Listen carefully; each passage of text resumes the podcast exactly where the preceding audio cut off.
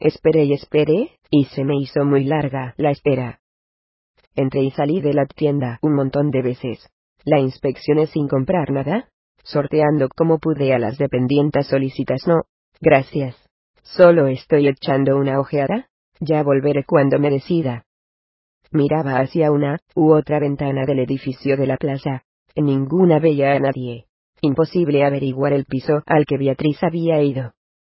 Estuve tentado de asomarme al portal, y preguntarle al portero, pero habría resultado impertinente, y me habría contestado con malos modos, y un seguro tuteo, ¿y a ti qué te importa? Chaval, ¿por qué quieres saberlo? No es asunto tuyo a quién visita esa señora. ¿Quién te manda? Voy a avisar inmediatamente al señor Jekoski, al doctor Arranz, al señor Moya, a Mr. Olmes, al señor Kosiejoski, a los señores de Verne, para que tomen medidas, y estén enterados de tu entrometimiento. Amenazándome con un nombre, me habría dado la respuesta. Seguí esperando, y cuanto más rato pasaba más probabilidades veía de que el encuentro de Beatriz fuera carnal, y al cabo de unos segundos opinaba lo contrario, se tarda más en hablar que en echar un prefijado polvo, sea de nuevo mal dicho, y para mejor entendernos. Transcurrió casi una hora antes de que reapareciera, con cuál de ellos habría estado, y qué habría hecho. No aprecié variación ni en su actitud ni en su aspecto. En primera instancia, tal vez sí en su expresión, que me pareció como decirlo desilvanada, o desdibujada, como si una parte del rostro reflejara intensidad, y otra hastío, como si acabara de experimentar algo audaz, pero no grato. Empezó a deshacer el camino que había hecho desde su casa. Todavía la seguía a distancia, por ver a dónde iba, hasta que se metió en una tienda de ropa buena de la calle Ortega y Gasset, antes lista. Y fue en ese tramo cuando advertí que lucía una considerable carrera en una media, casi un desgarro, y que la parte posterior de la falda se negaba a descender del todo hasta su inicial altura, enganchada con el estropicio, pese a los intentos de ella por bajársela mientras caminaba. Basta con rozarse con algo, para que se produzca una carrera. Bien lo sé, y lo sabía. Pero para mí, fue una confirmación de mis suposiciones. Entonces con quien quisiera que se hubiera acostado es un decir, siempre hay respaldos y paredes y mesas en los que apoyarse. Ese hombre había sido menos cuidadoso que Van Bechten. Si se conserva la ropa, puede ensuciarse o romperse. Cuando salió de la tienda, se había cambiado las medias y el vaivén de su falda era el adecuado, sin ya encontrar ningún obstáculo. Se las habría comprado allí mismo, para eso habría entrado. Nadie me mandaba, en contra de lo que habría creído el portero, si le hubiera inquirido por la destinación de Beatriz Noguera en aquel inmueble por su visitado. No, nadie me había ordenado ir tras ella cuando salía sola, y por entonces yo mismo no sabía del todo por qué lo hacía, o no precisaba decírmelo, o no quería reconocérmelo, pese a mi carácter meditativo. Es una de las ventajas de la juventud uno, se permite mucho más actuar por impulso, y con zigzagueo, se siente original, aunque resulte no serlo sino en realidad solo tópico al tomar decisiones raras sobre la marcha, piensa que no le van mal ciertas dosis de extravagancia o irresponsabilidad, o incluso de locura impostada, o es más bien que son tiempos para consentir en ella en la locura esporádica, aunque ese coqueteo siempre entra ni algo de riesgo, sin que eso traiga apenas consecuencias ni casi nunca nos deslice hacia una más seria y constante y todavía está uno cerca de las edades infantil y adolescente, en las que se mira a sí mismo como a un personaje de novela o de TV o de cine, y trata de emular a algunos, consciente o inconscientemente. Tal vez yo imitaba ahora a criaturas de Hitchcock, sugestionado por aquel ciclo al que Muriel me había llevado sin que yo me resistiera en absoluto.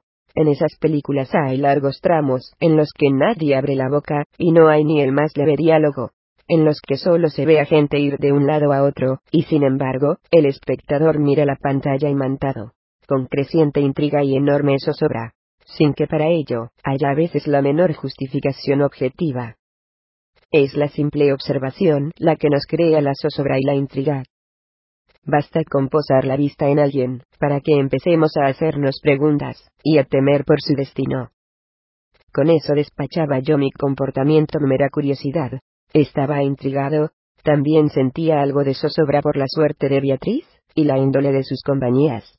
¿O acaso, era que pese a mi juventud, y a la general libertad de aquella época, me azoraban sus visitas a tiro hecho, de las que Muriel no sabría nada. A él le traerían sin cuidado, en todo caso, o incluso las celebraría de conocerlas. Aunque ella me llevaba muchos años, mi actitud estaba teñida de un extraño y respetuoso deseo de protegerla, así fuera solo como acompañante ignorado, y como testigo invisible teñida de paternalismo incongruente. Como si ella, fuera también un personaje. A estos los escrutamos con inquietud y miedo cuando consiguen importarnos. En ese campo de la ficción no es infrecuente que un niño vele por un adulto, desde su butaca en la oscuridad, o desde sus ojos sobresaltados al pasar las páginas con la respiración contenida. En ese terreno, no hay mayores ni menores. No hay edades. Nos angustiamos por quienes son más fuertes, más sabios, más diestros, más viejos y experimentados. Y el niño, que aún no distingue en su elementalidad nítidamente, ansía o se esfuerza por avisar a quien no puede oírle, de que lo están engañando, o de que lo acecha un peligro. Él lo ha visto, puesto que es el testigo elegido ensimismado en su contemplación, o en su lectura, que es ser el único, de hecho. Y algo había en Beatriz de desorientación aparente, de desvalimiento no subrayado ni del que ella sacara provecho. Ya he dicho que me caía bien, y que inspiraba lástimas pobre mujer infeliz, amorosa y doliente. O incluso pobre alma, pobre diablo. Y lo hacía, sin proponérselo de haberlo yo percibido como táctica para andar por el mundo, para atraerse su benevolencia, y obtener ventajas. Nunca la habría cuidado de aquella manera pasiva, distante, y callara, aunque quizá cuidar no sea el verbo, sino que me habría producido un poco de irritación, y recelo. No me gustan las víctimas con excesiva conciencia de serlo. Fue días después de regresar Muriel de aquella ausencia cuando por fin me hizo la encomienda. Una mañana en que no había nadie más en la casa, pasamos a su salón junto al despacho, y cerró la puerta. No siempre observaba esa costumbre. Luego se echó en el suelo con naturalidad cuán largo era, como en otras ocasiones.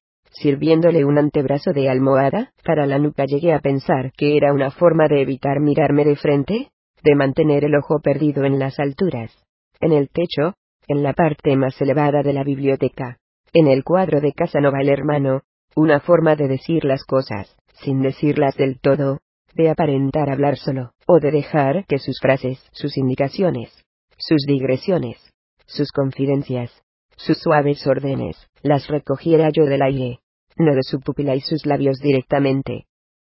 Me pareció que dirigía la vista hacia el oleo, representaba a un exótico jinete con bigote de puntas caídas y raro gorro o sombrero emplumado, vestido de rojo, y medio vuelto, el ojo derecho fijo en Catalina la Grande de Rusia, o en cualquier otro espectador para siempre. Solo ese, el izquierdo casi escondido o acaso, sin visión lo poco que asomaba de él se diría defectuoso, entrecerrado, o tal vez mal pintado. Podía tratarse de un tuerto como Muriel que se hubiera quedado así en una batalla, era un soldado. Muriel no. A veces sospechaba que llevaba el parche para asemejarse a Wamford, a Raoul Walsh, a André de Toit, a Nicholas Ray, y no sé, si a Fritzland, directores que admiraba, y que lo habían lucido. Extraña plaga entre individuos cuyo trabajo dependía de su mirada en gran medida. Más al fondo, se veía a otros seis jinetes, todos alejándose con sus caballos, todos de espaldas, y con sombreros de ala más ancha o más normales. Resultaban vagamente velasqueños. No así el de rojo del primer término, que volvía el ojo atrás a diferencia de los demás, como si quisiera retener, antes de irse, la imagen de los muertos que habría causado, como si fuera él el único que atendiera a la muda petición de estos, que en todas las guerras, parecen murmurar desde sus cuerpos quietos como las figuras de un cuadro recuérdanos. Al menos a mí. Recuérdame. Muriel sacó su pastillero con brújula, y se puso a mirarle la aguja. Erguido norte. ¿Te acuerdas de lo que te conté del doctor Van Vechten? Me preguntó sin preámbulo. Creo que me ruboricé fue muy breve, un instante. No debió de notármelo al oírle mencionar su nombre que ni siquiera había entendido meses antes. Ahora era distinto. No solo lo conocía y lo había tratado en reuniones y cenas y timbas, en grupo, sino que estaba enterado de algo íntimo suyo que además atañía a Beatriz, por expresarlo esta vez con delicadeza. A partir de la escena parcial a la que había asistido en el santuario de Darmstadt había temido que Muriel volviera sobre el médico algún día. No sabía si debería informarle, en ese caso, de lo que había presenciado subido a un árbol, o si convenía callarlo. Dependería de lo que me preguntase o solicitase, ya decidiría entonces. Me decía, deseoso de no tener que decidir nada. Especial imagen y uno repláceme. Sí, bueno, en realidad no me contó usted apenas. Se mostró remiso, lo recuerda. Me anunció. Más que contarme, me expuso sus dudas. Y también me advirtió que quizá me pediría que olvidara la conversación. Lo que bordeo, lo anunciado. Es lo que he hecho más o menos. Hasta ahora. Le refresqué la memoria acerca de esta posibilidad con la esperanza de que se inclinara por ella, aunque no iba a ser así, era evidente. Todo lo relacionado con Van me incomodaba desde aquella tarde. Pensaba que cuando lo viera de nuevo tendería a rehuirlo. Pero si me acuerdo, claro. No se olvida a voluntad, eso tampoco. Bueno, Juan. Te anuncié una posible encomienda. Pues es esta siguió. Mirando a un al techo o al cuadro, quiero que te hagas amigo de Van Bechten. Es más, quiero que lo conviertas en compañero de farras, que lo incorpores lo que puedas a tus correrías y salidas nocturnas. Tú vas por ahí muchas noches. No, a discotecas, a conciertos, a bares de copas, la famosa movida. No. Invítalo a que te acompañe. Aunque sea mucho mayor, ganas no le faltarán, te lo aseguro. Agradecerá contar con un guía, Preséntale a amigas, o a conocidas tuyas, a chicas jóvenes, o de cualquier edad, todas me valen. Y fíjate en su comportamiento con ellas, con las mujeres en general. Gánate su confianza. Háblale de tu vida sexual. Cuéntale de tu promiscuidad. De tus éxitos tendrás éxito. No. Coma de tus hazañas en ese campo. Y si no son muy allá te las inventas. Presume, Jáctate. Ponle los dientes largos. Él fue joven en una época más ardua, de infinitamente menos posibilidades. Al ver lo fácil que es hoy, maldecirá no haber nacido un par de décadas más tarde. No temas resultar vulgar al referirte a las mujeres, incluso despreciativo. Mejor cuanto más lo que seas, exagera. Tírale de la lengua, y obsérvalo. La cuestión es que él se anime a su vez a contarte, tanto de ahora como del pasado, de sus años más gloriosos. Siempre fue muy mujeriego, aún lo es, lo habrás notado. Con bastantes logros, no creas. Pero le tocó un tiempo en que ellas se hacían mucho de rogar, en este país más que en otros. ¿Qué digo? La mayoría estaban acorazadas, blindadas, había que recurrir a promesas y a ardides. A ver, si te cuenta del pasado, lo que más me interesa está en el pasado. No hay como alardear de hazañas propias, para que otro suelte las suyas, aunque sean muy antiguas. Eso no falla. Mira a ver cómo establece su trato con las mujeres, cómo es en acción, cómo intenta ligárselas, y lo intentará a menudo, estate seguro. Ahora que le costará más. ¿Hasta dónde llega? Muéstrate miserable, y sin escrúpulos. A ver cómo reacciona eso. Si se siente comprensivo, o incluso afín. Si te jalía, o te desaprueba. A ver qué te cuenta, y qué impresión te hace. A ver, si me sacas algo en limpio. ¿En limpio de qué, Eduardo? No acabo de entenderle que el doctor es propenso a tirar los tejos, salta a la vista, a la menor ocasión, y hasta, si no parece haberla. Él sondea por si acaso, Eso sí, con las que valen algo, los ojos no se elevan tras las feas, ni tras las asexuadas, aunque tampoco tenga la manga demasiado estrecha. Eso lo ve cualquiera, que es un oteador a la casa, también se le irán las manos, supongo, cuando no tenga testigos. A su lado, el profesor Rico es un herbívoro, un respetuoso, un delicado, por mencionar a otro amigo suyo que lleva esas antenas bien puestas. Un contemplativo. Eso lo sabe usted, mejor que yo, que conoce al doctor de media vida. Pero no sé lo que quiere que indague, o que le sonsaque. Es difícil tirar de la lengua, si uno ignora lo que han de contarle.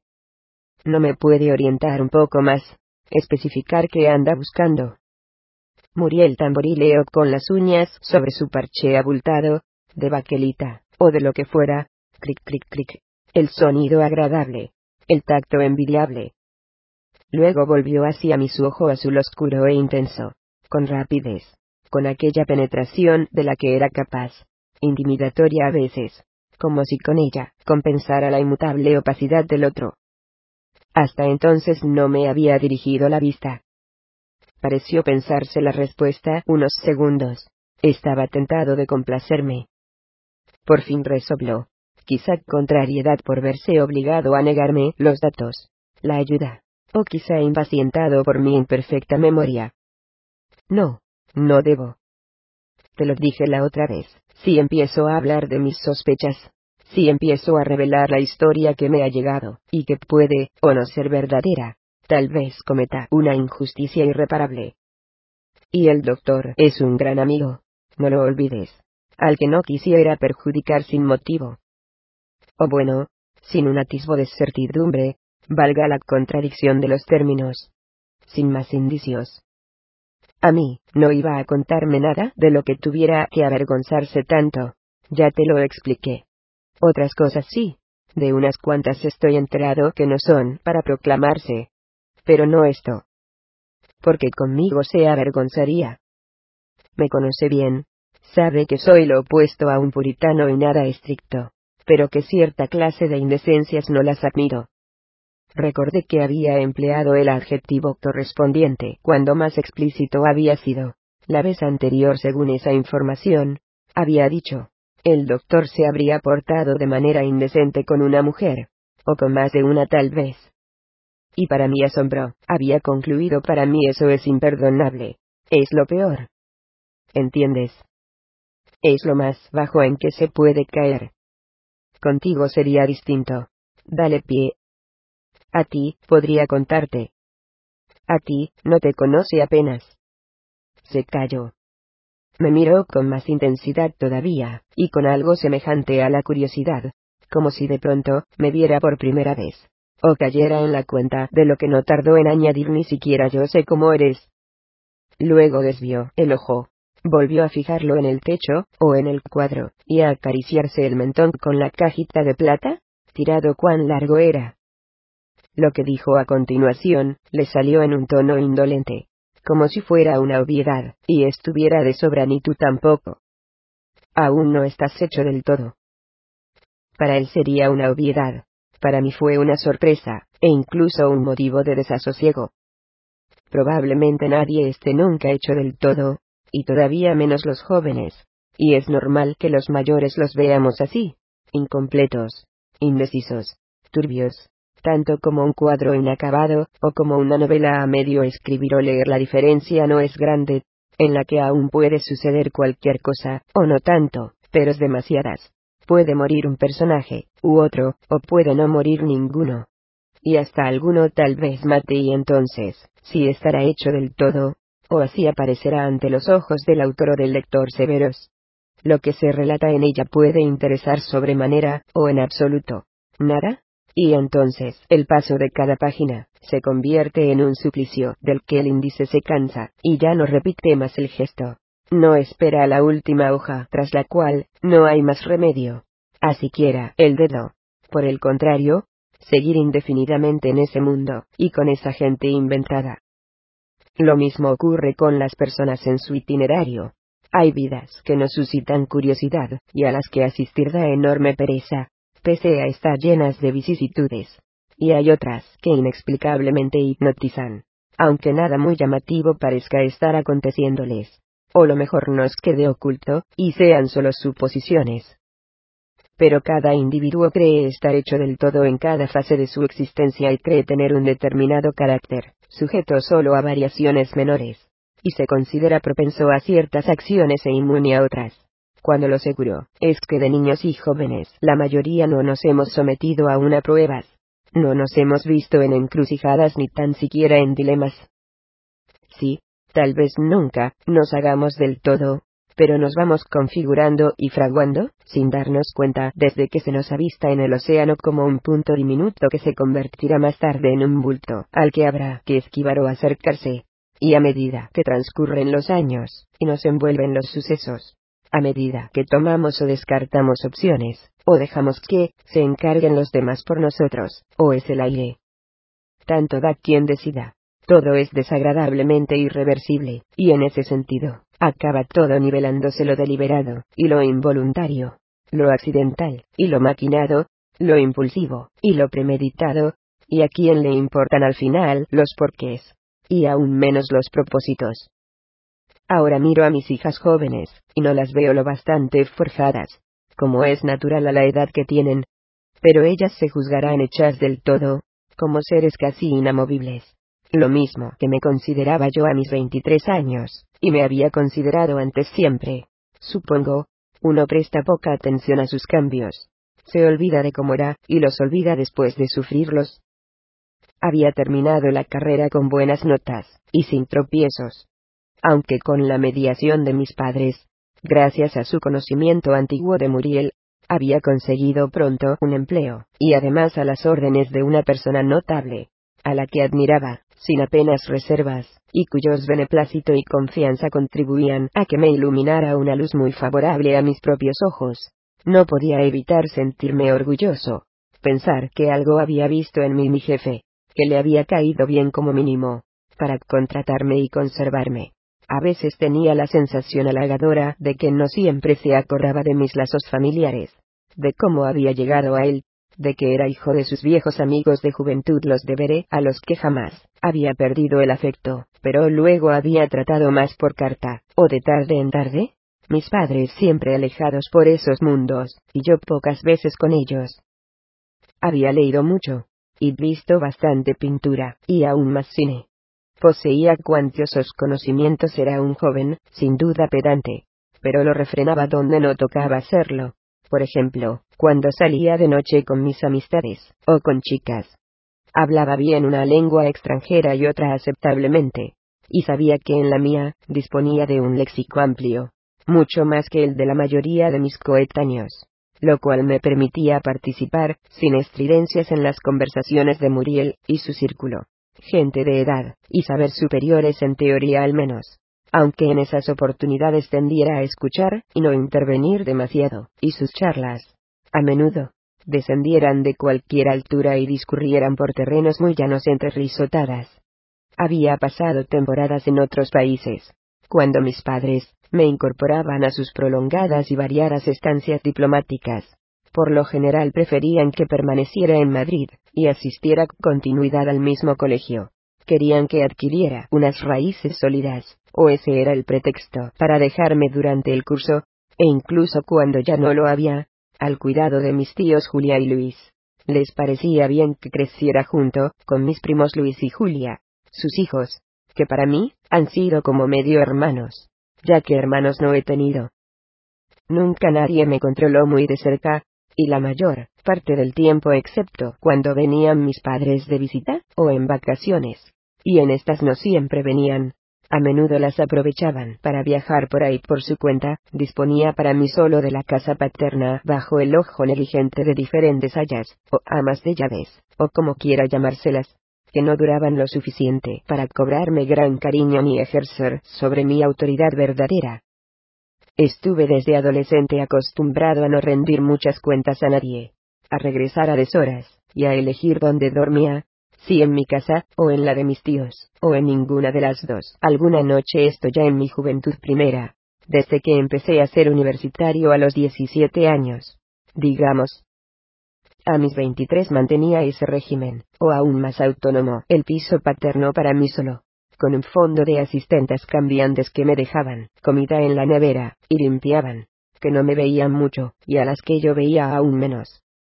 Mis padres no eran tanto adinerados, tampoco pasaban el menor apuro, desde luego, pero vivían bastante al día cuanto superficiales y despreocupados. Pese a sus vagos delirios de originalidad o grandeza, la carrera diplomática de mi progenitor no había sido fulgurante. Su mayor logro era el consulado en Frankfurt, y le llegaba un poco tarde, pero conservaba un optimismo juvenil enquistado propio de los espíritus frívolos, y lo compartía con mi madre. Con frecuencia tuve la sensación de estar levemente de sobra en sus vidas, o no tanto de ser un viejo conocido suyo por el cual velaban a distancia, sin fervor y, sin aprensión, pero con cariño innegable. Se comportaban como un matrimonio sin hijos, o como si ellos, fueran más bien mis tíos o mis padrinos. Nunca tuve queja, los dos eran livianos y encantadores. ¿O es que a todos nos parecen normales el mundo y la situación que al nacer encontramos, sean cuales sean? No podía contar, de todas formas, con la perspectiva de una herencia suficiente. El piso sí, era comprado, de ahí que tuviera conciencia temprana de que me habría de ganar la vida como cualquiera pese a mis privilegios de infancia y adolescencia. De ahí mi contento por tener un empleo e ingresos, así fueran provisionales. Ignoraba a qué me dedicaría cuando el prescindiera de mis servicios. Y eso ocurriría alguna vez. Era seguro. Pero por entonces, no sentía necesidad de independizarme, puesto que llevaba ya mucho tiempo viviendo con total independencia, tal vez desde demasiado pronto, y acaso por eso me iba demorando cada vez más horas en la casa de Muriel, en la que al fin y al cabo había una familia, compañía que iba y venía y entraba y salía, e incluso me iba quedando algunas noches en aquella alcoba alejada, más allá de la cocina, que hasta cierto punto ya era la mía, el uso nos convierte en dueños tácitos, mientras éste no se nos retire o prohíba expresamente. Hay tanta gente que llega a un sitio de paso y después, no hay manera de echarla, y permanece allí media vida. Nunca hay que dejar entrar a nadie. Ni un solo día. A menos que esté uno dispuesto a que se quede para siempre. En todo caso, me tenía por plenamente formado, por hecho del todo, y creía conocer mi carácter a grandes rasgos. No sabía dónde había aprendido ciertas normas y conductas por las que procuraba regirme, sin duda no de mis padres, que carecían de ellas, o las iban variando a cada temporada.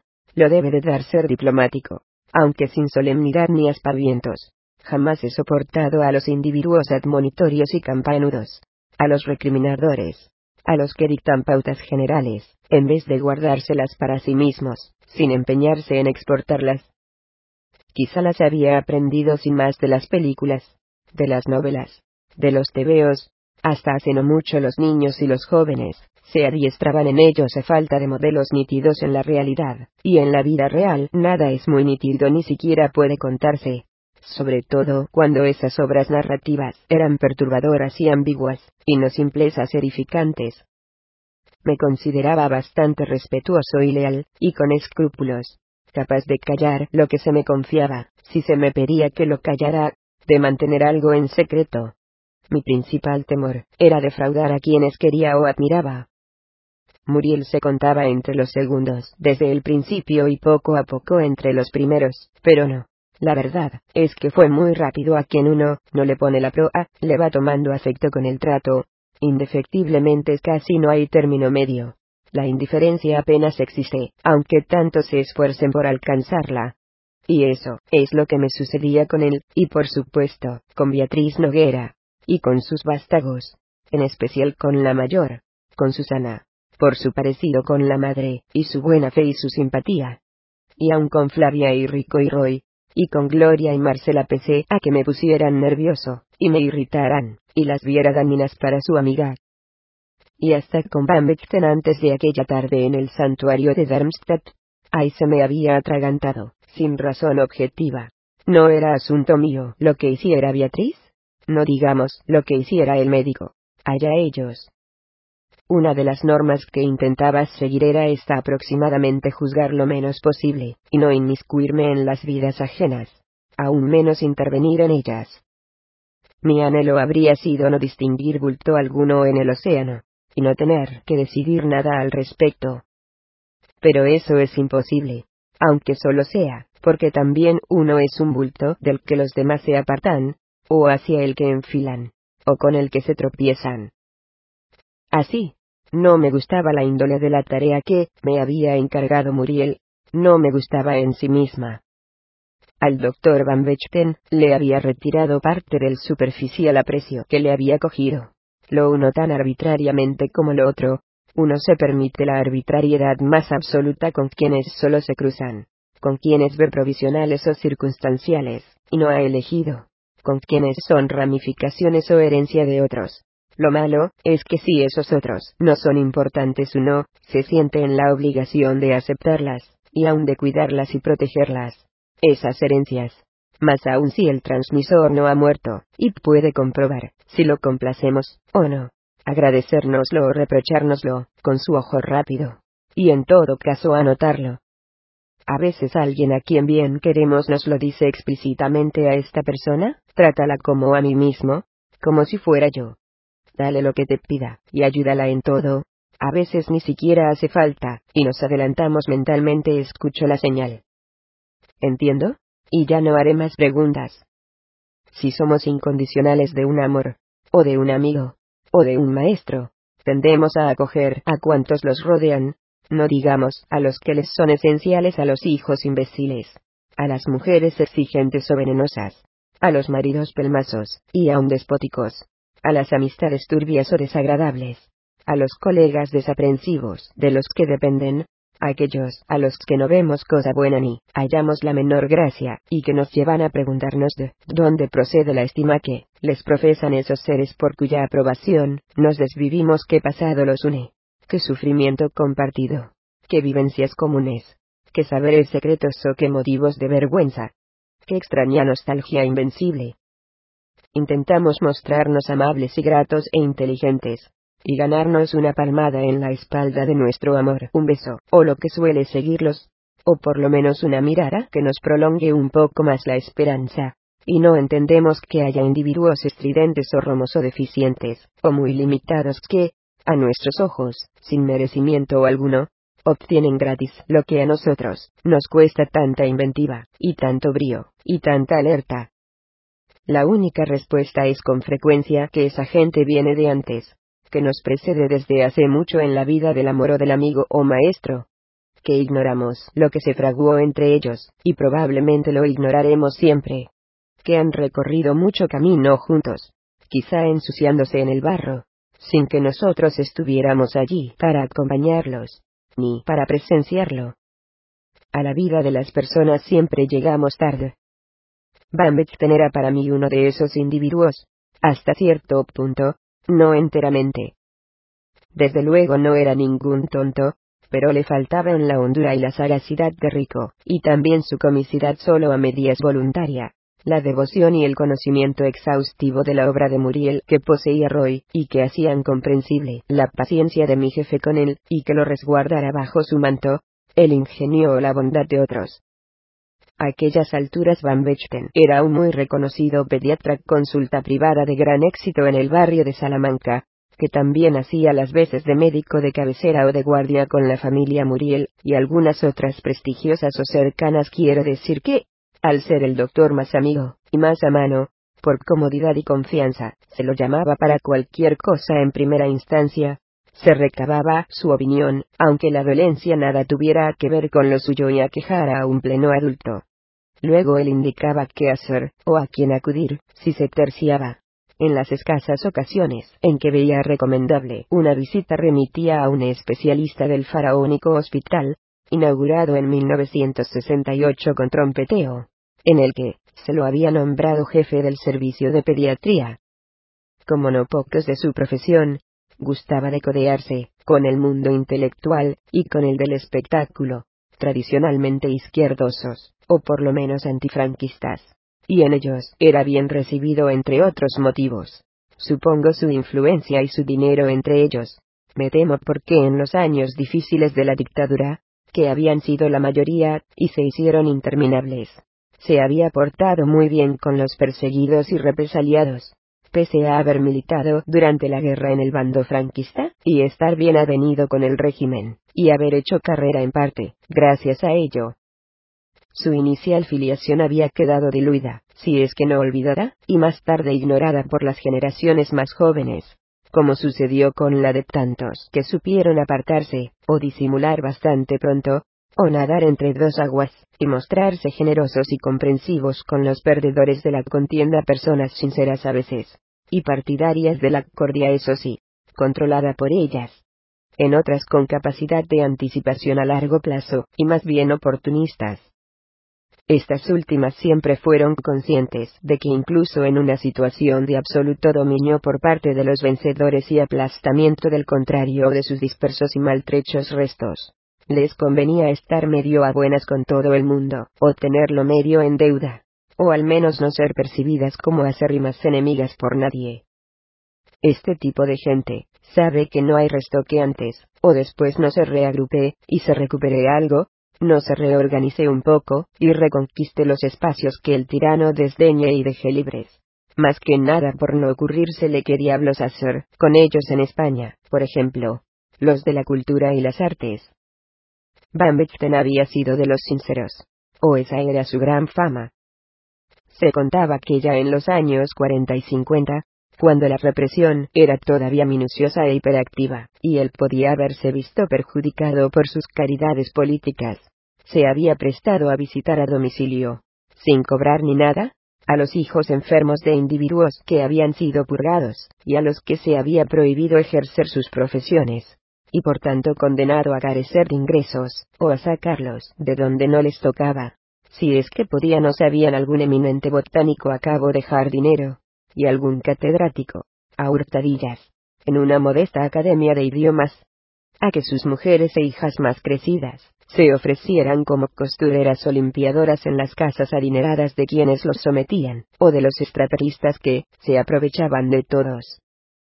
Van Bechten había sido reconciliador o magnánimo, y compasivo, como algún otro colega suyo, y había acudido puntualmente a curar las gripes y los cólicos, y los sarampiones, las paperas y las varicelas, incluso las meningitis, y otras dolencias más graves de aquellos niños proscritos había aliviado y salvado pequeñas vidas por las que no se podría haber pagado, o muy difícilmente, con endeudamiento insaldable y quebranto. Se había creado una reputación de hombre bueno y afable, civilizado y solidario, y con el transcurso del tiempo parsimonioso en las dictaduras, y que todo lo convierte en leyenda, a menudo embellecida más aún si el interesado contribuye a propagarla. Las personas democráticas y cultivadas, habían pasado a considerarlo, sin más uno de los suyos, haciendo caso omiso de cuanto había prosperado bajo el régimen, o atribuyéndolo tan solo a su competencia profesional extraordinaria, a su habilidad para llevarse bien con todo el mundo, y desenvolverse en cualquier ambiente, y a un poco de la imprescindible suerte que acompaña a todo logro. De ahí que tuviera un aura de izquierdista moderado y teórico, pero también semi-heroico, de alguien que en las épocas más duras había arrimado el hombro, y corrido ciertos riesgos por ayudar a quienes, siendo valiosos y útiles, se habían visto arrojados al ostracismo y la intemperie. Nadie daba relevancia al hecho de que terminara sus estudios de medicina con tan solo 20 años en 1940, primero de la Victoria, habiendo mediado una guerra de tres, durante la que las universidades permanecieron cerradas, a que con 23, mi juvenil edad de entonces, fuera nombrado médico adjunto de pediatría en el Hospital de San Carlos, o a que con 30, y uno pudiera abrir consultar su especialidad, de éxito y renombre inmediatos, en la aún flamante Clínica Ruber, fundada en 1942 por los muy franquistas y avispados doctores, y empresarios Ruiz y Vergas, que unieron las primeras letras de sus apellidos, para bautizarla de manera absurda. ¿O es que todo esto se desconocía?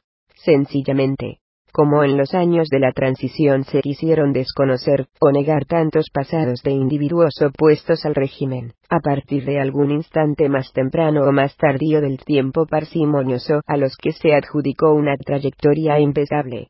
Sobre todo, si eran gente desenvuelta y notable. No digamos, si vociferante. Nadie se aplica a rastrear los pasos ni los orígenes de quien aprecia y respeta.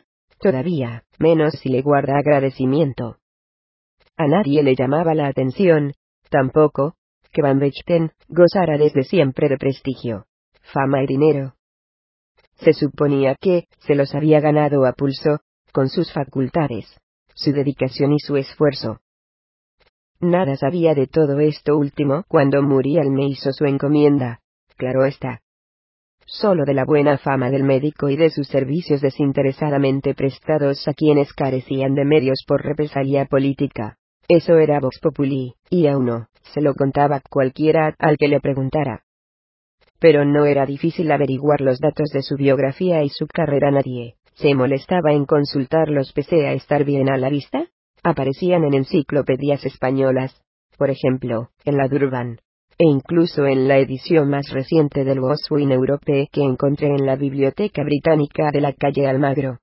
Me sorprendió verlo ahí, Ignoraba entonces que suele haber ciertos atajos para conseguir figurar en casi cualquier índice de personalidades, si uno está muy empeñado. Fue a raíz del encargo cuando me preocupé de mirar a quién exactamente tenía que tender una trampa, buscando añadirme razones. Era esto lo que no me gustaba de la extraña misión de arrastrarlo por ahí de farra, y observarlo, con vistas a informar a Muriel de su comportamiento, en particular con las mujeres. Aunque se me había atravesado un poco, la verdad, es que desde el primer instante podía haberle dado una información muy concreta a mi jefe sobre cómo, dónde, y con quién follaba Van Bechten, una tarde al menos. Pero justo esa había decidido callármela, o reservármela por el momento. Aunque a Muriel le hubieran venido con una historia fea preterita, y ahora albergara sobre él graves sospechas que hacían peligrar su amistad, y lo desasosegaban. Aunque descubriera yo pronto que las conexiones del doctor con el franquismo no debían de haber sido nulas en el pasado remoto, o quizá no tan remoto tal vez meramente pasivas. Eso sí, o de consentimiento que remedio para la mayoría de los que no renunciaron a prosperar, o a enriquecerse a lo largo de cuarenta años. Hacía falta mucha interesa para abandonar toda esperanza, me desagradaba la idea de engañar a alguien desde el principio, de brindarle una camaradería que en modo alguno era iniciativa mía de que le habría propuesto yo acompañarme en mis noches a un hombre de unos sesenta años, si bien aparentaba diez menos, y que estaba tenida de falsedad de arriba abajo. No solamente por ser fingida, sino porque además ocultaba un propósito, un afán de desenmascaramiento, la colocación de señuelos con que tentarlo me di cuenta de lo incómodo que resulta ser espía. Por buenas que sean las causas y aquí ni siquiera estaba muy al tanto de esas causas. Me limitaba a cumplir instrucciones. Hay algo vil. Hay algo sucio en hacerse pasar por quien no se es. En conducirse taimadamente. En ganarse la confianza de otro tan solo para traicionarla. Aunque ese otro sea un malvado, un enemigo, un asesino. En eso consiste la tarea de los topos y los infiltrados y los agentes encubiertos o dobles que pueblan todas las esferas del mundo, hasta las más inocuas. De los policías que a veces se pasan años metidos en una organización terrorista, o en una mafia, por ejemplo, como si fueran uno más de la banda. Estarán muy convencidos de la nobleza final de su representación, tendrán presentes cada día, al levantarse o al acostarse, que gracias a su impostura van a salvarse vidas, o a evitarse crímenes. Y sin embargo, pensaba, yo no habría podido ser uno de ellos. Quizás sea cuestión de entrenamiento, de adiestramiento y acostumbramiento, y de alimentar el odio previo, de desarrollar sentido de la rectitud e indignación, severidad e indiferencia y dureza, de renunciar a todo escrúpulo hacia aquellos que tiene uno cerca, de modificar y neutralizar la conciencia. Pero me figuraba que, me habría sentido mal, notando el creciente afecto por mí del criminal, o del fanático. el paulatino abandono de sus recelos, y el aumento de sus confidencias, la sincera simpatía que me habrían ido tomando, su posible incondicionalidad a largo plazo, si es que todo eso puede darse entre ellos. Supongo que sí, que los sentimientos de lealtad y amistad están al alcance de cualquiera, hasta de una bestia despiadada y maligna. ¿Quién no tiene una debilidad, un amor, una hija, un colega, un camarada? No me costó lo más mínimo persuadir a Van Bechten ni siquiera este verbo es adecuado. Hasta cierto punto, fue un juego de niños, y el niño era él. Eso contribuyó a mi mala conciencia. En aquellos años de permisividad libertades que ya venían durando unos cuantos, desde bastantes antes de la muerte de Franco, no era raro que los hombres de las generaciones anteriores nos miraran a los jóvenes con asombro y envidia, y se imaginaran que llevábamos una vida desenfrenada, a la que ellos habían aspirado en vano en sus tiempos más oprimidos y estrictos. En una ocasión, en una timba a la que me incorporó Muriel con gente de su edad o algo mayor, participaban un torero y una toro en ella. Recuerdo, tipos a los que, dentro de todo, no habían precisamente faltado oportunidades para cierta promiscuidad folclórica o gremial. En ambos casos ya anticuada, la curiosidad se centró en mí durante unos minutos. Por joven. Descubrí que, como me encontraban bien parecido, con ingenuidad enternecedora daban por descontado que me pasaría las noches, follando de cama en cama. Esa fue la expresión que utilizaron, tanto como se me antojara. Y el más ingenuo, o el más rijoso, el más curioso de todos, fue justamente Van Bechten, que, aprovechando la campechanía de la que gustaba ser gala a veces solo a veces. Culminó el breve interrogatorio o despliegue de ensoñaciones maduras preguntándome, sin rodeos a ver, joven de. Así me presentaba Muriel, y así me llamaban inicialmente sus amistades. Desembucha, tú que eres guaperas, aquí en confianza en estos tiempos que corren, con las tías liberadas, ¿a cuántas vienes a tirarte al mes? Más o menos, un mes bueno. No debes de parar, me imagino. Y se dispuso a esperar mi respuesta con miradas alas, los ojos anticipatoriamente codiciosos y admirados. Podría haberle dado cualquier cifra, y se la habría tragado con entusiasmo. Se figuraban un mundo que no existía, o solo entre los cazadores más activos y afortunados, similares a los de cualquier otra época, solo que con más facilidades. Un mundo, sin cortapisas ni trabas morales ni de ningún otro carácter. Una especie de neopaganismo de película escandalosa con ademán artístico. En el cine europeo, hubo una plaga en aquellos años. Y esos hombres iban a verlas. No las dejes franco, pero sí las más famosas, y las que ofrecían mejor coartada. Aún no había sida. Además, ya lo he dicho, o se desconocía su existencia, de modo que el temor y las precauciones estaban ausentes. Fue un periodo privilegiado en ese campo, como no ha vuelto a darse hasta ahora. A mí me daba reparo hablar de esas cuestiones, más aún presumir de mujeriego, no era mi estilo. Noté que la verdad algo normal, algo modesto, aunque no me quejaba en absoluto, les habría resultado decepcionante, en particular a Van Bechten, el más febril, el más ansioso, el más iluso. Sus fantasías me parecían deprimentes, de vieja escuela, algo patéticas, no muy distintas de las de los adolescentes que se reúnen en torno al adelantado que afirma haber tenido ya experiencias sexuales, y que se dispone a relatarlas con detalle, en el patio del colegio, a un público crédulo por ignorante, que espera embustes y exageraciones, o que los exige porque sin ellos no hay narración que merezca escucharse. Sus fantasías me daban algo de lástima, o era grima.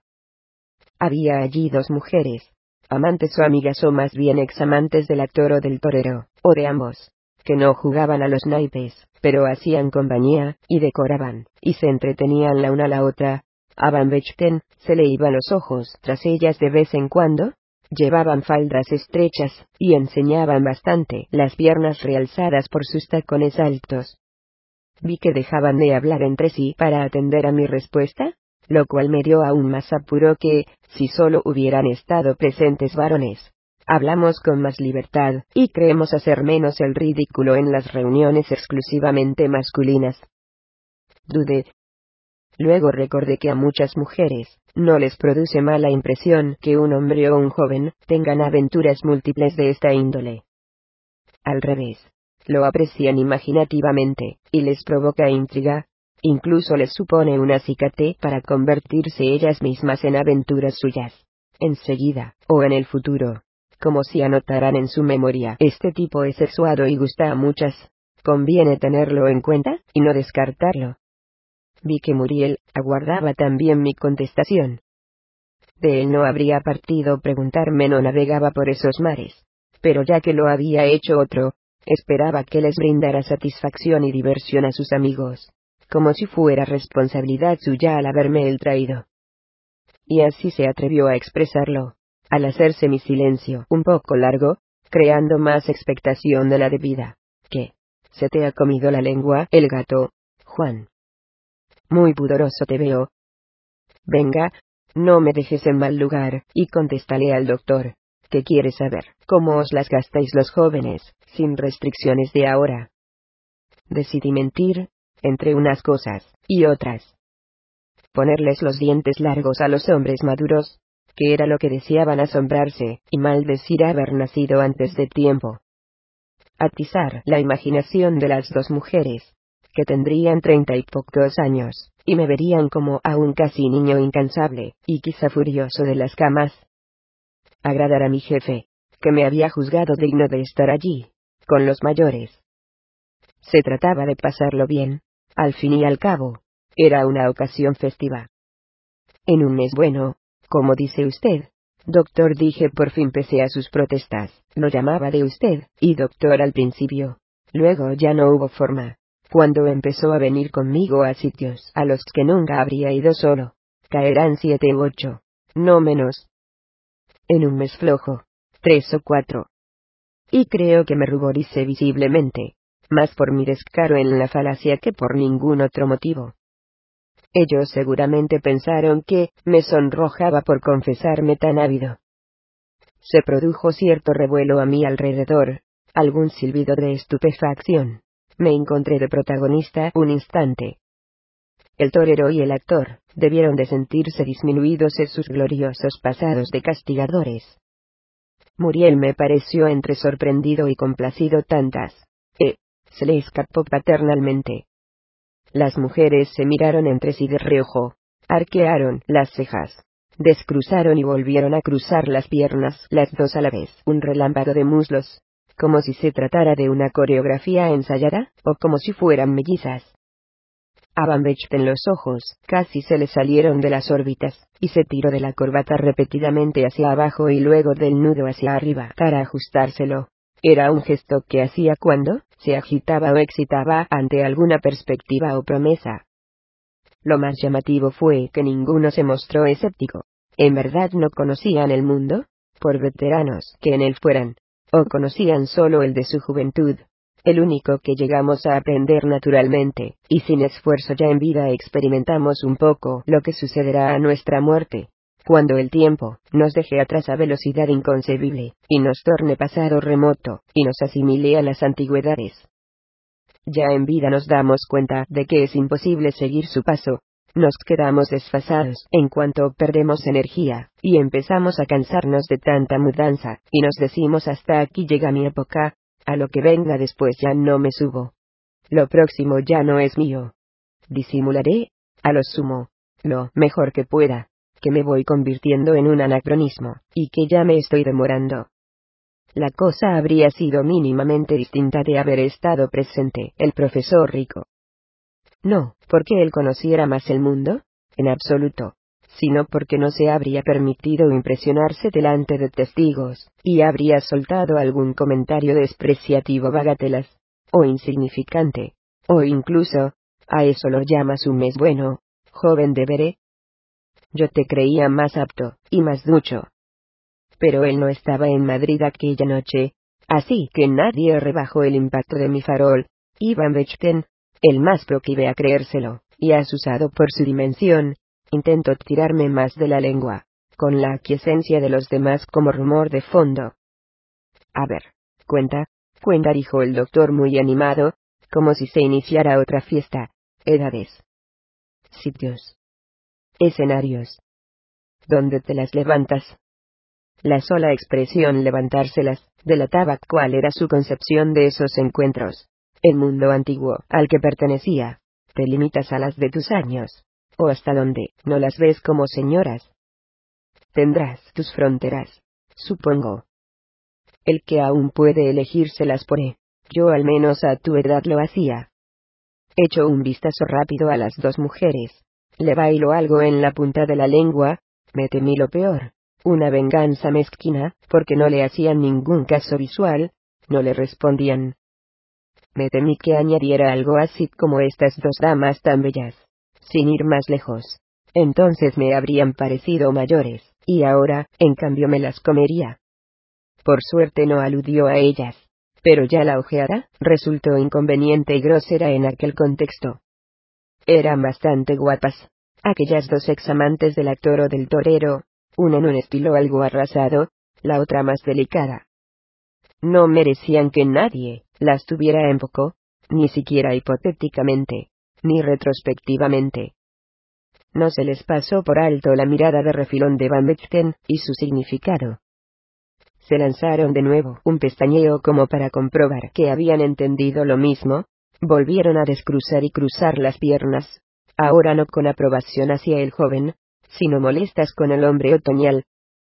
El doctor era impertinente a menudo, y expansivo, y poco consciente de sus años, porque no los llevaba pintados en el rostro todavía terso ni en el cuerpo todavía ágil. Su ausencia de tacto obligaba a que con él se ensancharan todas las mangas, yo no estaba dispuesto a continuar por el camino que me proponía. Una cosa era meterles una bola en unos números, en un par de frases, por broma, y por no defraudarlos, y otra seguir, haciéndolo en descripciones y relatos, esto es, sostenidamente, y con inevitable jactancia, aunque fuera fabulada.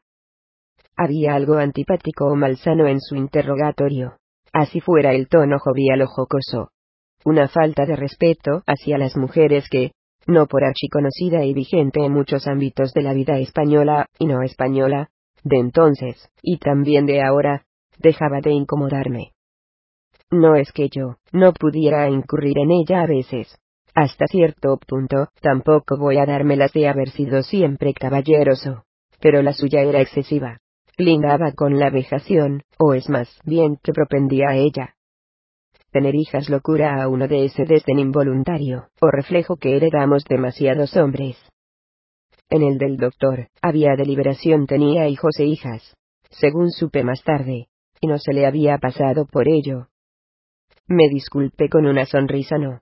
Doctor, no se crea. Usted sería más apuesto que yo. Yo solo pillo lo que puedo, como casi todo el mundo. Lo que no les he dicho es con cuántas lo intento, y si hago el cómputo total, cosecho muchos más fracasos que éxitos. El actor y el torero, y Muriel, y algún otro se rieron ante mi salida, que también era un embuste. No era yo, de los que andaban por ahí, tirando tejos a diestro y siniestro. Los dos primeros, debieron de sentirse algo aliviados, pensando que nada cambia nunca tanto, y que en ninguna época hay logró que valga, sin arte y fortuna y esfuerzo. Van Bechten no se rió, o si lo hizo fue con retraso, a imitación desganada del resto. Me miró como si le ocultara datos sutiles, como si le escamoteara las anécdotas que se había prestado a escuchar con deleite, tal vez con deseo de aprender sobre el mundo nuevo que no estaba muy a su alcance se enfrascó en la partida de póker con un gesto de pueril resentimiento. Al cabo de poco rato una de las mujeres quiso marcharse, ya no le daban más de sí la velada. Eran cerca de las tres, esas timbas empezaban después de cenar. Hacia la medianoche, en aquellos años, trasnochaba la gente de todas las edades, y en Madrid, se ha dormido siempre lo mínimo, y alguien debía acompañarla, pero el torero y el actor con uno de los dos había venido, o con ambos, no estaban por levantar aún el campo. Preferían recuperarse de pérdidas, o irse algo más ricos y victoriosos. Que te acerque el muchacho en un taxi, dijo el primero. que no tiene cuartos en la mesa. Y se sacó un billete del bolsillo, y me lo tendió. Para el gasto. Yo se lo recogí por no dejarlo, con la mano congelada en el aire. Un desaire. En efecto, yo no jugaba apenas. Me habían hecho hueco, para cinco o seis manos en un rato de descanso, y malas cartas, y mal humor de Muriel, como sustituto suyo. Ni siquiera había apostado dinero mío, solo de él, y le había cambiado la racha, eso lo había animado a volver a su sitio. Anda, déjame a mí ahora, Salado, a ver, si me engancho a tu buen tino me había dicho, dándome un golpecito cariñoso en la silla, para que se la cediera. Me hizo gracia que me llamara Salado, había recobrado el humor. Solo se llama así a quien se tiene simpatía o afectos sinceros, y se suele reservar para los niños. O se solía, es un término más en desuso, como la mayoría, nuestras lenguas se van reduciendo perezosamente. Si me dura, ya te daré un porcentaje del botín que saqué. Un 5%, no te creas, añadió con guasa. La mujer y yo, tuvimos que caminar un buen trecho en busca de taxis. Debería haber pedido uno por teléfono, pero ella se había puesto impaciente para aguardar a que llegara. Le urgió salir de allí una vez que decidió que se iba. No pasaban, ni ocupados ni libres, por la zona residencial en la que estábamos, más o menos el viso aledaños, con sus chales u hotelitos. Ni un solo comercio cine la iluminaban, ni un bar ni un restaurante. Y además era tarde, las farolas espaciadas. Era una noche primaveral hacia el verano, ella no llevaba nada de abrigo, solo su falda y una prenda con escote de pico ajustada, y sin apenas mangas, el brazo casi entero al descubierto, y nada de medias, sin duda no había contado con tener que andar ni veinte pasos, o solo los que separaran la casa de un automóvil, el del actor, o el del torero. Los tacones altos la hacían avanzar un poco lenta, y yo tenía que adecuarme a su ritmo. Pero caminaba bien, procurando mantener un discreto contonio. Me hizo pensar que no le era indiferente como yo la viera, que aspiraba a gustarme, aunque eso no significaba mucho. Hay personas que necesitan gustar a quien esté delante. Así sean el monstruo del Averno, o una piara de cerdos, si van por el campo. Era la que he definido como de estilo más delicado, lo cual solo quiere decir que lo era más que su compañera, no que per se lo fuera. Para eso le sobraban pronunciamiento en las curvas, no que mi vista le pusiera a esos reparos, y los pendientes de amplísimo aro, y su falda era algo corta hasta para la moda descarada de entonces. Permitía apreciar casi entros sus muslos tostados. Toda ella era tostada. No debía de perdonar la piscina municipal, o de amistades pudientes, en cuanto asomaba el buen tiempo. Le pregunté cómo se llamaban o nos habían presentado formalmente. Contestó que Celia, y se interesó a su vez por mi nombre. Nadie se había referido a mí más que como joven de Bere, o el muchacho guaperas o incluso este pollo a lo largo de la velada. ¿Conoces mucho a ese doctor Jorge? El apellido Van Bechpen quizá era incapaz de retenerlo, o no le daba la gana de esforzarse en decirlo. No mucho. Solo de reuniones como esta, y así. Solo en grupo. Es un poco cerdo. Lo dijo con seguridad, sin esperar corroboración mía. Pero no sabía, si por lo que acababa de oír, por sus inquisiciones sobre mis andanzas, o porque hubiera tenido trato con él, y estuviera al tanto de sus maneras o sus manías. ¿Por qué lo dices? Por su insistencia. ¿O has salido con él, y te ha hecho algo? No, yo con ese ni a remar en el lago del retiro, que está lleno de gente. Pero una vez, me vio como médico, tenía unas molestias, y me mandó Rafael a su consulta, para que me echara un vistazo. Rafael era el torero, el maestro Rafael Viana.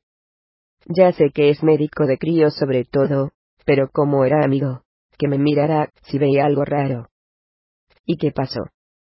¿Tenías algo? No, dijo que no era nada, que ya se me pasaría, y tuvo razón, porque esas molestias no me han vuelto. Oye, no, si como médico debe ser bueno, tiene fama. Pero me pareció que, me tocaba más de la cuenta, eso lo nota una enseguida. Me hizo tumbarme en una camilla y medio desnudarme, hasta ahí normal, vale. Pero luego, venga de, te duele aquí, y, aquí notas presión, y ahora, y, y si aprieto más, ¿qué pasa? No sé, demasiado rato, y en zonas un poco alejadas de donde yo tenía los pinchazos. Y pone el estómago blando, y mucho rondar el abdomen, como que se le iban los dedos hacia donde no debían, ¿sabes? Y mucho rozarme los pechos con la manga de la bata, y con la muñeca, así como por accidente. Pero casi ningún roce es, sin querer, eso lo sabemos todos. Una casi siempre se da cuenta del tacto. Quiero decir de lo que toca, o de lo que la toca a una, y si no se aparta, es que ya le vale. No digo más, pero sí el roce, el contacto. Yo me encogía lo más que podía, pero él nada, dale. No pasó de ahí la cosa, pero la verdad es que hasta salí con mal cuerpo. No del malestar que traía, eso se me fue como por arte de magia en cuanto me dijo que no había de qué preocuparse la mano del médico que tranquiliza y disipa, pensé, y su palabra como un bálsamo, sino de la sensación de sobeteo disimulado. Yo creo que no se atrevió a más por venir yo de Rafael, por temor a que yo pudiera contárselo, y él se enfadara, que si no. Que si no que... Se habría puesto a buzón, en plan forzar las cosas. No sé, los médicos tocan. Es fácil malinterpretarlos. En América cualquier susceptible les pone una demanda por la primera locura que se le ocurra. A mí, me parece que la mayoría están tan acostumbrados que no sienten nada, como si tocaran corcho. Quiero decir con los pacientes. Yo sé lo que sentí, y no soy una timorata ni una histérica. Yo sé lo que me digo. No sonó ofendida solo puntualizadora. Pero no, no violento, no me pega que sea de esos. Alguno he conocido. Pero pesado, sabes, de los que se controlan, pero no del todo. No sé, guarro, cerdo, como quien acumula sensaciones, y se las guarda para más tarde, ya me entiendes. O como quien no quiere la cosa, pero prueba una y otra vez a ver si consigue algo, a ver si cuela, creyendo que te va a acabar, excitando a lo tonto, te roza aquí, te palpa allí, o que tú, vas a ir, cediendo por no crear una situación incómoda.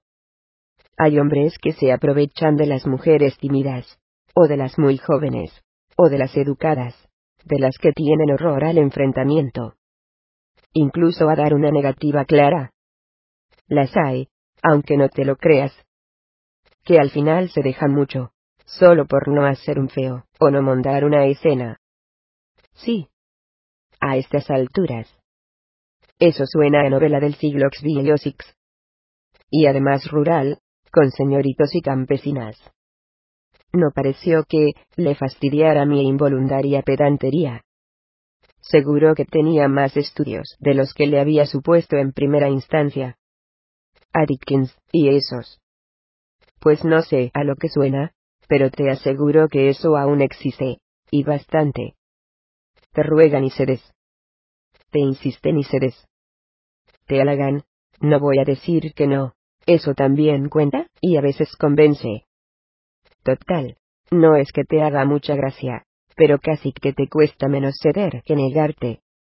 No es mi caso, ojo, pero les pasa a muchas.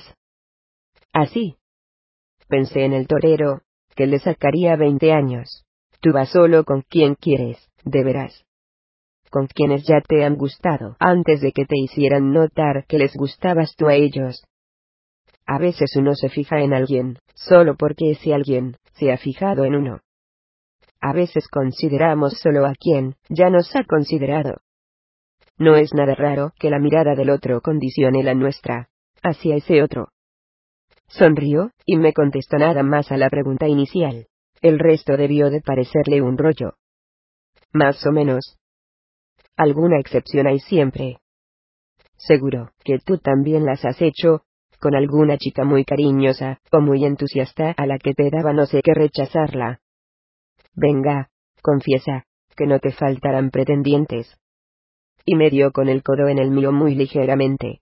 No resultó vulgar el gesto. Mientras caminábamos hombro con hombro por las calles vacías, o a ratos, se me agarraba del brazo para mejor mantener el balanceo. Nuestros pasos se oían demasiado, los de Ayamas con sus tacones, el sonido de una promesa. A cada pisada, le bailaban los pendientes con gracia. Antes o después, se los quitaría con pesar. Supuse, si tardábamos mucho más en encontrar un taxi, tanto Vaven debía de molestarla. Lo tomé como un cumplido simpático, no como un tejo. Me llevaba unos diez años, quizá más. ¿Podía permitirse tratarme como una hermana mayor improvisada? Algo así. Sabía bastante, pero no lo bastante. O se le había olvidado cómo somos muchos jóvenes, a fuerza de frecuentar a mayores como el actor o el maestro. Se le habría olvidado que para la mayoría cualquier relación sexual es todavía un milagro, un regalo, o lo era así a 1980, a no ser que la tía en cuestión nos repela, o nos dé grima, esté descartada desde el primer vistazo, sea una gorra intolerable y blanda, o una defesión insalvable. De joven se es muy poco tiquismiquis, apenas escrupuloso, aún impera el trazo grueso, en ese terreno, y en otros. No se le da la espalda a casi ninguna oportunidad aceptable, sobre todo, si no ha de tomarse una tarea. Los jóvenes son con frecuencia desalmados, me refiero a los varones, en ese campo. Al menos desaprensivos. Yo era así, no voy a negarlo, me duró todavía unos años. El miramiento se aprende, así como la conveniencia de no forjar vínculos tan alegremente. Parece que no, pero siempre hay más vínculo del que creemos. Aunque solo se establezca una noche de farra, y lleguemos a olvidarnos del nombre de la persona al cabo del tiempo, y aun de su existencia, y casi del hecho. Pero en realidad uno nunca olvida con quién ha estado, si vuelve a encontrárselo, pese a que paradójicamente no guarde imágenes, es decir, recuerdo.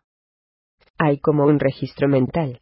Está anotado ese dato, que reaparece al instante al ver el rostro de nuevo, o a veces al oír el nombre, si el rostro está ya muy cambiado.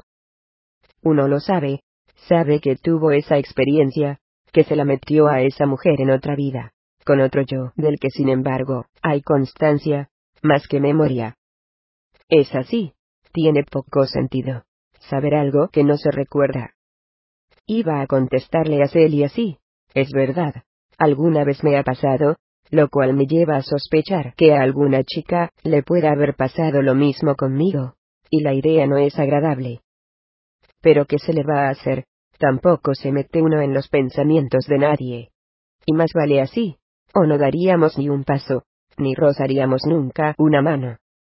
Iba a contestarle algo parecido cuando vimos un taxi libre, una luz verde a mucha distancia, y empezamos a agitar el brazo como desterrados o náufragos. A ella, tenían que dolerle los pies. Con gran dignidad no se quejaba. Ni se le ocurrió quitarse los zapatos en ningún momento, ni siquiera ya dentro del coche. La dejé pasar primero. Todavía no había aprendido que en un automóvil debe entrar antes el hombre, sobre todo, si la mujer lleva falda, y más si esta es corta y estrecha. Al tomar asiento se le hizo aún más breve, daba casi la impresión de que no llevara, pero llevaba. Y esa era la gracia. La vista se me fue de reojo hacia sus muslos tostados, lisos, compactos. Caminando a su lado, me los había perdido. Todo aquel rato. Le pregunté dónde vivía, contestó que en la calle Guateau, e inició una explicación complicada. Yo no tenía ni idea de dónde estaba ni de que ese pintor contara con una calle en Madrid. Al chofer tampoco le sonaba nada. Tiró de guía en busca del mapa, ella se lo deletreó joder. Vaya nombrecitos ponen a veces. Maldijo el hombre cuando por fin se hizo con la W y el resto. Le acabo de dar unas indicaciones a las que no presté oído, y arrancamos. Bastante pronto me vi por zonas que desconocía totalmente, como si me hubiera trasladado a otra ciudad. El taxímetro ascendía rápido. Menos mal que Viana me ha soltado pasta, pensé. Si no iba listo, no continuamos la conversación anterior. Había quedado atrás. Le pregunté en qué trabajaba. En un ministerio me dijo escuetamente. Soy funcionaria. Así. Creo que no supe disimular cierta sorpresa, y para arreglarlo añadí, de alto nivel. Bueno. Sonrió. Hizo una pausa. No bajó. No hice por darle más charla, estaba pendiente de otra cosa, una de esas que lo inducen a uno a permanecer lacónico, a contener un poco la respiración, y a dedicarles toda la atención mientras se prolongan. Celiano se había metido hasta el fondo del taxi quizá por rejadez momentánea o pereza, quizá por la falda, se había parado casi en medio del asiento, o no tanto, y a mí, no me había quedado más remedio que ponerme pegado a ella, de modo que su muslo derecho rozaba claramente el mío izquierdo, o más que rozarse, se apretaban contra el uno el otro. Era obvio que a ella no la importunaba eso, se habría deslizado hacia más allá. Disponía de espacio. ¿Acaso estaba demasiado cansada para reparar en ese detalle, o le traía sin cuidado? Me veía como a un casi niño, y ni siquiera se planteaba, si incansable o furioso. No me consideraba. Tampoco yo me aparté. No tenía mucho margen, pero algo sí. O podía haberle pedido que se corriera un poco, y me hiciera más hueco. En modo alguno. No quería pedírselo. No era carne contra carne, sino carne contra tela, pero daba lo mismo, yo la notaba a ella, y notaba la densidad y el calor de esa carne, y prefería seguir notándolos. Me pregunté si me notaría ella a mí, o ni eso. Hacía tan solo unos minutos, había hablado de esa cuestión a propósito de Van Bechten, había dicho pero casi ningún roce es, sin querer, eso lo sabemos todos. Una casi siempre se da cuenta del tacto. ¿Qué más necesitaba? Y sin embargo, si necesitaba más hasta los jóvenes a quienes otros, ven bien parecidos son inseguros. Y hasta los atrevidos son tímidos. Había la salvedad de ese casi, ella podía considerar que precisamente nuestro roce en el taxi era, sin querer, y esta podía ser la vez excepcional en que ella no se percataba del tacto. Había añadido una será cuenta de lo que toca o de lo que la toca a una, y si no se aparta, es que ya le vale. Y si estaba probando a ver si era yo el que se apartaba, yo el tocado, o si ya me valía aquel contacto con su muslo insistente. Yo no me encogía ni me retiraba ni retrocedía. Estaba claro. Ella tampoco, pero el otro nunca está claro. Es siempre oscuro. Hasta nuestra mujer y nuestros hijos nos resultan opacos.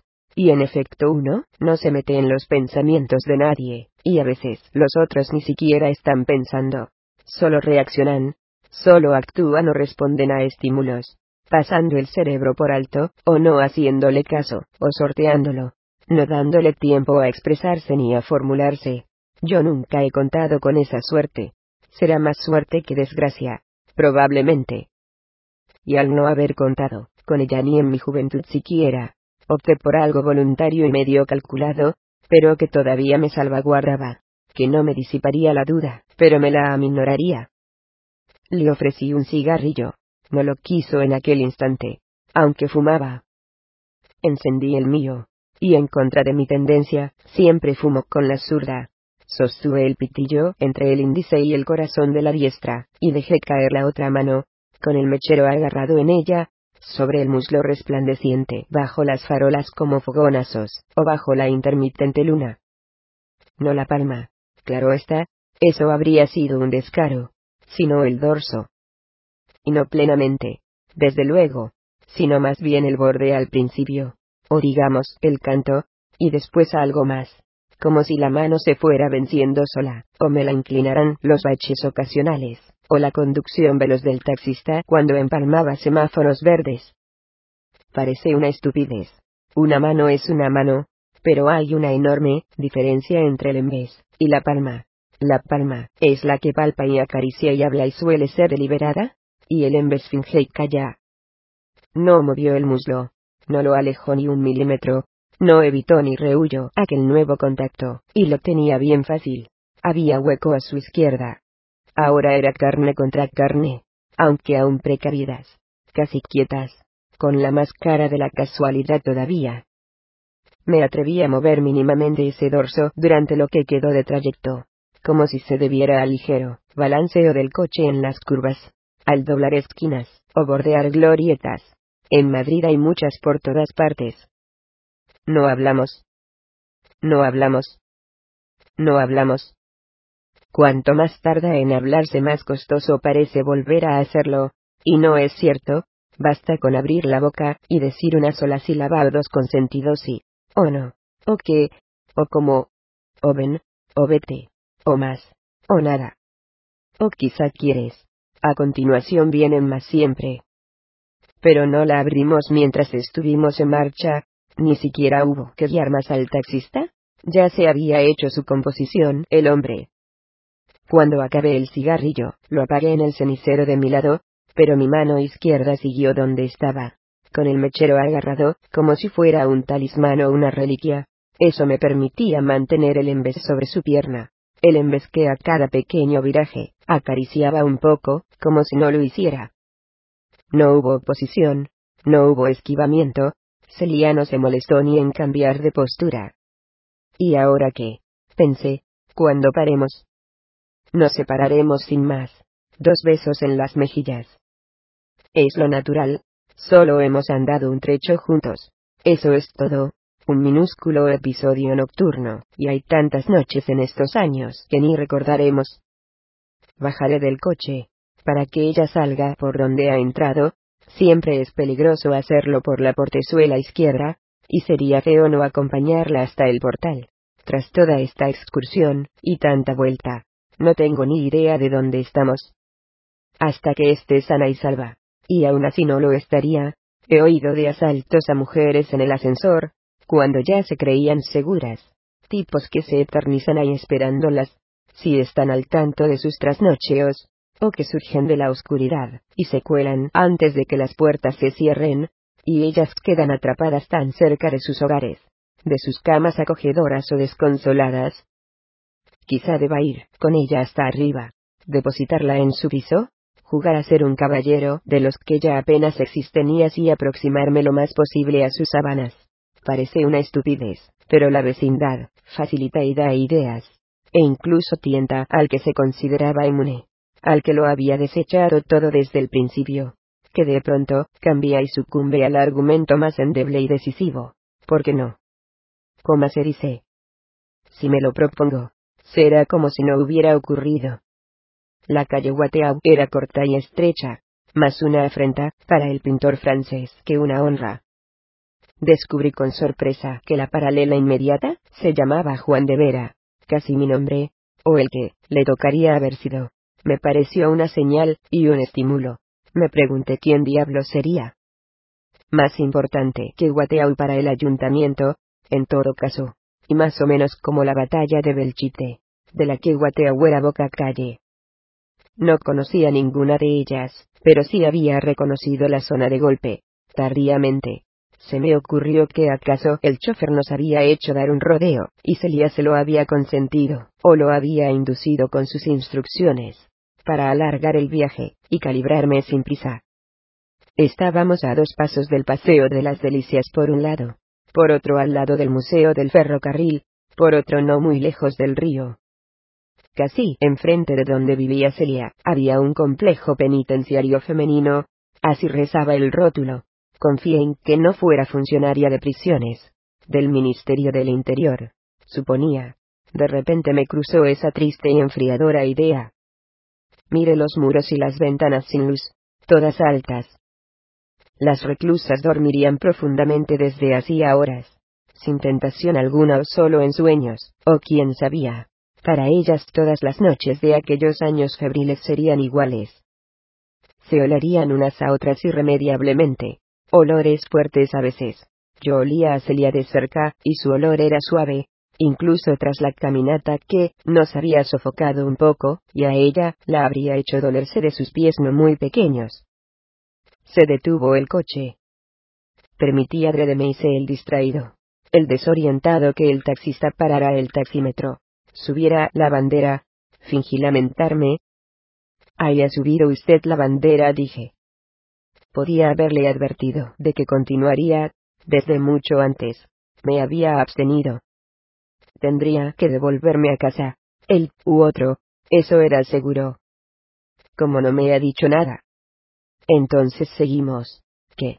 La bajo de nuevo, o le hago un cálculo. No hizo falta que respondiera, que vacilara, que remoloneara, que le inquiriera a Celia con la mirada, que muriera un instante en mi palidez, y destapara mis expectativas de palabra. Tuve la sensación de que me salvaba la campana, como se decía más antes, cuando aún había boxeo, y no se lo condenaba. ¿Quieres subir un rato? me preguntó Celia. Lo preguntó con naturalidad, o es más, con certeza inequívoca. Se trataba de subir a secas, no para tomar una copa ni por haber congeniado enormemente ni para no interrumpir la animada conversación que no teníamos. Me llevaba unos diez años. Le habría resultado transparente desde el primer minuto hasta el último, también ahora. Tal vez mi jactancia falsa al responderle a Van había surtido su efecto intrigante, pese a ser inmediatamente desmentida por mí mismo, en parte. Hay faroles y bromas que despiertan la curiosidad, porque jamás hay certidumbre absoluta de lo que es un farol, o es una broma. Y por si cupieran dudas de si su pregunta lo era, de si me la había hecho con la boca pequeña, y por cortesía, o por ponerme a prueba, me la repitió como afirmación si, ¿quieres subir? Pues venga, vamos. No contesté enseguida. No hice nada en el acto. Me sonrió como se sonríe a un pasmado. Vamos, ¿qué esperas? Págale. Abrió la portezuela, y se bajó por su lado. No había separado el muslo hasta entonces. Al instante lo eché en falta. Aún calculé, si me llegaría el dinero, para otro taxi más tarde, o a la mañana siguiente. Cálculos y temores de jóvenes. Siempre cortos de fondos. Bueno, a la mañana, podría coger un autobús o el metro, y además, ¿qué más daba? A esas edades uno va donde sea, y regresa andando kilómetros y atraviesa la ciudad entera, y se queda varado en el lugar más remoto de madrugada ante la perspectiva o promesa o mera posibilidad de un polvo que pueda valer la pena, y rememorarse. Es así de crudo y así desafío. Eso se cura con los años en la mayoría de los casos. A partir de los 35, o por ahí uno es más caudo, y más vago. Empieza a darle pereza despertarse en cama ajena, y tener que desayunar con una sombra desmejorada y despeinada y desmaquillada. Le da pereza desnudarse a altas horas. Y aunque eso no sea necesario, se la da mezclarse y establecer ese vínculo que acaso el otro no olvide, o no tan inmediatamente como uno mismo. También tiene en cuenta sus lealtades, hacia la persona que lo espera en casa o está de viaje, y hacia las parejas ignorantes o ausentes de las mujeres, a las que quizá nunca ha visto. Aprende uno a ponerse en el lugar de cualquiera, incluso de un imbécil desconocido. Casi todos los maridos parecen imbéciles desde el punto de vista del amante, por fugaz y ocasional que éste sea, como todos los amantes, resultan cretinos a la imaginación de los maridos aunque no sepan quiénes son ni estén seguros de su existencia. Pero nada de esto cabe a los 23 años. Todo lo contrario. Es entonces cuando uno es capaz de engañar, de emplear ardides, y convencer con sofismas, y consumar felonías, de jugar a la baja, y de humillarse con un propósito, y procurar dar mucha pena, de fingirse atormentado, o enfermo, de mentir a una mujer, y de traicionar a un amigo, de incurrir en bajezas de las que le tocara avergonzarse, o que intentara no recordar para hacerse la ilusión de que no tuvieron lugar, o de que el que las cometió está sepultado, ese ya no soy yo. Ese era un chico. Y no cuenta lo que hacen los chicos. El verdadero cómputo se inicia hoy, o quizá mañana. Uno alarga a voluntad lo que considera su edad irresponsable. Le pagué al taxista, y salí por mi lado. El coche se quitó de en medio. Desapareció en un segundo, y nos quedamos los dos en la calle Guateau diminuta, separados por el espacio que había ocupado el vehículo. No me fijé en el edificio ni en el portal ni en nada, de eso no conservo memoria. Solo tenía ojos para Celia, a la que por primera vez en mucho rato contemplé con un poco de distancia, sus tacones altos, su figura completa, en ningún momento se los había quitado La falda se le había quedado algo subida, y se le había arrugado durante el trayecto. Me tendió la mano, cambió de idea, me cogió del brazo, y echamos a caminar hacia la entrada. A lo mejor, para ella también era un acontecimiento, llegar a casa con alguien joven. No, en realidad no lo creía, ella podría arrastrar a cuantos jóvenes quisiera. Unos son impacientes y ansiosos, otros son apocados y agradecidos y otros son insaciables. Probablemente yo tenía todavía algo de las tres clases. No pude evitar mirarnos con ojos de espectador o de coleccionista un instante, con los ojos de la imaginación, que son los que mejor retienen una escena y luego mejor recuerdan. Y no pude evitar pensar que si el doctor Van Bechten nos hubiera visto, me habría anotado una muesca, y se habría sentido algo orgulloso de mí y me habría odiado. Pero yo no sabía entonces que se curase nada con los años, ni que se aplacase, ni que uno se pudiera volver cauto y vago, ni que se atendiera a las lealtades y éstas sobraran de sedazo, y guía y freno. Y además no me faltaban ejemplos de que no era así para muchos, de que hay personas maduras que nunca cejan, y que son siempre insaciables y ansiosas, al menos mentalmente, quiero decir es como si debieran seguir actuando tan solo para satisfacer a la mente tiránica que no reposa ni conoce pausa. Demasiado acostumbrada a sí misma durante demasiados años, la juventud y la plenitud son muy largas, las fronteras de su terminación son difusas, independiente de las necesidades y vicisitudes y capacidades del cuerpo, al que cada vez ve más como instrumento irritante, al que hay que requerir mayor esfuerzo, acostumbrada a llevar ciertos cómputos irrenunciables con cuantas mujeres distintas, me he acostado este año, por ejemplo, sin pagar con cuantas, o a estar ocupada, con ensoñaciones futuras. ¿Quién será el próximo hombre que me llene este vacío, por ejemplo? Me basta con que haya uno más, para con él quedarme, y luego ya, no haré más preguntas. Del mismo modo que hay ancianos que parecen atemperarse, y tornarse inofensivos, y cuyas mentes indescifrables o volátiles, o ausentes nadie, se mete en los pensamientos de nadie acaso maquinen, sin cesar vilezas, y acumulen mala fe hacia cuantos les estén en torno. Son las mentes, engañadas, las que jamás se rinden, las que se sienten iguales que siempre, y no ven motivos de cambio. Y si acaso alcanzan a mirar atrás con distancia, es solo para pensar mi culpa ha pasado, los años la han diluido. Estoy limpio. Ya puedo empezar otra cuenta, aunque también sea cuenta de culpas. Pero será otra. Será nueva. Será distinta, y más corta, porque ya no me queda todo el tiempo. Veía como Beatriz, no renunciaba a eso.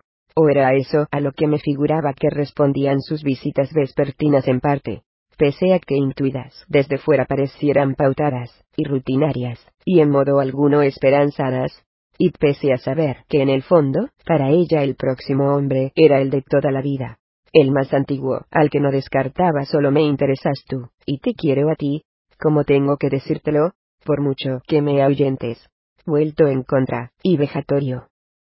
En días de mal humor, o de excesivas contrariedades con Towers, Muriel no solo la llamaba foca y saco de harina, y ser paquidérmico y bola de cebo y vaca gorra, no solo la comparaba con la campana del álamo, o con la diligencia de la diligencia, o le encontraba parecido con Sella y Winters en sus años más gruesos, o con la giganta de Baudelaire alusión que se me escapaba entonces, sino que la asimilaba a actores obesos solo, te faltaría un bigotito para estar igual que Oliver Hardy.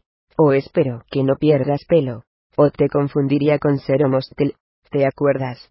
Fue con pinche sudoroso de nuestro amigo Palance, a sabiendas de que ella captaba todas las referencias cinematográficas, más que yo mismo. Eran sus insultos tan injustificados y desproporcionados, en realidad tan disparatados y malintencionados y absurdos, casi rozaban lo humorístico, que quizá por ello mismo a ella no le hacían demasiado daño, puede que hasta le dieran algo de risa, en lo más recóndito de su fuero interno aunque sin duda resultarán ingratos de oír, y le minarán los ánimos, y le crearán inseguridades terribles. A veces me preguntaba cómo no desfallecía del todo, y abandonaba sus expediciones nocturnas hasta la puerta de la habitación del marido. Es posible que se rehiciera de los rechazos, y sacara a plomo de sus encuentros con Van en aquel marco ultra religioso, y con quien quisiera que fuese el individuo de la plaza del Marqués de Salamanca en uno laico pues ambas visitas se repitieron. Y quién sabía, si con alguien más en el Escorial, o en otro sitio, al que tuviera que desplazarse en moto. Y tal vez ella adivinaba lo que no podía saber, y yo sí sabía, si bien Muriel le soltaba esas groserías a la cara, jamás se refería a ella en tales términos en su ausencia. Quiero decir que delante de ninguna otra persona, hablaba de Beatriz como del barril de amontillado ni como de Charlaughton. Siempre era Beatriz, o mi mujer ante terceros, y mamá o vuestra madre ante sus hijos, y la señora, o Beatriz ante Flavia, y llevaba buen cuidado de que los apelativos desagradables carecieran de testigos, yo incluido en principio solo que delante de mí, se le escapaban injurias llegué a ser tan como el aire. Y además yo espiaba. Y escuchaba lo que no debía. Eso me parecía una débil muestra de respeto por su parte. ¿O acaso un débil resto del afecto que en la prehistoria le habría tenido que en presencia de los demás se abstuviera de denostarla brutalmente? Tampoco veía a Muriel, cercano a la cincuentena, o en ella, renunciar enteramente a sus efusiones con mujeres, si cabía esa palabra. Él no parecía nunca anhelante ni a la casa de nadie. Se las daba de distraído, o lo era en ese terreno, y mantenía una actitud negligente y contemplativa. Daba la impresión de sorprenderse cuando se descubría apetecido por una bella advenediza, o por una seductora de alcurnia. En esas ocasiones, sin embargo, no se paraba a pensar, si las pretendientes le querían sacar algo un papelito en una película, la mera intimación con su nombre ni las rehuía cuando eso era evidente. Se dejaba conducir y manipular en apariencia, pero después solía mostrarse desinteresado e impávido, o ni siquiera recordaba alguna vez eso dijo, y ya he hablado de un caso haber compartido la cama con quien deseaba frecuentarla de nuevo a partir de entonces. Se entiende que con él dentro, o se atrevía a reclamarle un favorcillo. Si él nada había ofrecido, en nada se sentía obligado, era asunto de ellas, donde hubieran querido meterse, sin que nadie se lo propusiera. Nunca lo vi emparejado en serio con ninguna, lo máximo a que se prestaba era a reiterar varias salidas con alguna mujer, concreta que le cayera bien, y le gustara, más que nada como acompañantes en estrenos y cócteles. Salidas superficiales. Por lo general con más personas. Grupales. Me daba que debía de aburrirse, cenando con ellas a solas. O de charla tras sus desahogos de colcha que imaginaba algo maquinales. Más higiénicos que morbosos, y desde luego no apasionados. Seguro que le provocaban bostezos jóvenes o semijóvenes, advenerizas, o de alcurnia, que no tuvieran ni idea de quién era Cero Mostel, o Andy Devine o Eugene Payette o Sidney Greenstreet, por mencionar a otros actores gordos con los que en días de ira o de guasa excesivas, hubiera podido comparar a Beatriz Noguera, ni, por supuesto, el poeta Baudelaire con Giganta, o sin ella. En cuanto a las que de verdad admiraba, o le interesaban, o lo fascinaban, las Cecilias Alemani, en cambio, no solo eran escasas, sino que no acostumbraba a gozar de oportunidades con ellas. Pertenecían a otros ámbitos en los que él era un mísero, o a lo sumo un artista curioso que podría dar algo de brillo lateral o amenidad a una cena. Y quizás se permitía elogiarlas y anunciar que las adoraría justamente por ser quimeras, a veces se me ocurría que Muriel habría tenido en su vida una, o dos o tres mujeres tan importantes e inteligentes, a las que se habría entregado sin reservas, tan cabales, que le costaba mucho no tomarse a broma casi cualquier otra que se le aproximara. Yo estaba convencido de que una de las dos o tres, si es que habían sido dos o tres, sería la Beatriz de otros tiempos, la que había vivido en América, y con la que se había casado, la voluntariosa y optimista y risueña que todavía se rastreaba, la que aún no estaba semitrastornada ni era insistentemente desdichada. O, como decir, errante.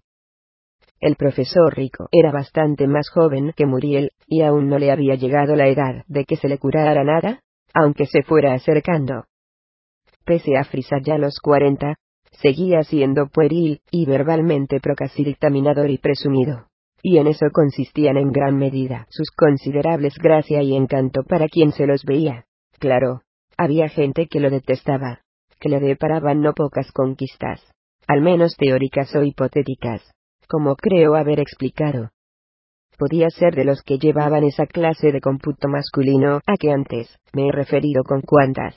Solo que él debía de anotar mentalmente la muesca, nada más ver la seducción hecha o segura, nada más cerciorarse de que, como en ocasiones, afirmaba conmovedora alegría no, con ufanía, esa mujer puede ser mía en el momento en que yo lo quiera. Es manifiesto, e indudable, razón por la cual no siempre veía la necesidad de llevar la seducción a efecto, o de rematarla. Terminó más de Van Bechpen que suyo, este último. No, no me parecía que a casi nadie a mi alrededor se le pasaran los afanes del todo, quizá era por el periodo novedoso, agitado, y al que menos al renombrado pediatra, el de mayor edad precisamente. A Muriel le llevaría unos diez años, y a Beatriz, y a Rico unos veinte y a mí casi el doble que a estos. Y aunque ya he dicho que aparentaba unos cincuenta, y se conservaba terso y ágil, no dejaba de ser incomprensible e incongruente, que yo lo invitara a salir por ahí conmigo y con mis amistades. No me costó persuadirlo. Sin embargo, no se hizo de rogar ni, se resistió ni afectó ningún dengue. Un juego de niños. Terreno abonado. Su avidez era de tal calibre, tan agudo su pesar por estarse, perdiendo una época permisiva y fácil. Tan punzante su desesperación al imaginar lo que se le escapaba por una estúpida incompatibilidad de fechas y eso es algo que mientras nos queda vida creemos posible remediarlo, si es que no revertirlo, que en realidad vio el cielo abierto cuando lo animé a frecuentar en mi compañía sitios de copas primero, y enseguida también discotecas, y salas de música en vivo en aquellos había gente de variadas edades. Se charlaba pese a los decibelios, y se estaba sentado a ratos. Él podía no sentirse muy fuera de lugar, sobre todo, porque algunos locales eran viejísimos conocidos suyos que habían vuelto a ponerse de moda con un público entusiasta y nuevo, en general ignorante del pasado, y con características casi opuestas a los de sus diversos tiempos antediluvianos. Creo que era el caso del Sol, en la calle de Jardines, o algo más tarde el del Coque, en la de la Reina, o desde luego el de Chicote, en la Gran Vía, que estaba en pie desde antes de la Guerra Civil, si no me equivoco, y del que inevitablemente había escrito Hemingway en sus reportajes y novelas más turísticas. Después, durante la postguerra, había sido local tomado por putas de relativa categoría que guardaban cierto decoro, por toreros, actores, cantantes, futbolistas, actrices, y por altos funcionarios franquistas, empresarios afines al régimen, y de vez en cuando algún ministro jaranero. Las primeras iban buscando principalmente a los tres últimos grupos y estos a aquellas. Así que se lo ponían fácil, y se encontraban allí, sin más rodeos. Me preguntaba si Van Bechten no habría sido asiduo del sitio en aquella época eterna, cuando oficialmente estaba buenas con los vencedores de la contienda bueno. En los años 40 él era uno de ellos. Se olvidaba eso siempre, y se beneficiaba de sus contactos si no habría acompañado a prebostes y medradores a tomarse los famosos cócteles de chicote, y echar vistazos a los taburetes de la barra en la que solían acodarse las mujeres desparejadas, poniéndose de medio perfil para no ofrecer exclusivamente una monótona visión de posaderas, y fingiendo de partir unas con otras, hasta que eran invitadas a incorporarse a una mesa. Hacia 1980, todavía se veía alguna despistada y añosa, que tal vez, al observar el lugar animado de nuevo tras un largo periodo de decadencia, se atrevía a ocupar su taburete giratorio de antaño creyendo que por milagro habían retornado los tiempos de gloria, y se había revertido el calendario.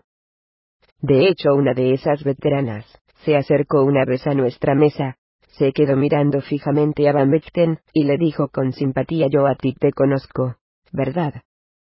Con esos ojos tan azules, y ese pelo tan rubio, no se te ha puesto canoso, y lo conservas todo. No has cambiado apenas. Pero Van Bechten, sin nerviosismo, con expresión de sincera sorpresa, y sin duda con mala idea, le respondió desde su asiento no, señora. Debe de confundirme usted con mi padre, al que me parezco.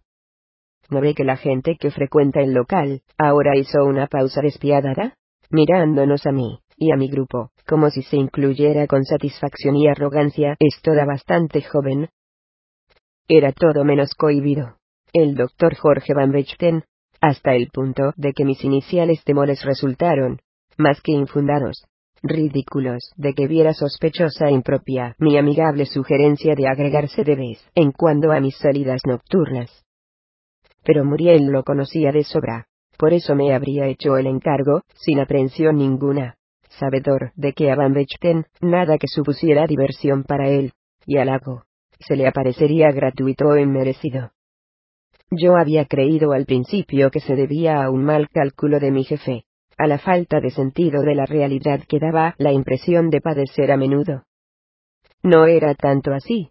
Sin embargo, poco a poco, observé que casi nada de lo esencial se le escapaba, de las personas ni de las situaciones, que bajo su aspecto distraído, sino absorto en ocasiones, registraba y se daba cuenta de mucho más de lo que aparentaba. Cuando no acertaba a descifrarlo en absoluto, me imaginaba que estaría planificando mentalmente. Quiero decir figurándose planos de películas y movimientos de cámara futuros. Y era posible que así fuera, pero no por eso perdía de vista nunca la historia que estuviera contando, o que a él se le relatara, o la idea que lo inquietara. Tenía un estilo muy reconocible, pero no era un simple estilista, aún menos un esteticista, ni en su cine ni en la vida. Le gustaba fingir que se enteraba poco de cuánto sucedía a su alrededor, y prefería callar lo que percibía. Yo creo que percibía mucho, y que se enteraba de casi todo. Van Bechten tenía en efecto unos ojos tan azules, y un pelo tan rubio que solían recordarse en un país en el que la gente con estos colores abunda mucho más de lo que se cree y concede, pero en tonos más impuros, o mezclados, que los suyos. Los ojos claros son aquí con frecuencia grisáceos, o verdes o reminiscentes de diferentes licores, o de un azul bastante oscuro como el único de Muriel que miraba. Y el rubio de los cabellos raramente es nórdico ni desvaído. Él parecía en verdad un extranjero, como si sus numerosos antepasados de Arevalo se hubieran ido cada vez a Holanda cuando les tocaba contraer matrimonio por eso resultaba inconfundible. La veterana puta de Chicote no se habría equivocado a buen seguro, aunque él no me respondía en nada al tipo clásico del putero. Conservaba una mirada juvenil y brillante. La intensidad si era meridional, luego podía hacerse obscena y ofensiva. Sus rasgos eran muy correctos por no decir que agraciados de joven, no se habría quejado, Sonreía con una dentadura deslumbrante, y de muy sana apariencia, unos incisivos grandes y rectangulares. La mandíbula era muy fuerte, y el rostro tirando a cuadrado. Lo único que lo afeaba un poco eran una nariz y unas orejas levemente picudas, como de duende, y una pequeña protuberancia en el mentón. No llegaba a ser de bruja. Una vez le dije a Muriel que se parecía a un actor secundario americano, casi episódico, que intervino en mil películas, pero del que pocos subieron jamás el nombre Robert J. Wilke. Le solté con mi juvenil pedantería deseosa de hacer méritos. Y él asintió rápidamente uno de los tres pistoleros que se pasan, esperando el tren casi todo solo ante el peligro. Me contestó. Al cabo de la calle. Tienes razón. Está bien visto. Y además es curioso aparte de salir en infinitos westerns, me suena que Wilke apareció más de una vez con bata de médico. Así lo había visto yo ya, por entonces. A Van Bechten, follándose a Beatriz en el santuario de Darmstadt, los dos de pie y vestidos. Pero Muriel no sabía que yo guardaba esa imagen del doctor, la bata abierta. En aquellas facciones, se adivinaba un carácter triunfador y expansivo, lo mismo que en su manera de andar por el mundo con gran seguridad, con una simpatía demasiado estable para no ser un poco impostada quizá la que convenía a un pediatra que debía infundir confianza en madres y en niños, con jovialidad innegable, y una acogedora sonrisa perenne. Un hombre que contaba chistes blancos o verdes, según en qué compañía estuviese, y hacía bromas con facilidad, con prontitud excesiva, como si fueran su carta de presentación, un tipo de humor agradecido que sin embargo, a mí me resultaba anticuado, pero tal vez eso era normal, nos separaban muchos años de calendario, y que acaso por eso, asociaba injustamente con la larga época franquista que a toda velocidad, se nos tornaba lejana. Al fin y al cabo todo, había caído ocurrido en esa época, cuanto no habría sido idéntico bajo otra clase de régimen. Desde niño alguien, debía de haberle aconsejado con esos hermosos dientes que tienes. Tú sonríes siempre. Jorgito. Venga o no a cuento. Eso te ganará incondicionales. Y también voluntades. Eso te allanará el camino. Era muy alto, tanto como Muriel o más, y notablemente corpulento. Por eso era dado, yo creo, a soltar palmadas en la espalda, a agarrar a la gente del brazo, y tirar de ella, o sacudirla amistosamente en medio de carcajadas mecánicas. Tenía fuerza, sin duda podría hacer daño, si se lo propusiera, a mí, me hizo un poco, algunas veces al obsequiarme con empellones de afecto, o plantarme una de sus manazas en el hombro. Era como si cayeran a plomo desde considerable altura, y a continuación, apretaban con supuesto cariño. Pero como garras. Al instante deseaba uno quitárselas de encima, zafarse del peso y la tenaza. Al lado de su campechanía, uno notaba en él algo voraz y desasosegante, como si nada lo complaciera del todo ni le bastara, como si fuera uno de esos individuos que siempre quieren más, y que llega un momento en que no saben de qué creerlo, les es difícil aumentar el éxito profesional, el dinero, el aprecio de quienes los tratan, el poder y la influencia en su ámbito. Miran a su alrededor, se revuelven en busca de objetivos nuevos, y ya no los encuentran. De modo que desconocen cómo encauzar la ambición y la energía que se niegan a dejar de rondarlos, a remitir el cerco, a levantar el campo. Hasta cierto punto se puede decir que la edad los traiciona, que no les brinda sus enseñanzas normales ni los aplaca, no los suaviza ni los hace más lentos ni mansos. Respeta su personalidad demasiado, y no se atreve con ellos, o no se molesta en contentarlos, menos aún en conformarlos. Así, se convierten en personas sin apenas conciencia del paso del tiempo por ellas, sienten este último como una especie de eternidad invariable en la que llevan instalados la vida entera, y que no es previsible que desaparezcan y cambie el paso, que se les retiren y los abandones son rehenes suyos, o sus víctimas gustosas. Cabe señalar en su descargo que el tiempo es desleal con ellos. Rehúsa cumplir su cometido en parte, se limita a minarlos poco a poco, pero como decir, sin avisarlos. Son individuos que, si se les anunciara una enfermedad mortal, y un pronto término. De entrada reaccionarían con tanta incredulidad o escepticismo con tanta altanería. De hecho, como para responder de esta manera, más o menos hay, mire, no sé qué decirle. En estos momentos me vendría mal morirme. Ando con muchos quehaceres. No contaba con ello. No estaba en mis planes próximos. Si le parece, Vamos a dejarlo para más adelante. Y en el fondo es comprensible, pues, a excepción de los suicidas, y de los ya muy cansados, ¿quién no quiere dejarlo para más adelante, por tarde que se presente la hora? Muriel nunca habría contestado eso. Sin embargo, pese a compartir con en cierta inmunidad al transcurso, como conté al principio, y a que tampoco los años arrojaran sobre su aspecto más que una lenta aguanieve o penumbra. Pero en él, a diferencia de en su amigo, no había voracidad ni desasosiego ni insatisfacciones difusas, sino más bien estatismo, y pausa, y calma simplemente hacía caso omiso del paso del tiempo, como si fuera algo tan consabido que no valiera la pena dedicar ni un minuto a lamentarlo ni a ponderarlo o como si a él ya le hubiera ocurrido todo lo fundamental en el pasado. Nada pudo venirle mejor al doctor, que buscaba acomodo a su permanente codicia, sin claro blanco ni rumbo, que mi sugerencia, o lo que él vio como mis tentaciones asomarse, con un guía o un iniciado a la vida juvenil y desaforada de entonces. En realidad yo no le era muy preciso, la época era tan efervescente que todo parecía repentinamente permitido y normal por contraste con las plumbeas décadas de Franco, aunque ya desde un lustro antes de la desaparición física de éste hubieran fenecido esos tiempos. o se les hubiera dado con decisión la espalda.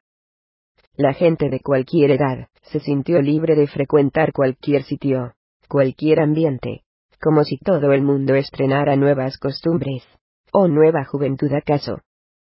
Quienes no mucho antes, y en virtud de sus años, no se habrían visto autorizados a salir varias noches a la semana hasta las tantas. Ahora tenían la sensación de que nada se lo impedía, y aún es más, de que el burbujeo y la agitación generales los combinaban a hacerlo, y a aventurarse donde no les correspondía, por edad o por posición, o por su trayectoria de dignidad y compostura observadas durante largo tiempo.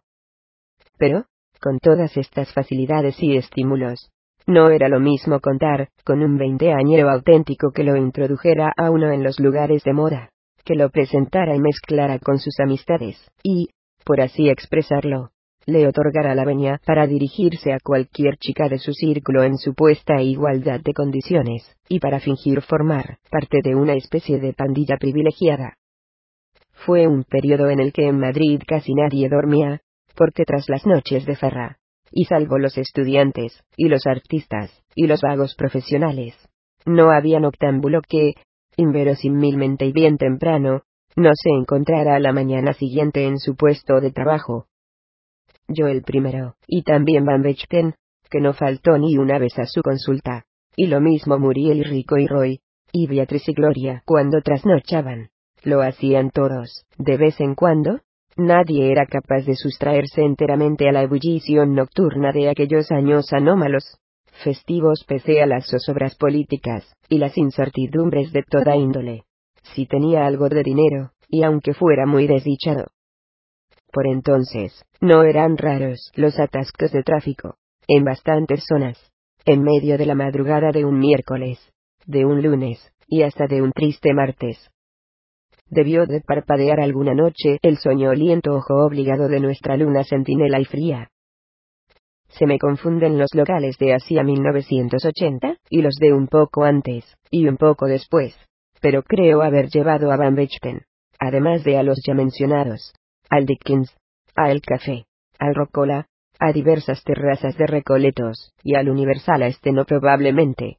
Me parece que fue posterior, y a unas cuantas discotecas en las que desde luego yo pasé demasiados ratos a lo largo de aquellos años. En su compañía, ¿o no? ¿Quién lo recuerda?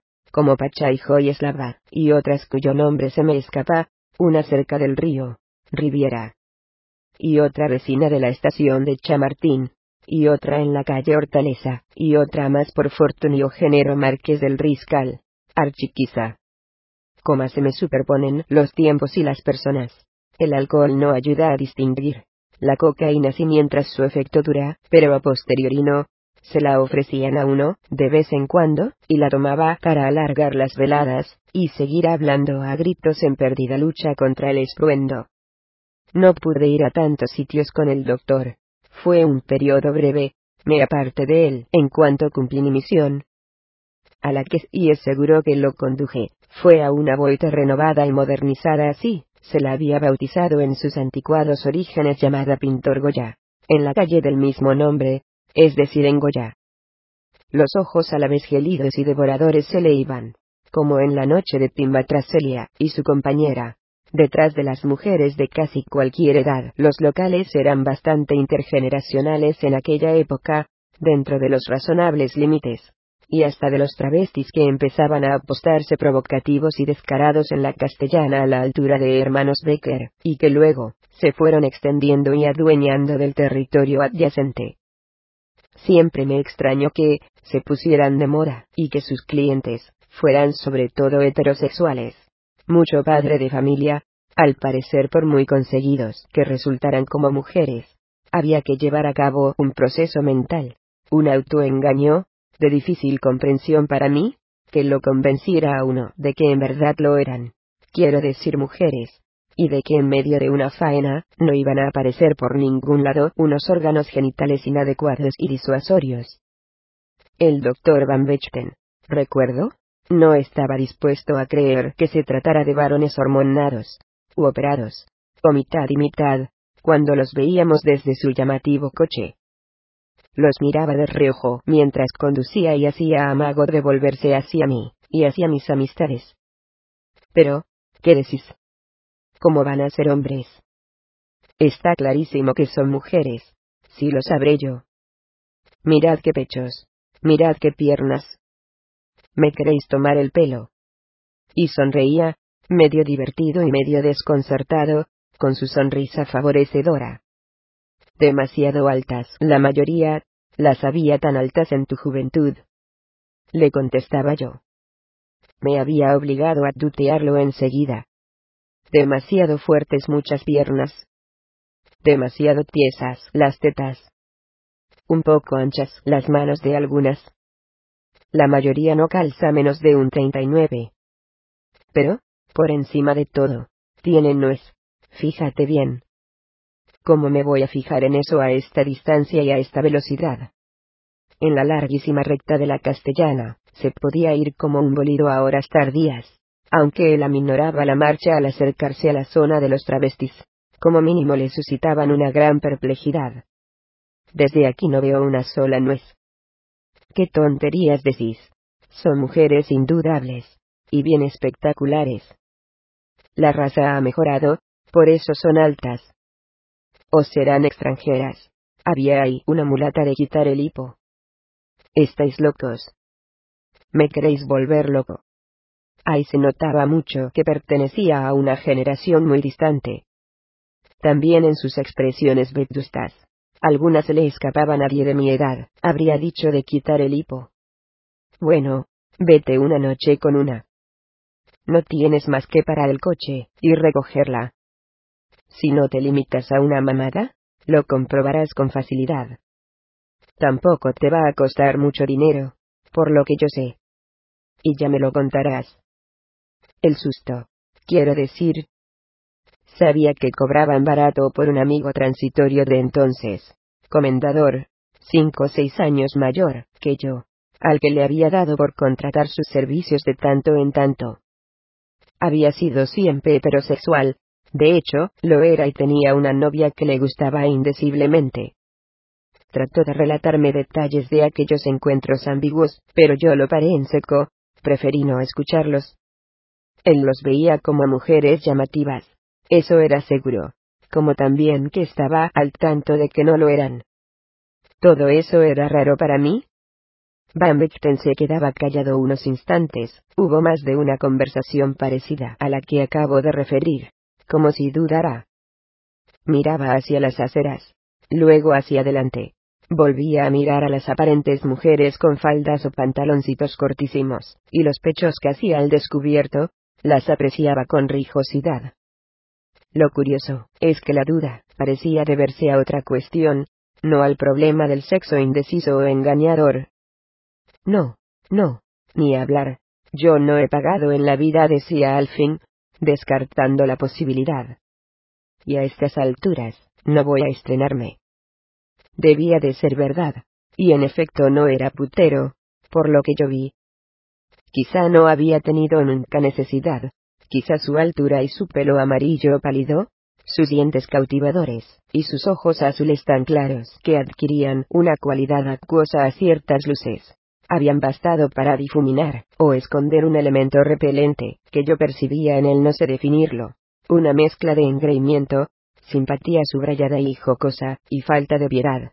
Y todo ello, se le pintaba en el rostro, vagaroso como es, y que desde mi punto de vista, no podía pasar inadvertido a las mujeres, a las de su presente, y a las de su pasado, era algo intrínseco, y no cosa de la edad. Claro que me he equivocado en eso a menudo, y he asistido a enamoramientos de mujeres notables, a su absoluta entrega, o rendición a tipos en verdad nauseabundos, y él tampoco llegaba a tanto. Y aunque ahora, no le quedaba el menor rastro de juventud, ya he dicho que se conservaba mejor que bien.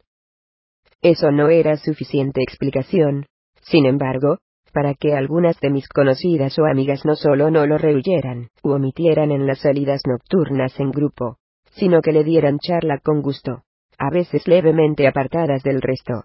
Quiero decir que no, es que hablaran con todos, y lo incluyeran también a él al fin y al cabo estaba allí, y tenía mi carta de presentación, sino que podía suceder que hablaran tan solo con él. Serían los chistes y bromas rancios que encadenaba cuando se lo proponía.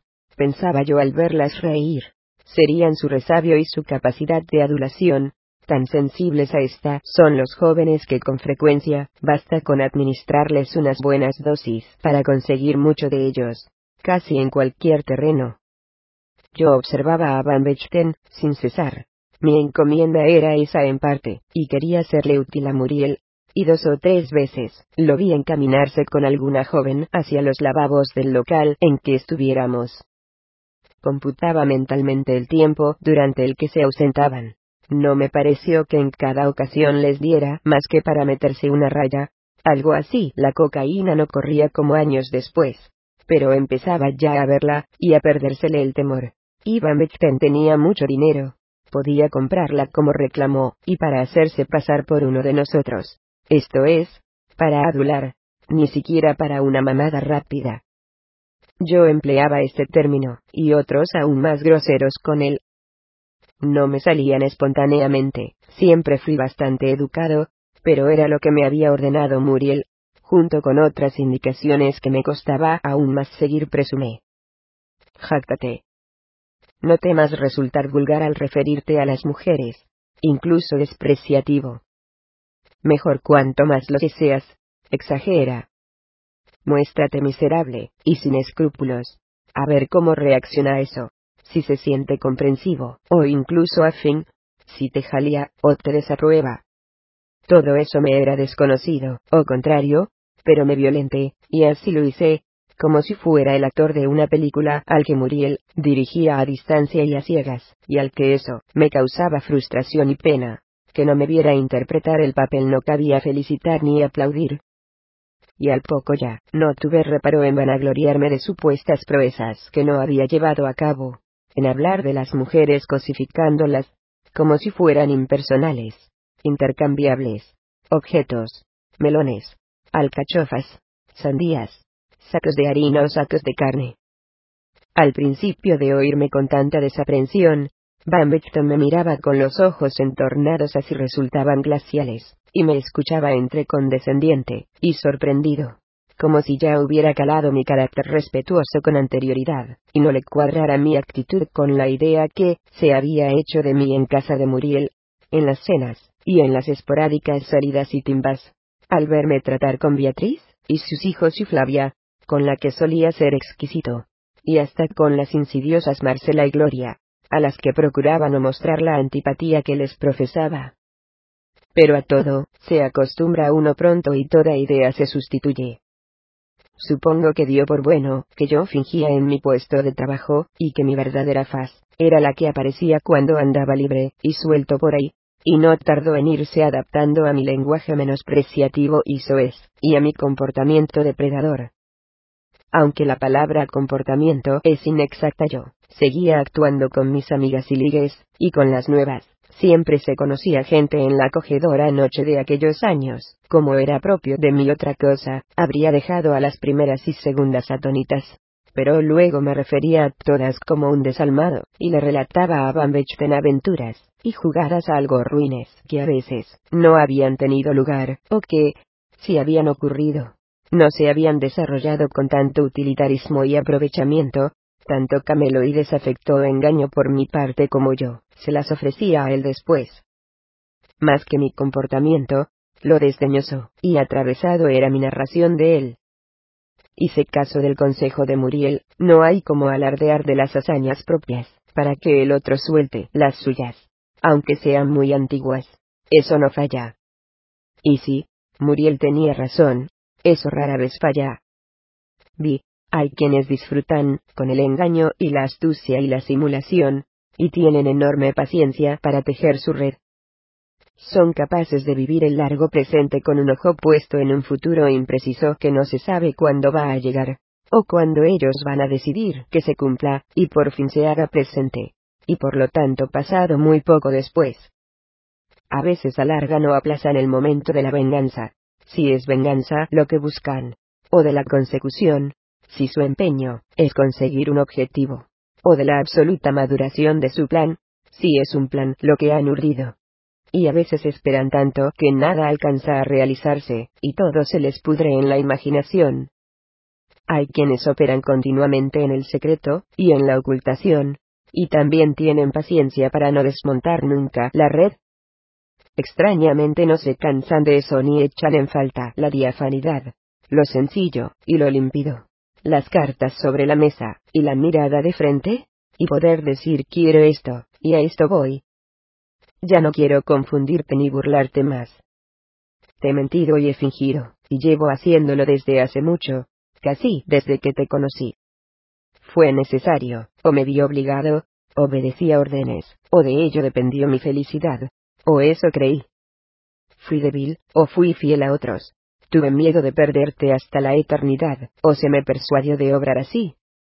Me importabas demasiado, o me dabas totalmente igual, te engañé a mi pesar, y contra mi conciencia, o no me costó lo más mínimo.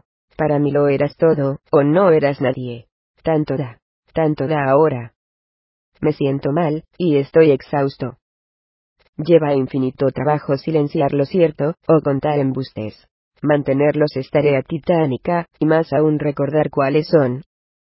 El temor a meter la pata, a contradecirme sin darme cuenta, a ser pillado en un renuncio, a desdecirme sin querer, me fuerza a no bajar nunca la guardia, y me resulta agotador. Mi culpa se ha atenuado, ya no es tan grande como para impedirme el intento. Así que voy a decirte lo que hay. Al fin y al cabo, mi mentira se remonta muy lejos. Las cosas son como han sido, y ya no tienen vuelta de hoja ni tiempo para regresar. A estas alturas, la verdad es inexistente, y ha sido sustituida. Solo cuenta la que hemos vivido, a partir de su suplantación. Puede que aquel engaño lejano, se haya convertido en la verdad. Nada va a cambiar mucho, porque ahora sepas la que un día fue. Ya no es. Y yo tengo que descansar. Sí, hay afortunados que nunca sienten la tentación de decir esto, de rectificar y confesar. No soy yo uno de ellos, y es lástima, porque en cambio pertenezco a los que guardan algún secreto que jamás podrán contar a quien vive, y aún menos a quien ya murió. Uno se convence de que ese secreto es pequeño, de que poco importa, y en nada, afecta a nuestras vidas. Son cosas que pasan, de juventud, cosas que se hacen, sin pensar, y que en el fondo carecen de significancia, y que falta hace saberlas y sin embargo, no ha habido jornada en que no me haya acordado de eso, de lo que hice y pasó en mi juventud. En verdad no es grave, no lo fue, creo que a nadie perjudique. Pero es mejor que por si acaso lo siga callando, por nuestro bien, por el mío, quizá el de mis hijas, y sobre todo el de mi mujer. Y cuando aquí lo diga, pero aquí no es la realidad, tendréis todos que guardármelo y callar también, no podréis ir por ahí, revelándolo desde el oriente al encorvado oeste, con el viento como caballo de postas, como si hubiera pasado a ser algo nimio que os perteneciera, y fuerais cada uno una lengua sobre la que cabalga el rumor. Ni una palabra de ello mencionaréis, por favor, si otros os pidieran escuchar mi historia. Lo harían solo, para entretenerse o, para acumular datos inútiles, que olvidarían nada más esparcirlos indiferentemente más allá y un poco más. A mí, me molestaba no ir derecho, ir velado, y esperar. Habría deseado decirle a Van detrás de qué andaba, aunque yo no lo supiera muy bien, por los escrúpulos de Muriel, y acabar lo antes posible con la pantomima, y con su compañía, zafarme de su presencia que en conjunto, me desagradaba o empezó a hacerlo pronto. No es que el hombre no fuera simpático, o tratara de serlo, a la mayoría de mis amistades, les caía bien pese a la grandísima diferencia de edad. Fue mejor acogido de lo que me esperaba. Al principio, cuando aparecí con él, lo miraron como a un marciano, pero al poco logró mimetizarse bastante hasta donde podía ser, claro está, y no ser percibido como un absoluto intruso, o un estorbo o un guardián. Ponía de su parte. Era festivo y lisonjero, Daba consejos a quien se los pedía. Era inevitable que mis conocidos lo vieran como a una persona con experiencia, y además le consultaban sobre sus malestares y aprensiones. En cualquier ámbito un médico lleva terreno ganado, tiene mucho a su favor. Pagaba numerosas rondas, y eso ayuda siempre a la aceptación, y al final de la noche, si aguantaba hasta el final, alguna se cansaba comprensiblemente cuando a los jóvenes nos quedaba aún larga cuerda, nos depositaba a cada uno en su casa con su coche espectacular, como si de repente tuviéramos chofer. Y eso era muy cómodo, una bendición, nos ahorrábamos un taxi caro, o una dura caminata bajo los efectos de cualquier exceso. Para tomarse semejante molestia, Van pretextaba que no podía permitir que las muchachas volvieran solas a altas horas. A las damas había que acompañarlas. Él había sido educado así. Debíamos aprovecharnos de su antigüedad. Observé que casi nunca hacía el recorrido más lógico, que no nos soltaba en el orden que más convenía, y que le evitaba dar vueltas, o salvar innecesarias distancias, sino que procuraba dejar siempre a una chica para la última estación, es decir, quedarse a solas con ella en el automóvil tras perdernos de vista a los demás. Con casi todas yo tenía confianza para preguntarles, entre risas, y como de broma, ¿qué tal la otra noche con el doctor? Era evidente que se quería quedar, sin testigos contigo. Y me pareció que tú, no le hacías ascos a la idea. Yo sabía que un hombre mayor tendría en principio dificultades para conseguir nada de una joven, pero también he sabido, siempre que a muchas de estas al menos mientras, recorre en la noche noche tras noche, y es una época que atraviesan tantas, les impresionan la riqueza o su apariencia o sus símbolos, y el aplomo, y que el individuo experimentado las deslumbra a menudo con facilidad, sobre todo, si además se le da bien el halago, antes de conseguir algo, y también después. Hay jóvenes que se sienten enaltecidas, si notan que, se interesa por ellas un hombre de edad muy superior, y más aún al descubrirse capaces de proporcionarle un incomparable placer, eso es lo que les dice él nunca en mi vida. Óyeme bien, nunca. Y mira que a mis años he conocido mujeres. Punto. Aprendí pronto a no descartar nada. Las conjunciones más inverosímiles se pueden dar. Desde la madurez, causa vergüenza reconocer lo sencillo que resulta a veces engañar a la juventud.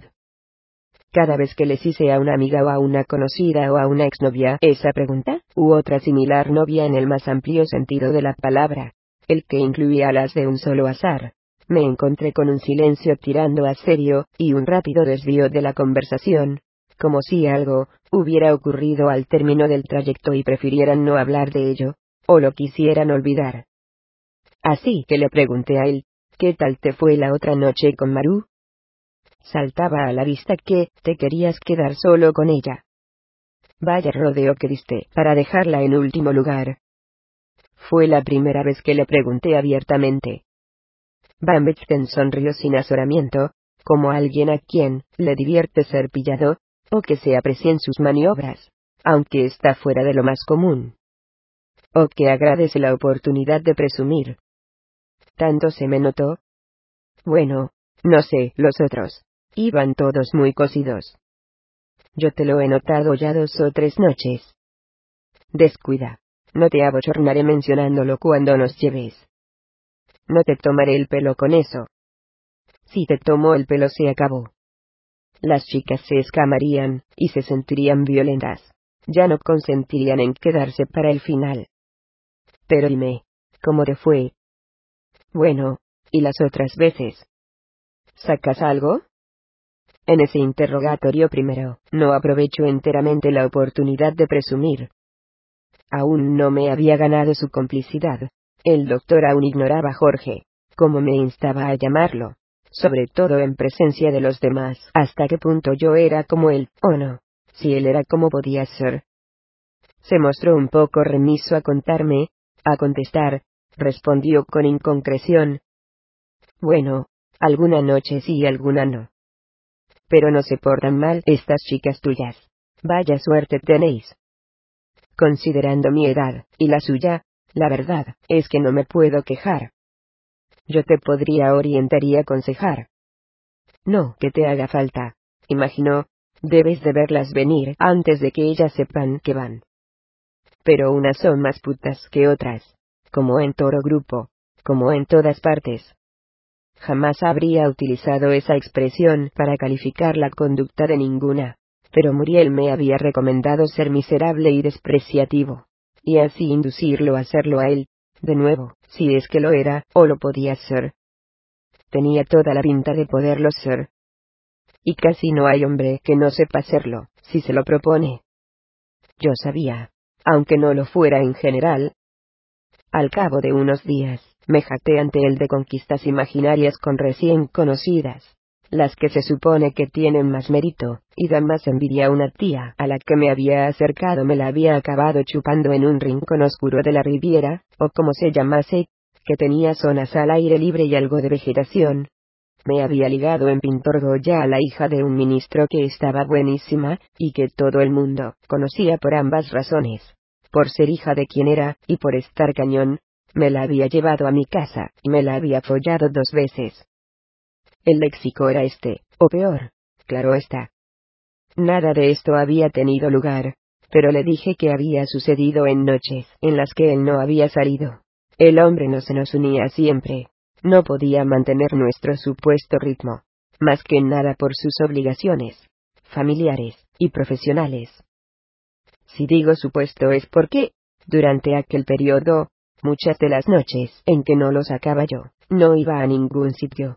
Me quedaba en casa, o hasta tarde en la de Muriel, aunque él no estuviera empezó a rodar la única película que coincidió con mi tiempo, producida por Ariel Antowers, y en cuyo guion yo le había echado una mano, trabajando en sus exhaustivas listas de autores, o en cualquier otra minucia, haciéndoles compañía discreta a Beatriz, y a sus hijos, oyéndola a ella tocar un poco el piano, carecía de constancia, se cansaba pronto. Para entonces se me había hecho patente que los ocasionales encuentros sacros entre ella y Van Bechten eran meramente utilitarios por las dos partes. En el caso de él, visto lo visto, no iba a desdeñar un polvo, de vez en cuando con una mujer casi veinte años más joven que él. El mundo de las que tenían treinta y cinco, menos se le acababa de abrir.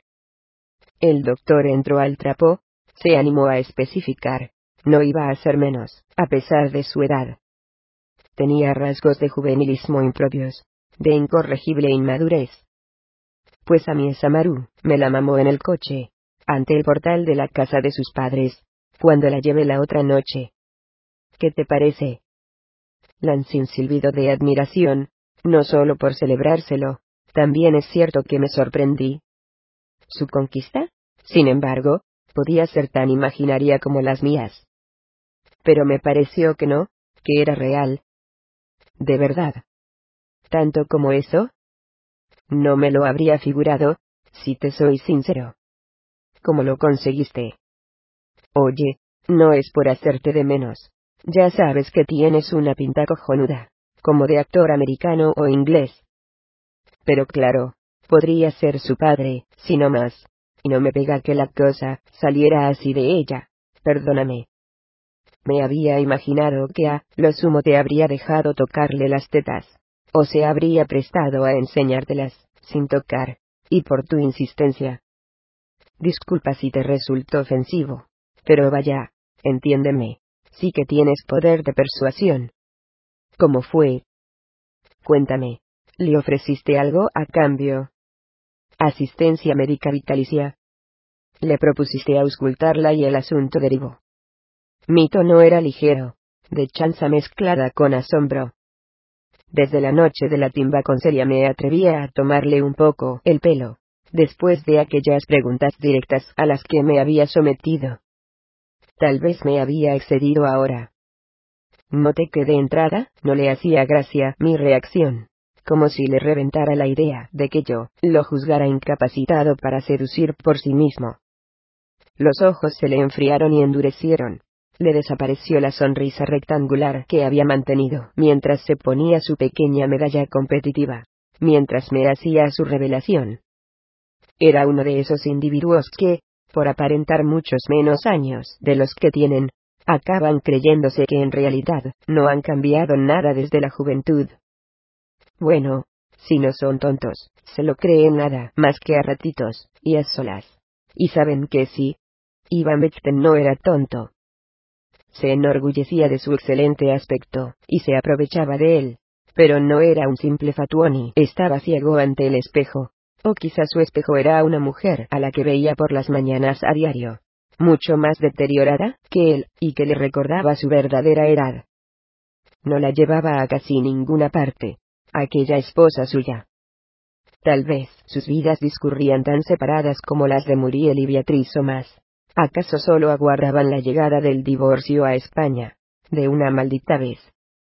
Eran incontables las parejas que lo esperaban con impaciencia o desesperación.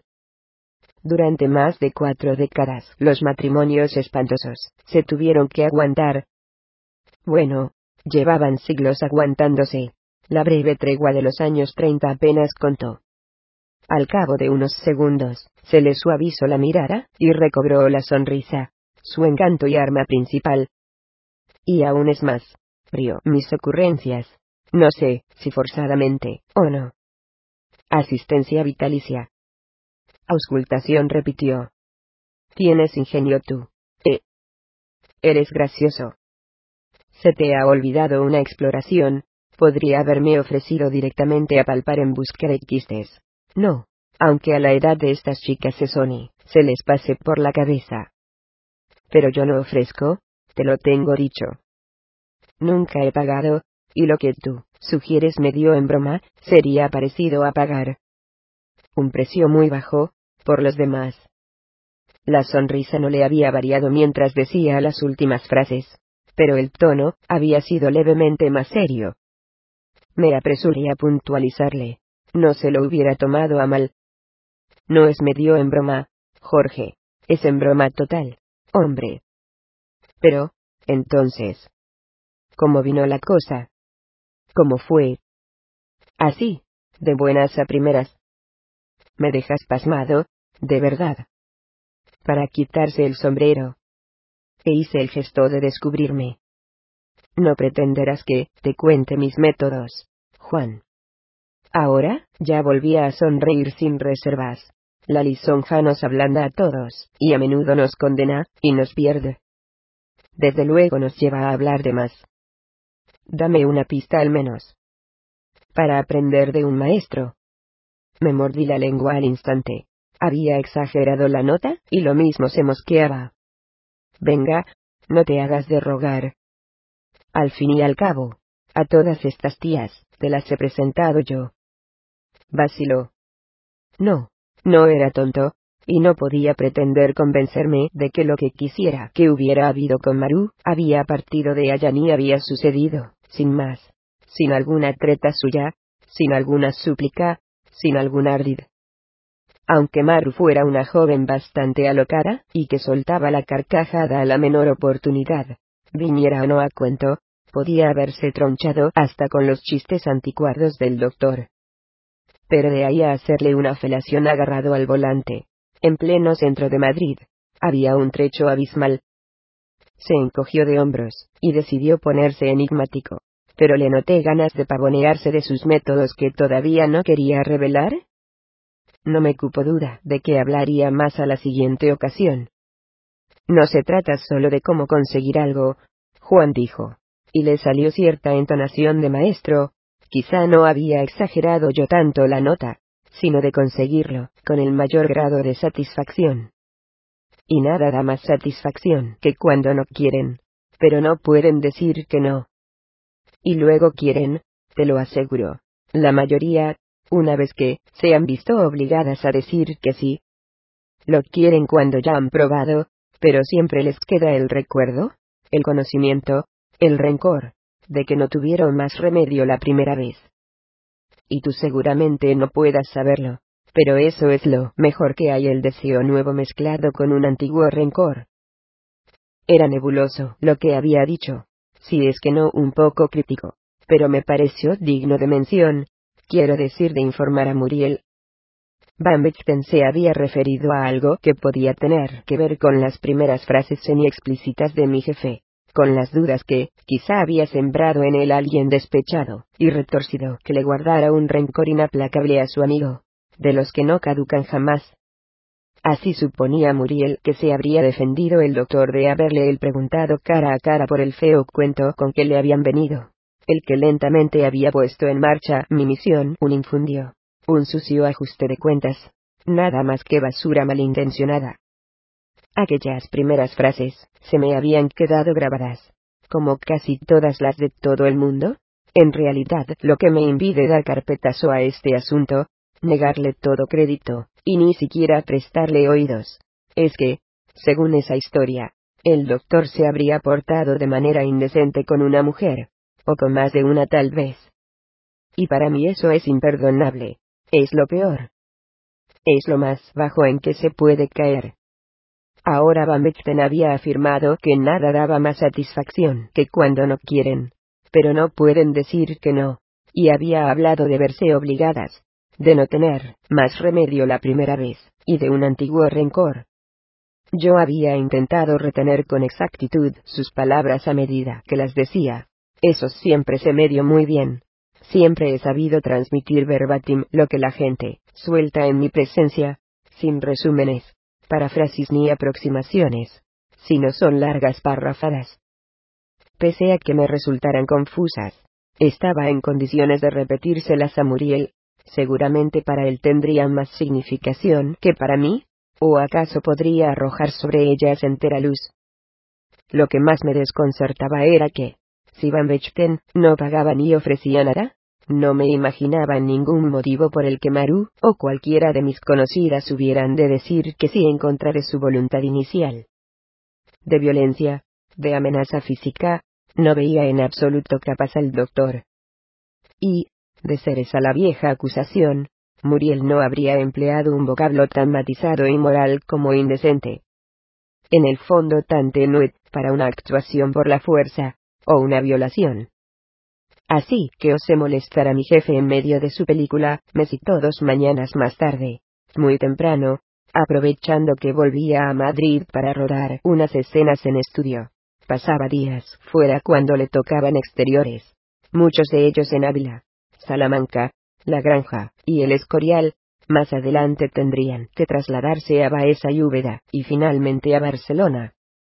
No iba a pisar la casa en aquella breve estancia, andaba demasiado atareado, y se alojaría con los intérpretes en un hotel.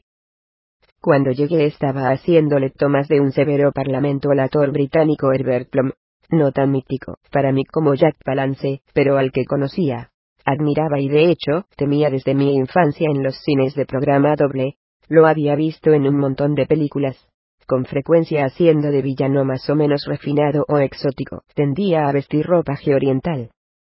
Comprobé en persona su buena voz, y su elegante dicción inglesa, y eso que ahora he sabido, a raíz de su reciente muerte a los 95 años, que era checo de nacimiento más bien austrohúngaro, y que no había llegado a Inglaterra hasta los 21 huyendo de la invasión nazi, y con un apellido tan impronunciable, enrevesado, y largo como era simple, fácil, y corto, el que había adoptado, para su profesión cause HACEV unas Schluder Pacheru, se llamaba en origen. Dudo que le hubieran admitido eso en una pantalla, o en un cartel. Había hecho papeles secundarios en producciones importantes, interpretando a Napoleón en guerra y paz, probablemente más por la baja estatura que por el parecido, aunque algo ayudará la frente grande salpicada por un mechón. Había sido el capitán Nemo, y el fantasma de la ópera, y uno de los asesinos del Quinteto de la Muerte, y había salido en Espartaco, encarnando a un embajador silicio. Pero sobre todo, me había dado miedo en el circo como el almoraví de Ben Yusuf, vestido de negro y embosado a lo largo de todo el metraje, se le veían solo los ojos, fanático con atamboradas huestes que desembarcaban en mi propio país. No importaba mucho que la acción transcurriera en el siglo sí. El pánico viaja con facilidad en la ficción, o en lo que uno vive como tal. Lo cierto es que cuando Muriel hizo un alto en el rodaje para atenderme y escuchar mi informe, el resto del equipo se dispersó momentáneamente, pero Herbert Plum, tras serle yo presentado, no se movió, se quedó allí, quizá para no perder la concentración. Sacó un cigarrillo de su pitillera, lo insertó en una boquilla que extrajo de su diminuto estuche, y se puso a fumar, con una distinción de otro tiempo. Ya a finales de los años 60, su ascendente carrera se había frenado, y había caído por un lado en manos del inspector Clouseau, había dado vida a su desquiciado jefe en las secuelas de La Pantera Rosa, y por otro en las de Towers, e incluso en las de Ges Franco, había participado en la fantasía lesbico carcelaria 99 mujeres, y en un conde Drácula que nadie recuerda como la mejor versión. Sin embargo, Muriel lo consideraba un gran artista, y lo trataba con el máximo miramiento. Ha trabajado a las órdenes de Vitor Houston, de McKendrick, Kubrick y Anthony Mann, de Dazin y Carol Reid, exclamaba embelesado. Según me había contado, era además un hombre extremadamente culto, y tenía escrita una novela sobre el dramaturgo Marlowe, al cual me había ilustrado rico. Algunos han atribuido una muerte fingida, y la entera obra de Shakespeare de modo que, por no hacerle un feo al artista, y dejarlo, sin entender palabra, mi jefe me pidió que, le informara en inglés. Al fin y al cabo, no va a saber de qué hablamos, y si lo supiera da igual, me dijo antes en español. Pero en ningún caso, quiero que se sienta excluido o orillado, mientras decida permanecer en nuestra compañía. No le puede indicar que se aleje, o irnos nosotros a un rincón. Le pregunté con aprensión. Va a resultar muy artificial que hablemos usted y yo en inglés. Y tampoco se crea que tengo tanta costumbre. Él había rodado en los Estados Unidos. Yo solo había ido a Inglaterra de visita. A pesar de su corta estatura, me imponía, o atemorizaba mucho la presencia allí de Lom, y no solo por los malos ratos que me había hecho pasar a oscuras en la niñez, se me cruzaron imágenes con sombrero de su personaje otra vez fanático y traidor en la India en llamas, con Lauren Bacall y Kenneth More. Tenía unos ojos tan vidriosos como magnéticos, de una frialdad intensa que casi llegaba a turbar.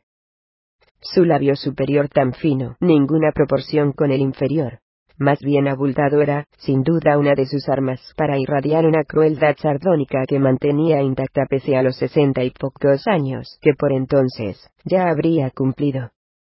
No obstante, su actitud era afable, y su expresión amigable. Después de su perorata vehemente de ficción, se lo veía relajado y contento.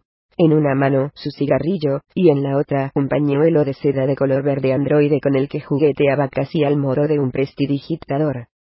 No, ¿cómo voy a hacer eso, criatura? Y Muriel me regañó con su único ojo. A ver, si aprendes modales, Juan. Un respeto para esta eminencia. Venga, no tenemos mucho tiempo antes de reanudar. Pero no te ahorres nada importante. Anda, cuéntame. Y añadió, para darme ya la entrada en inglés o A él no le costaba pasar a esa lengua. Ya lo había visto con Palance y Towers. Así que hice un esfuerzo, y le relaté mi conversación con Van Vechten lo mejor que pude. De vez en cuando me volvía hacia Lom, como si también lo atañera, y precisamente para no excluirlo. Lo que hablábamos, no le iba ni, le venía ni, le sería muy comprensible. Pero observé que prestaba suma atención, como si fuera un individuo alerta, incapaz de no prestársela a lo que sucediera a su alrededor, y como si cualesquiera narración o charla pudieran ser de su interés. Quizá era uno de esos actores que lo absorben todo, por si algo les es de utilidad. Cuando llegó el momento de transmitirle a Muriel las últimas frases del doctor, las que me habían parecido un posible avance en la investigación, las traduje malamente al inglés y acto seguido le pedí permiso para repetírselas en español. Me disculpé de antemano con la eminencia Lom, para mi Ben Yusuf y Napoleón perdone, señor Lom, pero lo que aquí dijo este amigo del que hablamos fue un poco ambiguo y complicado, y será mejor que se lo transmita al señor Muriel tal cual. Herbert Lom hizo ondear la mano del pañuelo en un ademán de largueza y generosidad, y exageró tanto el gesto que, me pasó la tela por la nariz. Eso me hizo estornudar, una vez, y otra vez, y otra más, Adelante dijo tras esquivarme con agilidad, y comprobar que ya había parado. Faltaría más. Muy interesante todo esto, si se me permite decirlo. Por favor, siéntase libre, Juan. Había captado mi nombre a la primera. Me sentí muy honrado, y, dados sus antecedentes cinematográficos, también me causó un poco de preocupación. Con la misma deferencia, lo había visto numerosas veces tratar a sujetos a los que se pensaba cargar. Muriel se quedó con cara de preocupación, tal vez de desánimo y decepción, cuando oyó las frases tal como habían salido de los labios de su viejo amigo. Como si hubiera preferido que yo le hubiera venido con las manos vacías, sin ningún progreso, o poder desestimar mi información. Pero esta pareció hacerle mella. ¿De verdad dijo eso? Me preguntó con voz ronca, buscando algún resquicio para la incredulidad. Dijo eso. Nada es más satisfactorio que cuando no quieren. Pero no pueden decir que no. ¿Estás seguro, Juan? Por respeto a Lom, seguía hablando en inglés, y tradujo la frase a este idioma con más precisión de la que yo había sido capaz de alcanzar en mi versión del relato. Creo que no me equivoco. ¿Don Eduardo? Eduardo.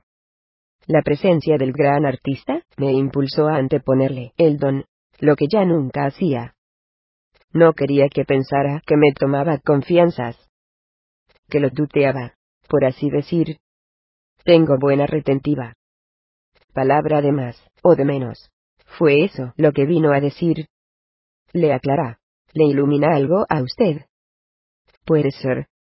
¿Y tú qué le contestaste? No aprovechaste para tirarle de la lengua. Te encomendé que le tiraras de la lengua, que le son sacaras parecía una buena ocasión. Sí, claro. Le contesté que no entendía bien, qué era eso del rencor. Le pedí que me lo explicara. Y... nada. Se echó a reír, y no respondió. Se acercó una sobrina de García Lorca que va por esa discoteca y la conversación se diluyó. Es medio americana, esa sobrina, ha sido bailarina en Nueva York muy guapa, unos años mayor que yo. Al doctor se le fueron los ojos detrás de sus piernas, e intento darle charla, pero no creo que con ella tenga la menor posibilidad de nada. Está con un pintor. Luego, la verdad, no quise volver a eso, para no parecer demasiado interesado. Quizá no hice bien. Pero me da que será más propenso a contar otro día, si no se le insiste. Bueno, está bien, dijo Muriel con condescendencia, o distraído. Lo abrumaba la preocupación.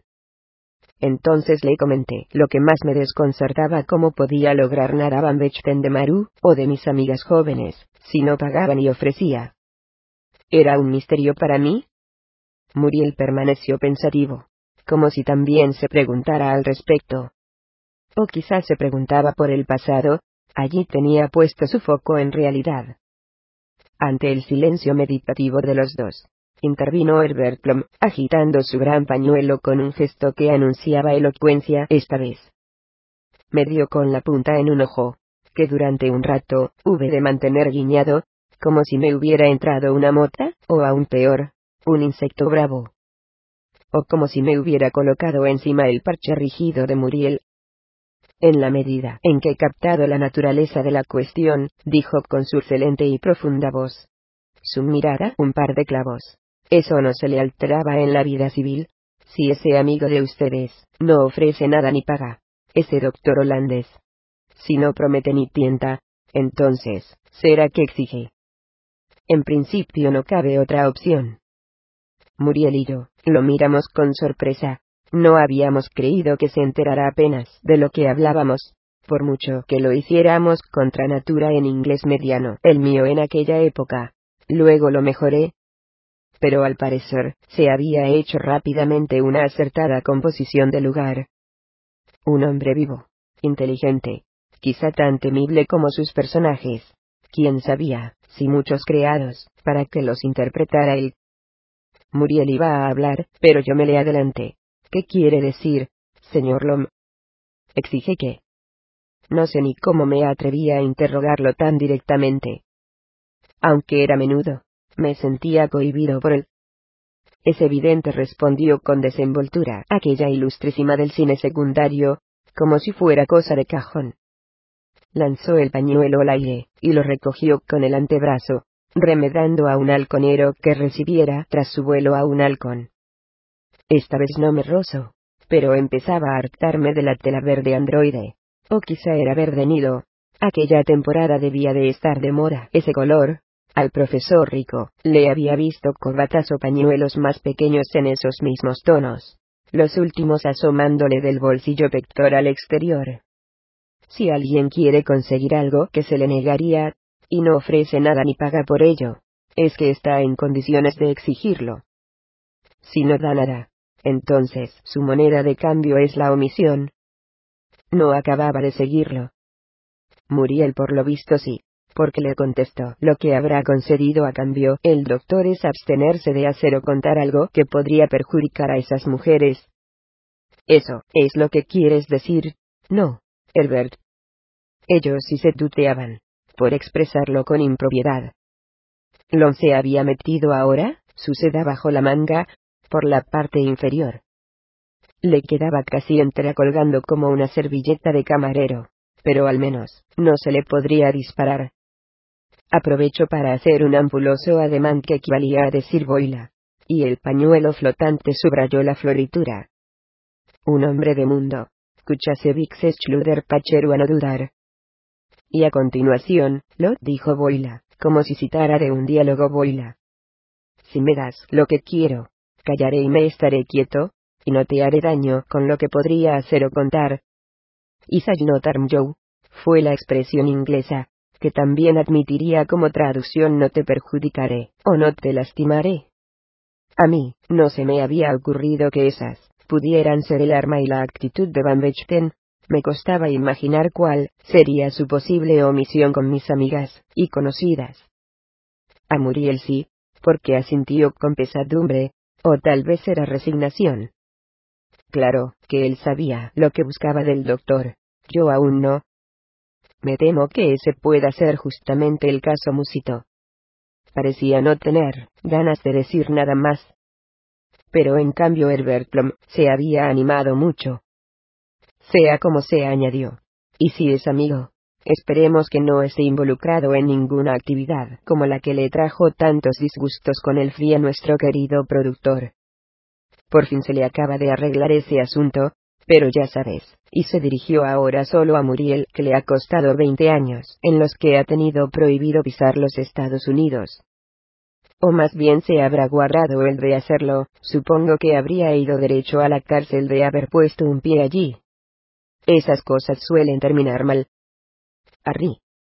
Buscado por el FI. No sé de qué me hablas, Herbert, ni cuál es esa actividad.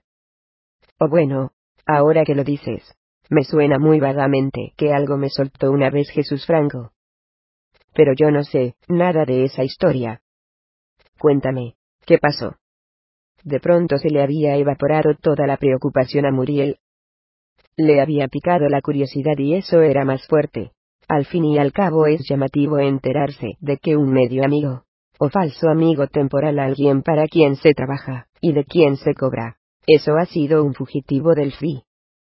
Era palmario que a Herbert Plum le gustaba dar sorpresas, y contar. Sonrió con deleite. Su labio fino desapareció. Probablemente había hecho mención de aquel episodio con el solo propósito de divulgarlo. Ah, no. No lo sabes y añadió, para justificar su indiscreción, bueno, ahora que ha pagado una multa, y le han retirado los cargos, me imagino que ya no importa que lo sepas. Aún así, por si acaso, no te des por enterado con él. No creo que le molestase, conmigo se ha reído abiertamente del caso en más de una ocasión. Pero nunca se sabe. También es verdad que a veces, se ha lamentado de no haberse podido establecer en Ojiwood por culpa de aquel equívoco. No tenía mucho de particular que Towers si hubiera hablado del caso con Jesús Franco, y con Lom. Al primero le había producido ocho o nueve películas, algunas tan eróticas como podían ser, y con el segundo, había colaborado en al menos cinco oportunidades. La presente sería la sexta, aunque como nuestro proyecto, no llegó a concluirse ni a estrenarse jamás no aparece en ninguna filmografía, según he comprobado hace poco en Internet ni en la de Muriel ni en la de Towers ni en la de Lom. Tienes mi palabra. Dime, ¿qué ocurrió? A Muriel le encantaba que le relataran chismes, siempre que fueran novelescos, y de interés. En pocos segundos, se había olvidado de Van Bechten, y estaba ansioso por escuchar aquella peripecia delictiva de su productor.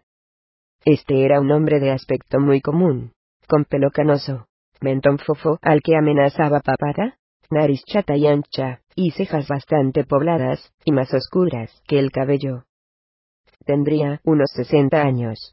Yo había coincidido con él una vez o dos. Apenas me había dirigido la palabra. ¿No significaba nada? Con los secretarios y subalternos eso suele suceder. La historia es incompleta y contradictoria, y confusa. Claro está, dijo el antiguo Napoleón, y encendió otro cigarrillo. Tras encajarlo con esmero en su boquilla, se lo veía satisfecho de haberse hecho con nuestra atención. Lo que yo sé, y no lo sé todo por él, es que en 1960 o 1961 Harry se llevó a Nueva York a una joven, medio checa y medio inglesa llamada Mariella Novotny, con la que había iniciado una aventura. Muy ligera, como es natural. Él le había prometido labrarle una carrera como estrella de anuncios televisivos. Con poco se conformaba la joven. Por entonces Harry se estaba abriendo camino en Hollywood, en Toronto, y en Nueva York. Así que contaba, con numerosos contactos norteamericanos. Se alojaron en un hotel en el que Mariella empezó a recibir a caballeros influyentes de la política y de otros ámbitos, siempre a instancias, y con la intermediación de Harry. Y también, más adelante, en el apartamento que éste compartía con su madre, una madre singular la de nuestro productor. Eso fue al menos lo que Novotny declaró al FI, que él le había proporcionado clientes importantes asegurándole que complacerlos la ayudaría a triunfar.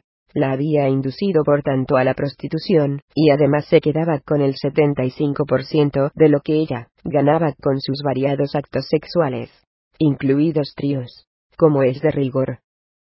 Añadió que Harry estaba presente en la mayoría de las funciones, lo cual parece improbable que aceptaran los elevados partenaires de la joven.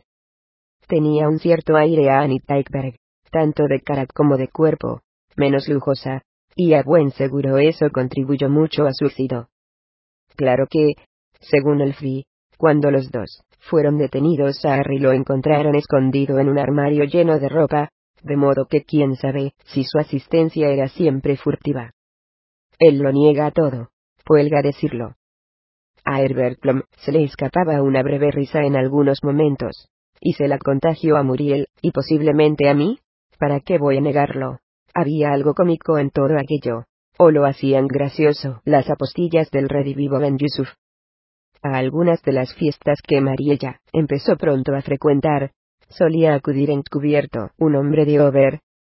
Mi cultura cinematográfica me permitía saber quién era, el director del FI. La conocida mitomanía de Harry sostiene que lo que debió de alarmar a Over fue enterarse de que en una de ellas Novotny había coincidido y establecido contacto, seguido de varias secuelas, con Peter Lawford, cuñado y correvedile del presidente Kennedy. Su término fue algo más elegante, lo llamó Gobetuen. Y no paró la cosa ahí en otra fiesta posterior, en casa del cantante Vic Damone, nada más serle presentado formalmente Kennedy. Mariella fue conducida a un dormitorio en el que se acostó con él. La mitomanía es insaciable, y sugiere un coitus interruptus, porque al poco de desaparecer los dos en la alcoba, se produjo un tremendo alboroto en el salón. La novia asiática de Damone se había encerrado en el cuarto de baño, y allí se había cortado las venas. No hace falta decir que sin consecuencias definitivas. Pero el piso se vació al instante y el primero en esfumarse, fue Kennedy con su pequeño sequito, y su guardaespaldas. Esa anécdota puede ser verdad, intervino Muriel. Es un clásico entre ciertas mujeres encerrarse en el cuarto de baño, y hacerse cortes en las muñecas. Es llamativo que casi nunca acierten a encontrarse los venas. Sin duda respondió cortésmente Lom, pero no sé yo. No hay mujer que se precie de su belleza en esos años que no estuviera en la cama con Kennedy. O bueno, en una piscina, una barca o un ascensor, tanto da. De creerlas a todas, no le habría dado tiempo a gobernar. Ni siquiera a viajar a Dallas, y aún lo tendríamos aquí. Harry, sin embargo, me mostró una vez una copia de un memorándum interno del propio Over relativo al escándalo profumo. En él se mencionaba a María Novotny, y entre paréntesis, se indicaba véase expediente hermanos Kennedy. También se hablaba brevemente de su proxeneta Alan Towers, y, muy ufano y entre carcajadas, me enseñó lo que se decía de él al parecer, ahora reside permanentemente detrás del telón de acero. Novotny afirma que Towers era un agente soviético, y que los soviéticos necesitaban información con el fin de comprometer a individuos prominentes. Bueno, añadió Lom con una sonrisa entre divertida y escéptica. Es posible que ese memorándum sea apócrifo. Una falsificación de Harry, para deslumbrarnos a los amigos. Lo creo capaz de eso, y demás. Pero lo cierto, es que fue eso exactamente lo que Mariella declaró al FI tras su detención por captar clientes en el ejercicio de la prostitución LOM, fue mucho más conciso, y utilizó una sola palabra, solicitín, y que esa acusación, fue misteriosamente retirada enseguida a diferencia de los cargos contra Harry por infringir la ley de trata de blancas, y no sé qué más. En inglés sonaba aún peor Slave Traffic Act, la llamó. Se le imputó haber transportado a Mariella de Londres a Nueva York con el exclusivo propósito de dedicarla a la prostitución, y sacar beneficios de ello. También fue significativo que el incidente en las fiestas de Big Damone se silenciará en la prensa, pese a los numerosos testigos, y haber estado presente en ella el hombre de Over que tan buena vida se daba en su misión, y que sin duda instruyó a un colega de su departamento, para que contratara por teléfono conversación grabada los servicios de María el día de la detención. Esta se produjo en cuanto ella, acabó de desvestirse, para dicho agente cliente en el apartamento de Harry, y su madre. Según nuestro admirado productor, él ignoraba por completo estas actividades sucias de su protege. No tenía ni idea de que fuera puta. Aoker. Fue el término que el capitán Nemo eligió. Aduce que estaba escribiendo tranquilamente un guion en el cuarto de al lado cuando la joven irrumpió desnuda diciendo que había un policía en la otra habitación. Eso alegó a ante el y eso alegó ante mí. Se tachó a sí mismo de ingenuo y estúpido. Pero el fin no le creyó motivo por el cual optó por fugarse a Inglaterra antes de la celebración del juicio, aprovechando su libertad bajo fianza, tras haber permanecido un par de semanas entre rejas. Perdió el dinero, y no ha podido regresar a América en todos estos años. Ahora, como os he dicho, ha arreglado cuentas y podrá por fin volver. Muriel estaba disfrutando aquel relato, se había olvidado del resto del equipo, que aguardaba por allí, Escuchaba con una sonrisa suspendida en los labios, y yo veía brillar su ojo como cuando se le ocurría una idea atractiva, para un argumento o una escena. Se escapó sin más. Harry decidió convertirse en un prófugo de por vida. Preguntó con una mezcla de incredulidad e hilaridad. ¿Tomó mucho riesgo? No. Pese al puritanismo americano, tampoco parecía tan grave la cosa. Dudo que en el peor de los casos le hubiera caído más que una condena simbólica, no sé. En los años 60, todavía había cierta comprensión con los vicios, creo yo. Ah, no, hizo bien. Menos mal que se largó a tiempo, respondió Lom. Él también lo niega, y se ríe, pero más adelante, cuando ya no estaba al alcance de la justicia americana, se lo acusó de dirigir una red delictiva a Vicerrin, fue la expresión en inglés en el seno de las Naciones Unidas. Y eso sí era infinitamente más peligroso, y más grave, con sus derivaciones políticas y demás. Era una mala época de la Guerra Fría, 1961. Como comprenderás, no es lo mismo el edificio de la ONU que un apartamento compartido con una madre en el que una exnovia se tomaba libertades a sus espaldas. Todo esto en el supuesto de que esa segunda acusación fuera verdad. Harry que no, y por lo tanto para mí, es que no. Y aún es más, realmente me pregunto por qué el no le quiso creer a la primera él, siempre ha escrito guiones. ¿Por qué no iba a estar absorto en ello, mientras Mariella se desnudaba en la habitación contigua con enorme sigilo, y se preparaba para hacer el amor quedamente, y con discreción, como ha sido siempre la costumbre entre las prostitutas y sus enamorados? Conociendo además su incorregible ingenuidad. Yo sí le creo. Faltaría más, y ahora Herbert Plum se echó abiertamente a reír. Tras una rúbrica final con su pañuelo, estrujado a aquellas alturas. Al darse cuenta lo tiró al suelo con asco. ¿Qué? ¿Vamos a seguir rodando hoy, o no? Ahora que existe Internet, y que sobre casi todo, hay en ella retazos de información, he sentido algo de curiosidad retrospectiva acerca del astuto Ariel Antowers, y de aquella historia dentro de todo, Trabajé indirectamente para ese productor que no murió hasta 2009. Y he comprobado que lo que nos relató el señor Kuchasevich Schluder Pacheru, probablemente habrá vuelto a ser él, se ajustaba bastante a la verdad, o a lo que se sabe de ella, pues aún hoy parece incompleta y contradictoria, y confusa, como anunció el insigne actor Lom, He leído en algún que otro sitio que en efecto las miras de Towers en Nueva York eran más amplias que las de su apartamento, y que durante ese periodo suyo de supuestas mayor ambición y capacidad para comprometer a gente influyente, había estado en constante contacto principalmente con dos personas, su madre, una madre singular la de nuestro productor.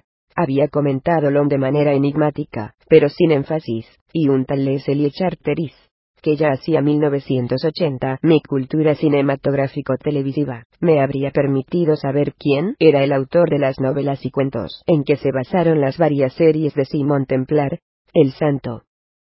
He leído curiosidad que a Charteris, durante bastante tiempo, se le negó la residencia permanente en América al verse afectado por la ley de exclusión china, que prohibía la inmigración de quienes tuvieran la mitad más de sangre oriental y el auténtico apellido del creador del santo era inesperadamente Bouyer Jin Bouyer la madre, el padre Jin, y él había nacido en Singapur.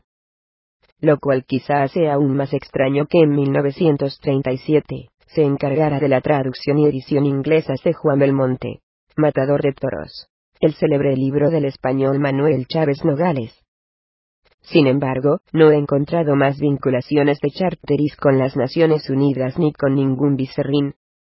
También me ha dado que pensar enterarme de que el propio Lombio tuncara su carrera en Hollywood al no concederle la embajada americana en Londres el visado para entrar en el país. Había huido de los nazis. Sí, pero al parecer, se lo consideraba simpatizante comunista o compañero de viaje. No hay quien no haya tenido problemas con las autoridades estadounidenses, por un motivo, o por otro, una vieja tradición. Si menciona todo esto, es más que nada, yo creo, como una forma supersticiosa y hueca de compensación, pues lamento mucho que Muriel no lo vaya a saber. A él le encantaban estos entresijos literarios cinematográficos, se habría pasado las horas ante el ordenador, uno nunca se acostumbra a no hablar con los muertos que conoció, a no contarles lo que se imagina que habría sido de su diversión o interés, a no presentarles a las personas importantes nuevas, o a los nietos póstumos, si los hay, a no darles las buenas o malas noticias que nos afectan, y que tal vez, los habrían afectado a ellos también, de seguir en el mundo, y poderse enterar, en algunas ocasiones uno celebra egoístamente que no se puedan enterar no solo se habrían llevado un disgusto, o se les habría creado una preocupación, sino que se habrían enfadado mucho, y nos habrían lanzado una maldición, nos habrían retirado la amistad y el saludo, y hasta cabe que nos hubieran puesto la proa para hundirnos y acabar con nosotros. Salvé la cara mientras estuvieron vivos. Piensa uno, y ahora ya, no pueden ver como traición lo que a buen seguro, les habría parecido una traición. El que muere estará eternamente en el engaño, porque no sabe lo que ha venido después, o lo que ya vino en su tiempo, pero no alcanzó a descubrir. En el fondo hay algo positivo en que desaparezcan los seres queridos, se los echa indeciblemente de menos, pero también se siente el alivio de la irrevocable impunidad, De más de una cosa me alegro de que Muriel nunca estuviera al tanto, sobre todo de una ocurrida en vida suya, y de otra acaecida después. La segunda era enteramente imprevisible. La primera se la oculté. En cambio, si le habría gustado conocer la descripción de María Novotny hecha unos años más tarde por su compañera de profesión Christine Keller, principal causante de ese escándalo profumo que estalló en 1963. Creo que le habría gustado, porque la siguiente vez que nos vimos aún rumiaba el relato de Lom más que el mío sobre Van Vechten, se notaba que lo había deslumbrado saber de las pasadas andanzas de su falso o transitorio amigo en el mundo de la alta política, y de la alta prostitución. ¿Qué diablos tendría esa Novotny murmuró para seducir, o enredar a tantos hombres importantes? Si es verdad lo que nos contó el Bertlom. Fíjate, Juan probablemente a los dos Kennedy, y al cuñado Laford, a algunos multimillonarios, y quién sabe a cuántos destacados cargos de las Naciones Unidas. Que esa gente corra tales riesgos, no se consigue así como así, ni siquiera en los años 60 en que había menos cautelas. Eso no lo habría logrado una puta cara del montón. Algo especial debía tener, aparte de parecerse a Anita Ekberg. Se quedó meditando un momento, y añadió, ¿sabes? Me ha dado por imaginármela tan atractiva como Cecilia Alemani, esa gran mujer. Hemos sabido algo de ella últimamente, por cierto. Quiero decir en la prensa, o en la televisión, con el rodaje, no me entero de nada. Ella nunca condescendería a llamarme, eso ya lo sé. Una posible respuesta a aquellas especulaciones está ahora, al alcance de cualquiera. Christine Keller escribió en 1983 tenía una cinturita de avispa que realzaba su voluptuosa figura. Era una sirena, una atleta sexual de proporciones olímpicas. Podía hacerlo todo. Lo sé. Yo la vi en acción. Conocía cuántos placeres extraños se precisarán, y era capaz de proporcionarlos. Algunos la identificaban como María Capes. María Chapman Ostella Capes. Herbert Lom la había llamado María en una ocasión. A posteriori he pensado que seguramente la conoció en persona, siendo además los dos de origen checo, y al parecer nacidos en Praga. Pero yo entonces, ignoraba eso de, ojalá le hubiéramos preguntado. María Yanovotny apareció muerta en su cama en febrero de 1983, a la edad de 41 años, de una sobredosis de droga según la policía. En 1978 había anunciado que iba a escribir su autobiografía, en la que revelaría detalles de sus tareas para el MI5. En 1980, amplió la información, contaría los pormenores de una conspiración para desprestigiar a Jack Kennedy. Y agregó llevé un diario con todas mis citas en el edificio de la ONU. Es dinamita, créanme. Ahora está en manos de la CIA. El libro jamás apareció. Christine Keller sospechó el juez de instrucción de Westminster dictaminó muerte accidental. Yo sigo pensando que se trató de un asesinato.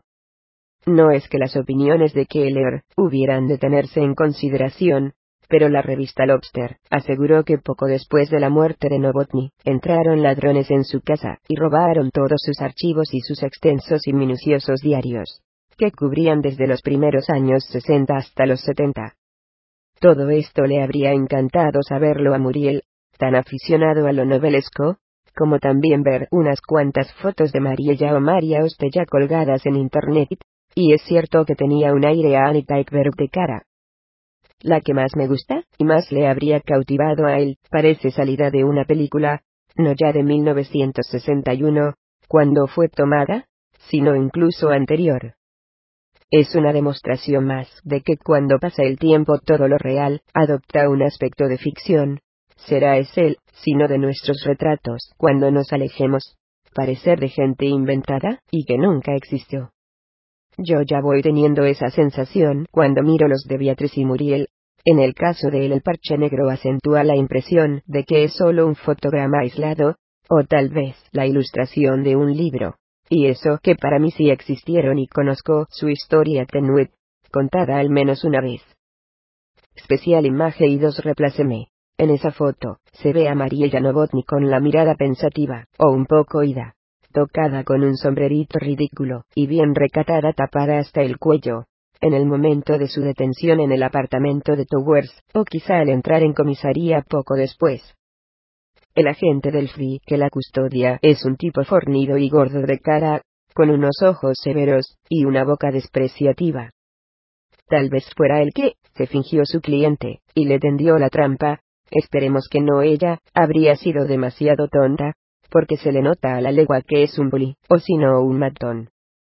Claro que acaso lo parece ahora más, cuando el tiempo ya ha arrojado sobre ambos suficiente dosis de irrealidad. Con todo, Muriel no se olvidó enteramente de Minide porque había insistido en verlo durante el rodaje, ni siquiera aquel día en que sea dueño del protagonismo Herbert Lom. Antes de despacharme para reanudar su escena con él, no quería presencias innecesarias. Y me quedé, sin ver más actuar a aquel gran y temible actor. Me hizo una parte en español. Oye, joven de Veré. Respecto a lo que me has contado al principio, sigue por ese camino. Sigue por ahí. A ver, si el doctor te habla del pasado, decía alguna vez, logró que una mujer que no quería no pudiera decir que no. Esa ha sido su expresión, ¿verdad? Lo que haga ahora no me importa mucho.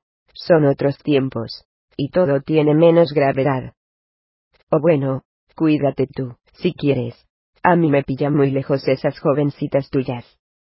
A ver, si te cuenta cómo lo consiguió y concluyó, como con un hilo de esperanza, si es que fue así, y lo consiguió.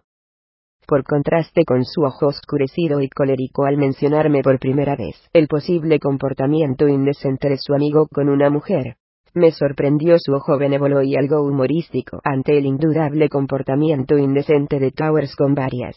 Sobre todo, si era cierta la historia de la red delictiva Obicerrin en las Naciones Unidas. No solo no pareció molestarlo nada de aquello, ni la sospecha de que las hubiera utilizado, además de para ganar dinero desde su cómoda posición de chulo, para chantajear a individuos prominentes y celebridades, sino que el relato de Lom le creó una especie de fascinación adicional hacia el personaje, al que veía merecedor de una obra de ficción. Ahora lamentaba que Towers no se pasara apenas por el rodaje y anduviera casi siempre en el extranjero de aquí para allá. Mientras se realizaba uno de sus proyectos, él planeaba y buscaba financiación para los siguientes. Deseaba coincidir más con su empleador, por ver si éste se animaba a contarle directamente a él, a ampliarle la narración de sus turbias actividades de los años 60 y de sus turbulencias con el FI, a confirmarle si su antigua y ligera amante Novotny había fornicado con Kennedy, y con el hermano Robert, y el cuñado Laford, si todo aquello eran hechos reales o fantasías y mitomanías.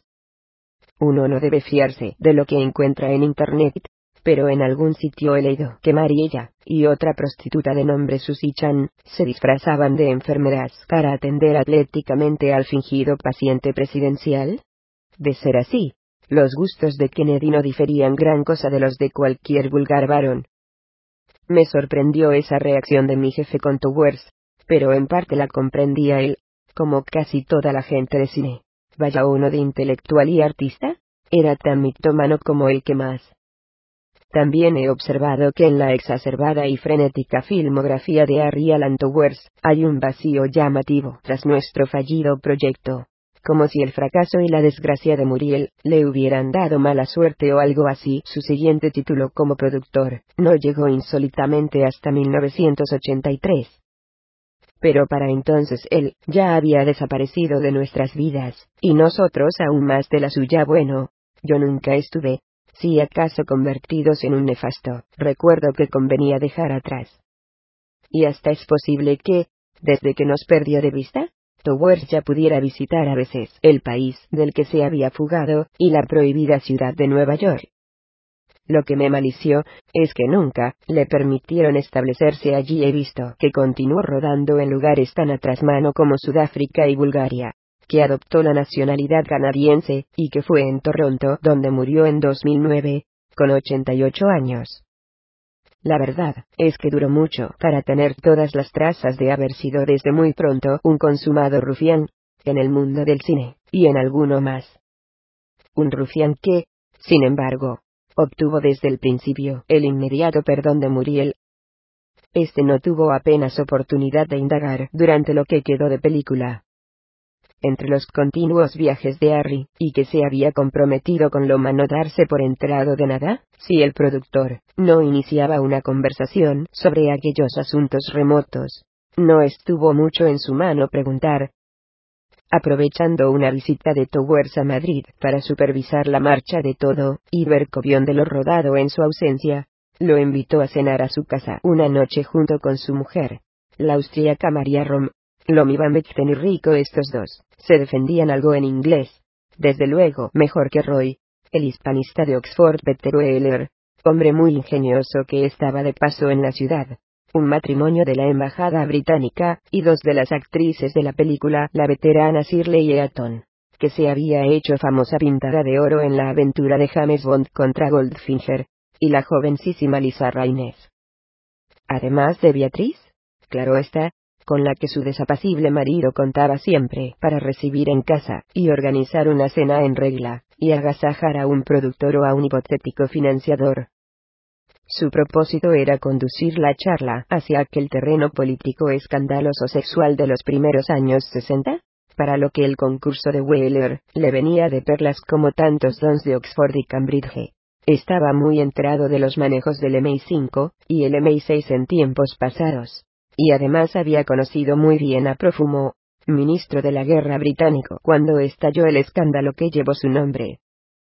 Confiaba Muriel en tentar así a Towers a disputarle el protagonismo al malicioso y hablador hispanista, y a presumir y contar, aunque fuera la versión descafeinada, y más favorable, para él según se mire. Ante la policía y un juez sí. En una recepción mundana no. La de su completa inocencia, y su ingenuidad y estupidez. Pero precisamente por culpa de la anfitriona, aquella cena no se celebró, aunque todos los invitados llegaran a estar reunidos en la casa de Muriel, y yo les abriera la puerta, y ayudara a Flavia y a Susana a atenderlos, y los viera moverse y pasar, pululaba como siempre por allí, además me tocaba entretener a Lisa Raines por ser el más cercano a ella en edad. Pero ni siquiera iba a caber en la mesa, ni estaba convocado como comensal. Vi, llevaba Beatriz un periodo en su modalidad moina, o en lo que yo identificaba como tal. Durante el rodaje Muriel estaba poco presente y muchas noches, no venía a dormir, porque anduviera por ahí con sus exteriores o prefiriera alojarse en un hotel, y a pesar de las malas relaciones, esa ausencia contribuía probablemente al abatimiento de sana de su mujer. Nada se echa en falta como el adversario. Cuando se está acostumbrado a defenderse y resistir, y bajo la luna a persuadir e implorar, Quizá veía en ese vacío el anuncio de lo que la aguardaría un día, cuando se aprobara por fin el divorcio. No descuidaba sus quehaceres matutinos o vespertinos como profesora de inglés.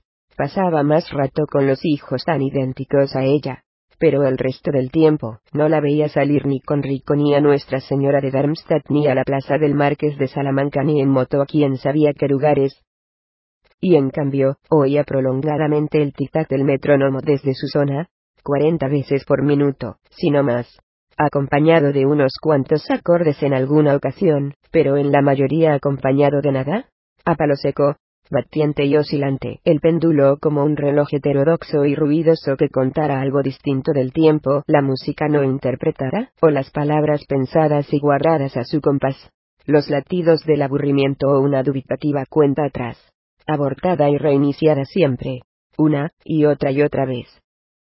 Puesto que Muriel no estaba allí, ya no era un recordatorio de su existencia, no era una amenaza ni un tejido ni una representación sonora de sus sufrimientos, no era el tamborileo de sus dedos que peludeaban un estallido. Pese a lo que me había dicho mi jefe no. Se toma su tiempo, se abstrae, se duerme sentada, Mientras esté ahí, no hay de qué preocuparse. Yo me inquietaba cuando durante una hora larga no oía más que el ominoso y desquiciador tic-tac. Interrumpía mis tareas, y me acercaba a la puerta cerrada que daba acceso a su zona, Pegaba el oído a la espera de que me llegara algún lamento o suspiro, algún canturreo o interjección o sollozo. O de que hablara a solas como los locos o los aislados, o los que se compadecen exageradamente a sí mismos. De que lanzara una maldición. Y cuando solo seguía alcanzándome el impávido metrónomo, me atrevía a llamar con un nudillo como hacía Beatriz algunas noches ante la alcoba de Muriel, y al responder ella, sí. ¿Quién es? O incluso desiderativamente yo creo. ¿Eres tú, Eduardo? ¿Estás en casa? ¿Has vuelto? Me sentía aliviado y ridículo, y le contestaba no. Perdona, Beatriz. Soy Juan. Eso lo que me preguntaba, si necesitabas algo, y estabas bien. Hace muchos minutos que no te oigo tocar, y ya sabes que, me gusta oírte tocar. A las mujeres se las tutea, sin reserva, y enseguida, como si fueran menores de edad, o son ellas las que incitan a hacerlo, como si les costara infinitamente más que a los hombres aceptar un usted que se figuran que las avejenta.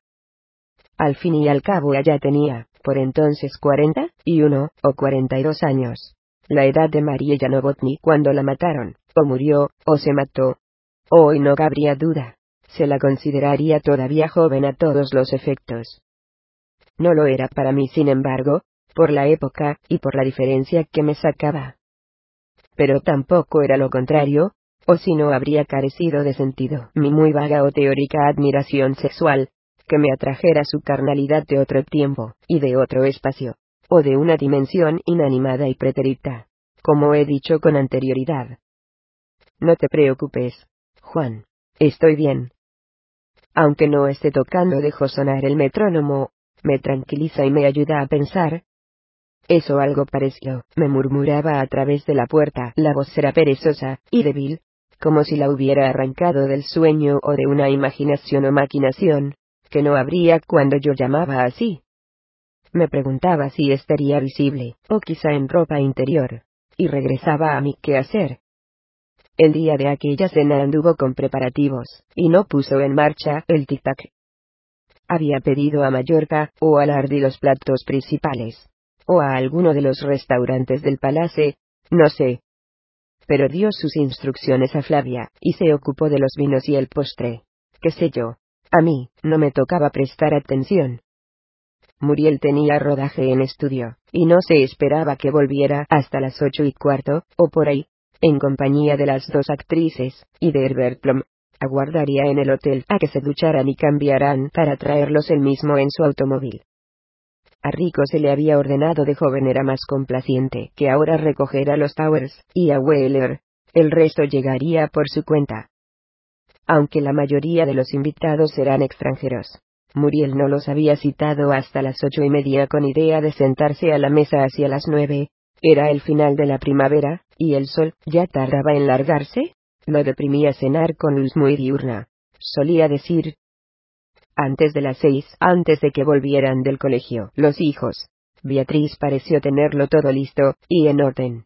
Se cambió de ropa, se arregló rápido, se calzó zapatos de tacón alto, y salió. Llevaba tantos días, sin hacerlo excepto para acudir a sus clases, su racha pesadumbrada o más abúlica que no pudo resistir la curiosidad, y salí tras ella como otras veces, Quería saber a quién había echado de pronto en falta, o quién la había arrebatado a la misantropía, si Van Bechten, o el morador de la plaza del Marqués de Salamanca, o si acaso, no se disponía a ver a ninguno de los dos. Vestía falda, lo cual hacía improbable que cogiera la moto, aunque no imposible. Una vez la había visto montarse a horcajadas con esa prenda llamativamente subida, enseñando sus muslos fuertes casi tanto como la funcionaria Celia sin concederle importancia, y sin ningún pudor. No dio muchos pasos. Su recorrido apenas duró. La vi pararse ante la puerta del Hotel Wellington, a escasos metros en nuestra misma calle, y en nuestra misma acera, y mirar hacia arriba, como si esperara una señal de alguien alojado en una habitación exterior. Alguien que tal vez, le dijera con la cabeza y las cejas sube, sube, ya estoy aquí. Si eso era así, se trataría de un tercer amante. Pensé, a santo de que, iba a encontrarse con Van o con los polacos Kosiechowski o Jekoski, o con Deverne o Moya o Arranz, en un sitio distinto del habitual, y además tan cerca de la casa de ella, en la tarde previa a la noche en que tendría un montón de invitados de semicompromiso, para complacer a Muriel. O a lo mejor, si era por eso, para estar al lado, y no correr el riesgo de ser impuntual. Miró hacia las ventanas o los balcones durante unos treinta segundos y después entró. Me llegué entonces hasta el elevado portal. Un portero uniformado lo custodiaba. Supongo que ahora también. Hace tiempo que no paso por ahí, o más bien evitó pasar, y traté de atisbarla en el interior desde el exterior, por ver si se quedaba en el vestíbulo, o se encaminaba hacia el bar, o tomaba un ascensor. Pero ya no la vi más.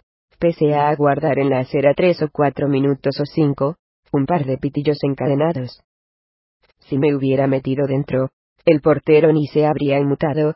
En ese hotel siempre había toreros, y yo podía ser un peón joven, o incluso una brillante promesa de matador. Pero lo más prudente era no aventurarse a que ella me casara allí. No habría cabido duda de que la había seguido, precisamente por lo corto del trayecto y la proximidad.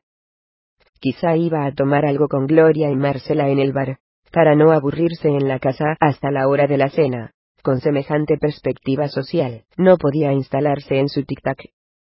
Mientras yo oteaba, se bajó de un automóvil con volante a la derecha una Daimler, o un Jaguar, yo creo el director de orquesta don Alonso, vestido de frac, como si ya estuviera preparado para marchar a un concierto.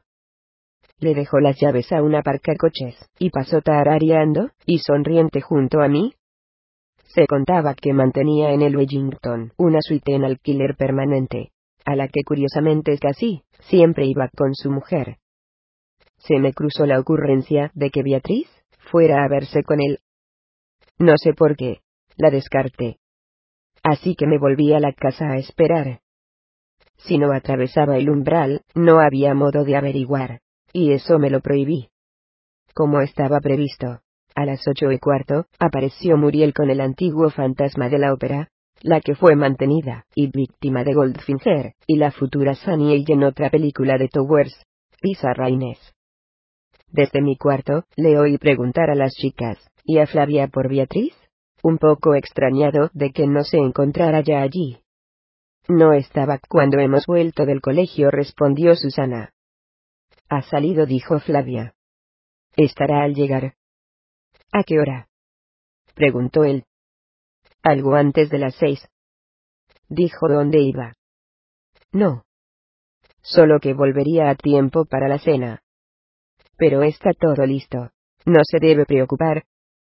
Habrá ido a la peluquería o algo así, supuso Muriel. ¿Y el joven de Bere? Me llamaba muchas más veces así que Juan, tanto en vocativo como al referirse a mí. Lo mismo que Rico el profesor, y a Van Bechten el doctor. Está en su habitación. Ahora voy por él. Le traigo una belleza de su edad a la que tiene que atender. El cuarto más allá de la cocina, en el que había pasado mi primera noche en la casa, se había convertido en mi habitación, y ya no era excepcional que me quedara a dormir allí. Preferí no salir por el momento, para que Muriel no me preguntara directamente por Beatriz, y no tenerle que mentir. No era lo mismo no contarle lo que había visto por mi cuenta, por ejemplo, en el santuario, que responderle no tengo ni idea de a dónde ha ido. Salió sin despedirse de mí. Aunque esto último habría sido verdad. Y pensé con fastidio Muriel está en las nubes. No distingue una belleza de mi edad. Lisa Raines tendría 16 o 17 años. Ella sí que era un peón. Para mí casi tan niña como Susana. A mis 23. Muriel no vino a reclamarme enseguida. Se tenía que ocupar de los convidados que había traído. Pero al cabo de cuatro o cinco minutos sonó el timbre, y en unas zancadas, se acercó hasta mi zona, y sin asomarse, me dio una voz joven de veré, ¿quieres hacer el favor de ir a abrir? Flavia está con sus cosas, y Beatriz no ha llegado. Y no sé, si la joven Rainés, se está empezando a aburrir. Venga, ve a hacerle caso y deja de hacerte el ofendido. Que no tengas asiento en la mesa no te exime de ser servicial. Y a lo mejor al final, te hacemos un hueco. Dependerá de que te dé el visto bueno la niña prodigio. Salí en el acto. Lo vi caminar de espaldas por el pasillo, y meterse en el salón. Yo continué hasta la puerta de la calle. Se sucedían los impertinentes timbrazos. Llegaba rico con los Towers y Wheeler, y no. El profesor tampoco era complaciente entonces.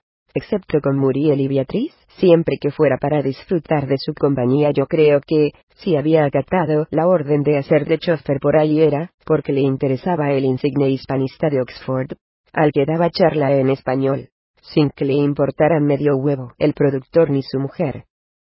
Los conduje hasta el salón, y al poco, se presentó el matrimonio de la embajada británica, todos los extranjeros con relativa puntualidad. Repetí la operación, y a los seis o siete minutos el que llamó fue Van con su irreversible sonrisa rectangular. Me pregunté si Lom repararía en su parecido con Robert J. Wilke. Habían trabajado los dos en Espartaco. Al entrar y ver a tanta gente comentó con satisfacción. En mediocre y presuntuoso inglés, como de locutor español de televisión vaya, debo de ser el último.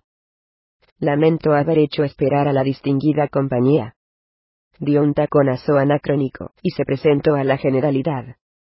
Dr. Gord Van Bechten. Absurdamente se tradujo el nombre de Pila, no dijo Jorge, sino Gorg. La verdad, es que no lo esperaba nadie. Ninguno de los extranjeros había oído hablar jamás de, y el único de los invitados que lo conocía, Rico, lo tenía archivisto. Para el profesor era un bulto más de los que salían y entraban en la abigarrada casa de Muriel, no eres el último, doctor, le dijo mi jefe en nuestra lengua. Una parte. ¿Nos falta precisamente Beatriz? Realmente es muy raro que aún no haya llegado. Y miró el reloj. Por casualidad tú, ¿has sabido algo de ella hoy? Van contestó a la defensiva. Pero solamente yo podía notarlo, ¿no? No. ¿Qué habría yo de saber? Entonces Muriel se volvió hacia mí con el trasiego de personas e idiomas, me había librado hasta aquel instante de que me interrogara al respecto. Eran ya pasadas las nueve, y la patulea de ingleses y adheridos estaba a punto de desfallecer. Tampoco tú sabes nada, joven de Veré. No, a Muriel no iba a mentirle, o solo a medias, lo imprescindible para resguardarme bueno, no sé, a media tarde, salía un par de recados, y casualmente la vi entrar en el Wellington, desde la acera de enfrente. Pero eso fue hace ya rato, hacia las seis.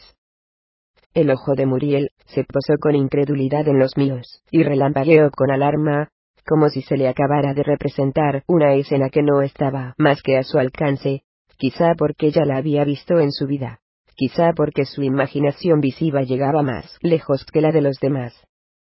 Cerró el ojo una fracción de segundo, como con hartazgo, o anticipado cansancio, ante la tarea inminente, o ante su visión. Tal vez como si con ello, hiciera acopio de energía y paciencia, y se diera tiempo a decirse, antes de actuar otra vez, habrá que ocuparse otra vez. ¿O acaso no haya que ocuparse más? En el Wellington. En el Hotel Wellington. ¿Por qué no lo has dicho antes?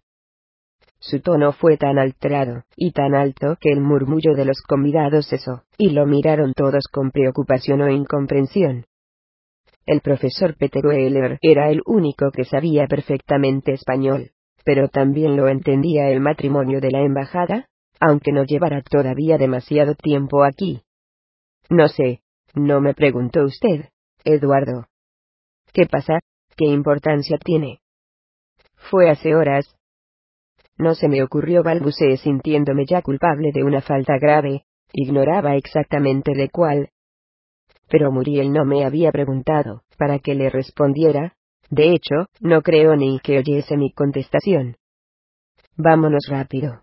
Jorge le dijo a Van Bechten. Ven tú también, Juan. Se dirigió a Rico, y le pidió Paco, haz el favor de entretener a esta gente, e invéntate una explicación. No sé si la cena se va a tener que cancelar. En cuanto pueda os digo algo, os mando aviso con Juan. Esta vez nos llamó a los tres por nuestros nombres. lo cual significaba que no había lugar ni para una pizca de guasa refleja, como solía ser la suya cuando estaba rodeado de sus espectadores y cómplices habituales. Yo era ya uno de ellos. En su ánimo ahora solo cabían la angustia y una seriedad mortal. Nunca lo había visto correr, ni tres pasos. Correr es indigno. Joven deberé, me había dicho alguna vez, regañándome por una breve carrera mía para alcanzar un taxi al que se le iba a abrir el semáforo, o al ver pasar a gente penosa o pletórica en el ejercicio que, por entonces, se llamaba en España Jojinofotín, no sé, un país tan negado para las lenguas en general como propenso a utilizar términos ajenos que no entiende ni sabe pronunciar. Nunca lo había visto correr, y creo que nunca he visto a nadie correr de esa forma en la calle, como lo hizo él entre su casa y el Wellington, tan desesperado y veloz. Una corta distancia, muy poco duró su indignidad, y además en aquellos momentos sería lo último en lo que pensase. En los trayectos extremos uno no se mira viajar. Corrió tanto a sus cincuenta años o así, la chaqueta abierta, los faldones y la corbata, volándole como estandartes hacia atrás, que ni yo con menos de la mitad, habría sido capaz de mantenerle el ritmo doscientos metros más. No digamos, el doctor Van Bechten, por mucho que se machacase en gimnasios un decenio mayor que Muriel. Pero el trecho era tan corto que más o menos llegamos los tres a la vez.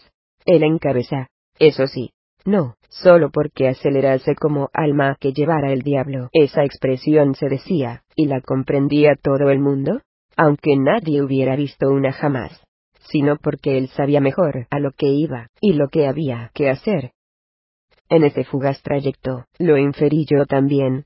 Y sin duda, el doctor Van Bechten todavía más. Si es que no lo había hecho ya antes, no temía Muriel que a Beatriz se le hubiera pasado la hora, se le hubiera ido el santo al cielo enfrascada en sus necesidades, o en sus apasionamientos o apetencias sexuales. Un amante fijo. El gerente. Uno espera. ¿Acaso el portentoso primo sureño de Roy? Baringo Roy. Un botoneso camarero ocasional, Daba lo mismo, no creo ni que se le ocurriera imaginar una escena así. Lo que se le había representado, era lo que a mí, se me había escapado al intentar vislumbrar su figura desde el exterior Beatriz, habría reservado una habitación, quizá ya de mañana, o incluso la noche anterior. Por eso no se habría entretenido en la recepción, solicitando la llave ni rellenando ningún papel. Se la habrían entregado, nada más verla aparecer, o la llevaría ya consigo según el tipo de hotel. Había subido a esa habitación cuya ventana se había parado a mirar desde la calle figurándose ya dentro, como quien contempla su ataúd. Había pedido alcohol, o lo había saqueado del minibar, y había dado comienzo a una ingesta de pastillas. Tirada en la cama, descalza, posiblemente en ropa interior para mayor comodidad, y con la televisión puesta para no sentirse tan sola para ver rostros que no la verían a ella ni podrían intervenir, para oír voces de fondo que le hicieran más llevadera la transición entre estar en el mundo y dejar de estar en él la irreversible transformación, como se duermen más conformes los niños con el lejano rumor de la conversación entre sus padres y algún invitado, cuando alguno hay como si se demoraran un poco en el territorio adulto, y despierto que se resisten a abandonar. Todavía no, todavía no. La luna no estaría presente. ¿O acaso Beatriz? Habría aguardado a verla asomar aún muy pálida, intimidada por el sol tardío, para morir en su palidez. O tal vez, habría llenado la bañera con parsimonia, y se habría metido en ella para cortarse las venas. Una vez allí, si se las corta uno antes la sangre, empezará a gotear de inmediato, o a fluir. No sé. Y manchará suelo, y toallas, y el involuto albornoz del hotel, Casi ningún suicida. Es indiferente del todo a los estropicios que causa, y al cuadro que va a ofrecer. Y de ser así todo dependería de varios factores de la extensión y profundidad de las heridas, de cuántos cortes se hubiera infligido, y con cuánta decisión, de si en una sola muñeca, o en las dos, de que el agua estuviera bien caliente, o no tanto, porque el frío haría que se contrajeran las incisiones, y se retrasara la muerte. Todavía no, todavía no, y el frío llega antes, o después. Y habría dos posibilidades, para las mayores rapidez o lentitud de esa muerte, si perdiera el conocimiento por la carencia progresiva de sangre, y se le deslizara la cabeza dentro del agua. Moriría por ahogamiento, a no ser que se le quedara el cuerpo encajado en la bañera, nariz y boca sin sumergir. Y en este caso, si no se hundiera, seguiría viviendo inconsciente hasta que el corazón se parase por ser ya incapaz de bombear la escasa sangre restante en el compartimento vascular.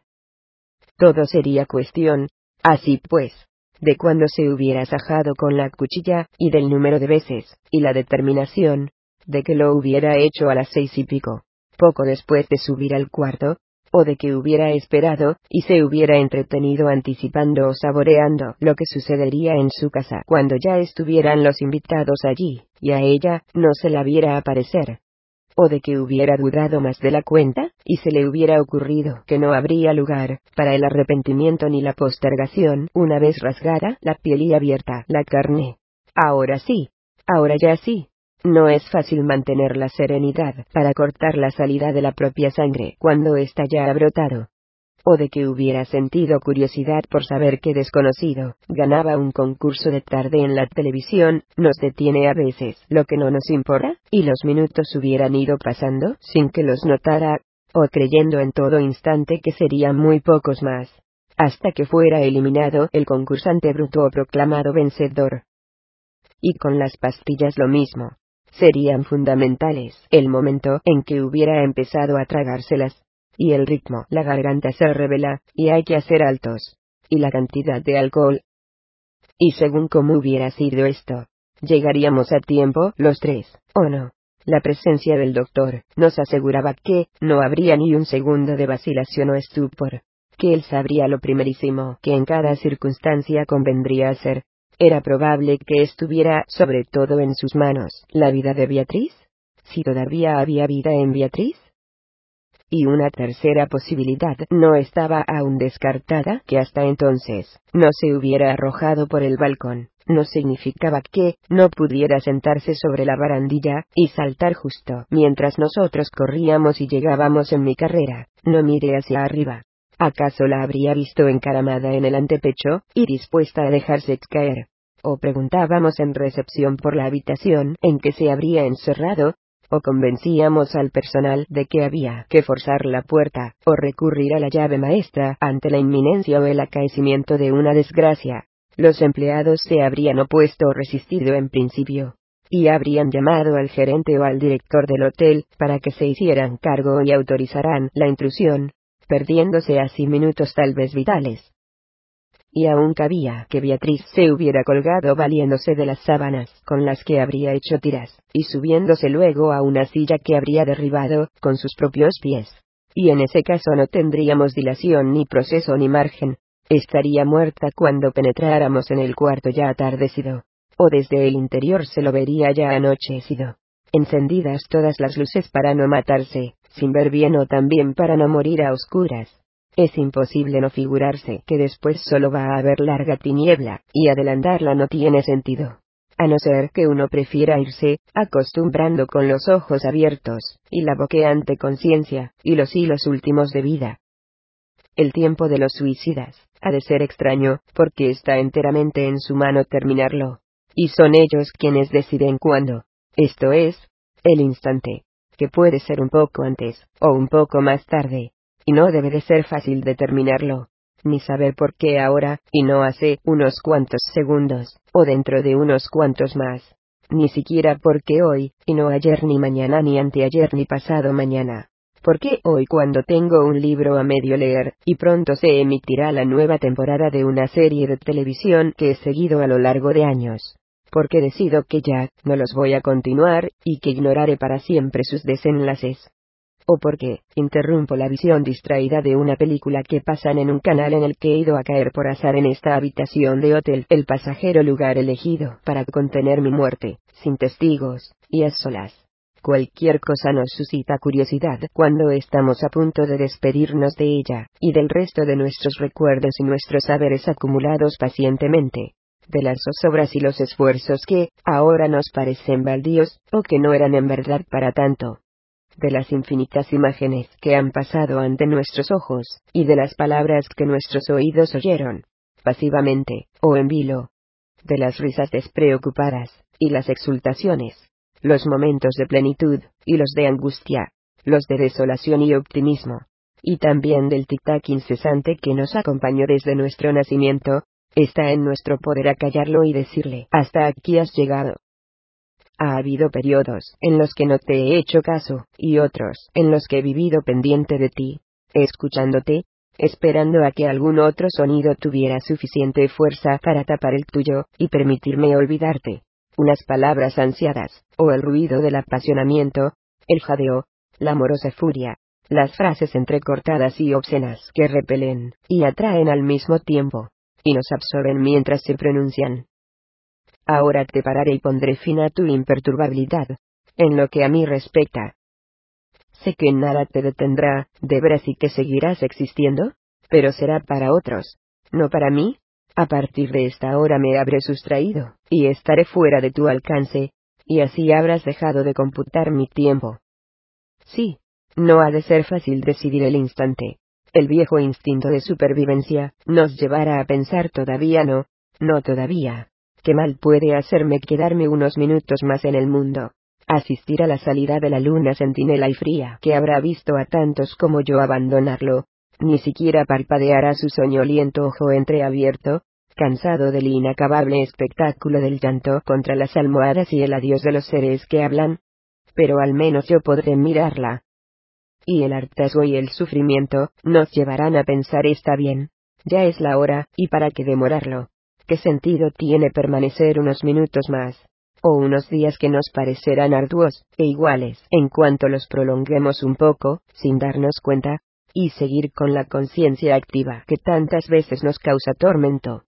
Preguntarnos una vez más qué será de nuestros hijos, a los que no veremos crecer más ni cumplidos deberán arreglárselas sin mí como muchos otros que los precedieron, y estará Eduardo para ayudarlos.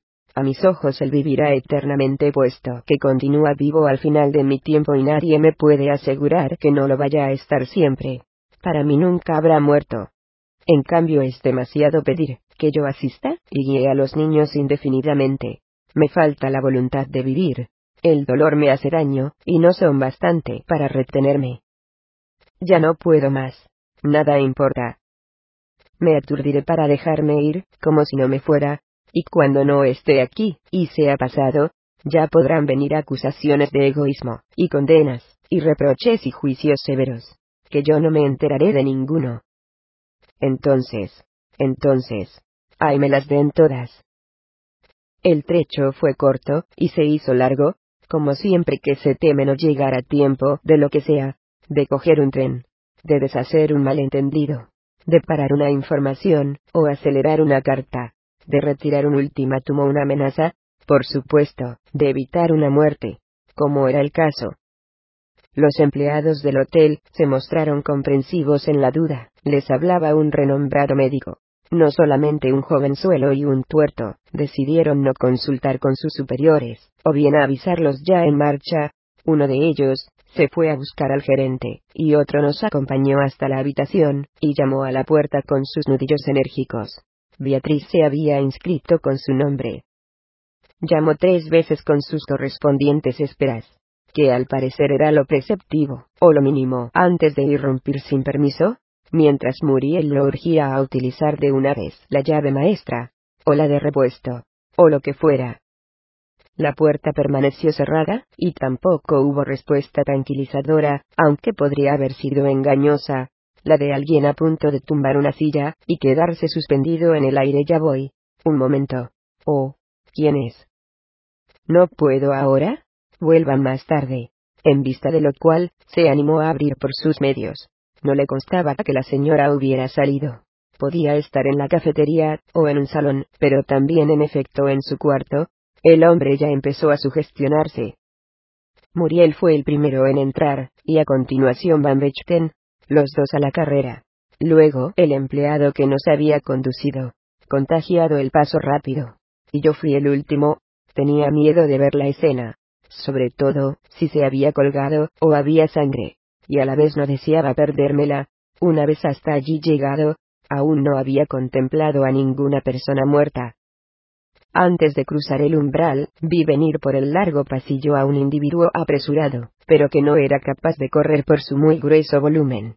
Debía de ser el gerente avisado. También atisbé a una pareja trajeada que salía en aquel instante de su alojamiento, y que al notar la agitación, se quedó parada a la expectativa. La habitación era amplia, una especie de suite junior, como las llaman ahora, quizá no entonces.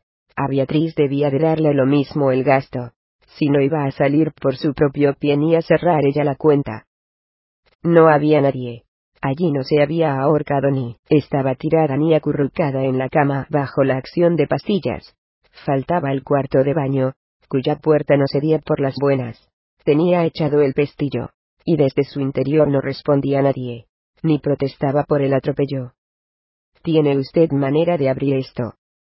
Le preguntó Muriel al empleado, casi a la vez que le daba un empellón a la puerta. El rostro se le desencajó por la angustia, aunque el parché impedía que resultase muy notorio. Aquí no, desde luego. De hecho no sé, si la hay, para los cuartos de baño. Para entonces ya había aparecido el gordo. Llevaba la chaqueta descolocada por la prisa y una corbata muy ancha y larga que le invadía el pantalón más de la cuenta. Seguramente una forma simple de cubrirse la barriga un poco, y contraproducente. El ojo se iba hacia aquel colgajo. El empleado se dirigió a él. Hay manera de abrir los cuartos de baño, don Hernán. Y añadió, presentándolo incongruentemente don Hernán Gómez Antigüedad, el gerente. No pude evitar reparar en el nombre pretencioso y algo extraño, aunque luego he descubierto que ese apellido no es rarísimo. El matrimonio trajeado se había asomado a curiosear. Parecían franceses, los dos. A lo tonto, ya éramos siete en el cuarto. Gómez Antigüedad hizo ademán de ir a estrechar alguna mano, y contestó ni idea. Habría que preguntar a mantenimiento, pero nadie se la cogió. Porque ya Muriel y Van Bechten estaban dando patadas a la puerta y los demás, mirábamos con el alma en vilo. Parecía que era cuestión de insistir, para que saltara hecha pedazos. Enseguida sufrióme ya, por fortuna no era muy consistente. Tal vez tendríamos que ponerles llave, y no pestillo, dijo con deformación profesional el gerente, al observar el estropicio. Pero menuda tarea, cambiarlas todas.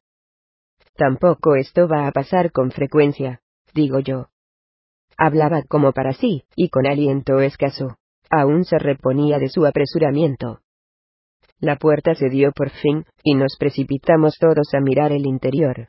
Pero Muriel, antes de nada, nos hizo retroceder con un gesto autoritario, como si no quisiera que viéramos a Beatriz sin ropa interior ni el agua teñida de rojo. Eso fue lo que llegué a vislumbrar antes de obedecer y retirarme, e instar a la multitud allí congregada a que hiciera lo mismo. Se iban acercando otros huéspedes atraídos por el alboroto y el retumbar de las patadas. Nadie renuncia a la posibilidad de contar algo anómalo. Beatriz, consciente de que la descubriría el personal del hotel probablemente, no se había desnudado del todo para meterse en la bañera, en un rasgo de pudor, había conservado el sostén y las bragas. Deduje. Aunque estas últimas, no alcancé a vérselas. Solo la parte superior del tórax velado por el rojo, y la espuma.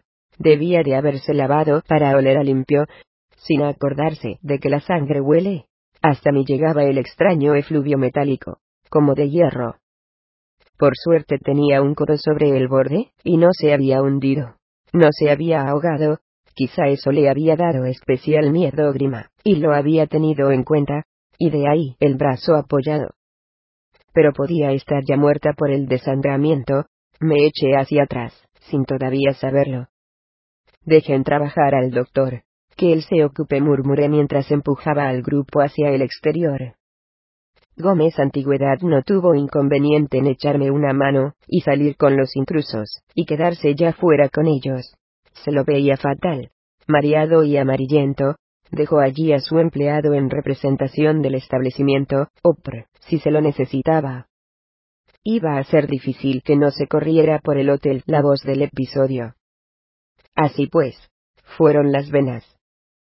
No lo vi, Pero supongo que Van Bechten intentó comprimir los cortes con telas o trapos. Le dijo a Muriel que le pasara una sábana y este la arrancó de la cama deshecha. Luego Beatriz había estado acostada de un tirón. Con violencia. ¿Y qué? ¿De seguir sangrando? Improvisó torniquetes. Yo me quedé pegado a la puerta de la habitación, ya cerrada, veía entrar y salir a Muriel del cuarto de baño, y oía dar órdenes a Van Bechten, que durante bastantes minutos no apareció. Se me ocultaba. Desconocía su expresión y su grado de angustia, o quizá no sentía ninguna. Sería el único en saber si la mujer sobreviviría, y en todo caso estaba afanado. También oí el agua acabar de irse por el desagüe. Habría quitado el tapón para mejor manejarse sin líquido, o solo con el más denso e incontrolable. Eduardo, ve llamando a la clínica, a la Ruber, que está más cerca. Que envíen una ambulancia urgente, y que es de mi parte. Pregunta por el doctor Troyano, y si no por la doctora Enciso, y si no da lo mismo. Díselo a quien te lo coja. Me conocen todos. Diles que digo que no tomen nota, que es un solitario, ya me entenderán ellos. Que la envíen, sin más. Yo acompañaré a la paciente y una vez allí daré instrucciones. Y le dictó el número, y Muriel lo retuvo a la primera, sin apuntarlo. Su memoria bien alerta por la incertidumbre. Vi salir a mi jefe y abalanzarse sobre el teléfono de la mesilla de noche. Estaba ya salpicado, en la camisa eran visibles numerosas gotas de sangre aguada, y algunas manchas de sangre sin mezcla. El doctor estaría aún más sucio y mojado, los dos vestidos, para una cena apacible. Me alegré de que no me hubieran dejado pasar, de haberme librado, habría tenido que tirar mi ropa buen seguro. La línea exterior. El cero. Esperé tono y luego marqué, respondió el empleado comprensivo. Al cabo de un rato, supuse que las hemorragias habían cesado, o amainado al menos, porque Muriel volvió a salir del cuarto de baño, ya más sereno, y me dijo joven de Bere, aquí no haces nada.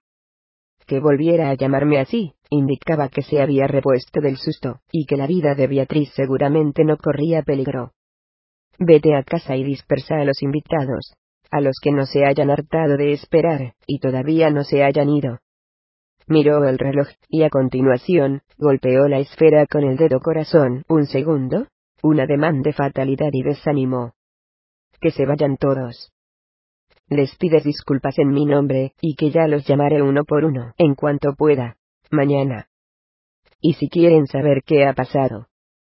No, que ni siquiera tengan que preguntar, cuéntales la verdad desde el principio. Explícales lo ocurrido verán que es causa de fuerza mayor, lo entenderán, se harán cargo. En el mundo del cine, están acostumbrados a las tentativas, incluidas las que tienen éxito. Nadie va a escandalizarse. Eso sí, no hace falta entrar en detalles, describir escenas tan aparatosas como esta. Y señaló con un gesto de la cabeza hacia donde Beatriz aún yacería, Aparte de todo, estaría cogiendo frío a no ser que Van Bechten la hubiera cubierto con el albornoz o toallas. Si preguntan cómo, que no sabes. Me acordé de que no mucho antes, cuando Loma había contado los supuestos sucesos de 1961 en la casa del cantante Vic Damone, que habrían provocado un acto fallido, y la espantada de Kennedy. Muriel se había atrevido a burlarse de las mujeres a las que Beatriz había imitado hacía un rato. Esa anécdota puede ser verdad, había dicho con natural desdén. Es un clásico entre ciertas mujeres encerrarse en el cuarto de baño y hacerse cortes en las muñecas. Es llamativo que casi nunca acierten a encontrarse los venas. Probablemente ahora él no recordaba esas palabras. O tal vez sí con amargura, reprochándose haber sido ingenuo, si Beatriz se había practicado sus cortes donde no había venas.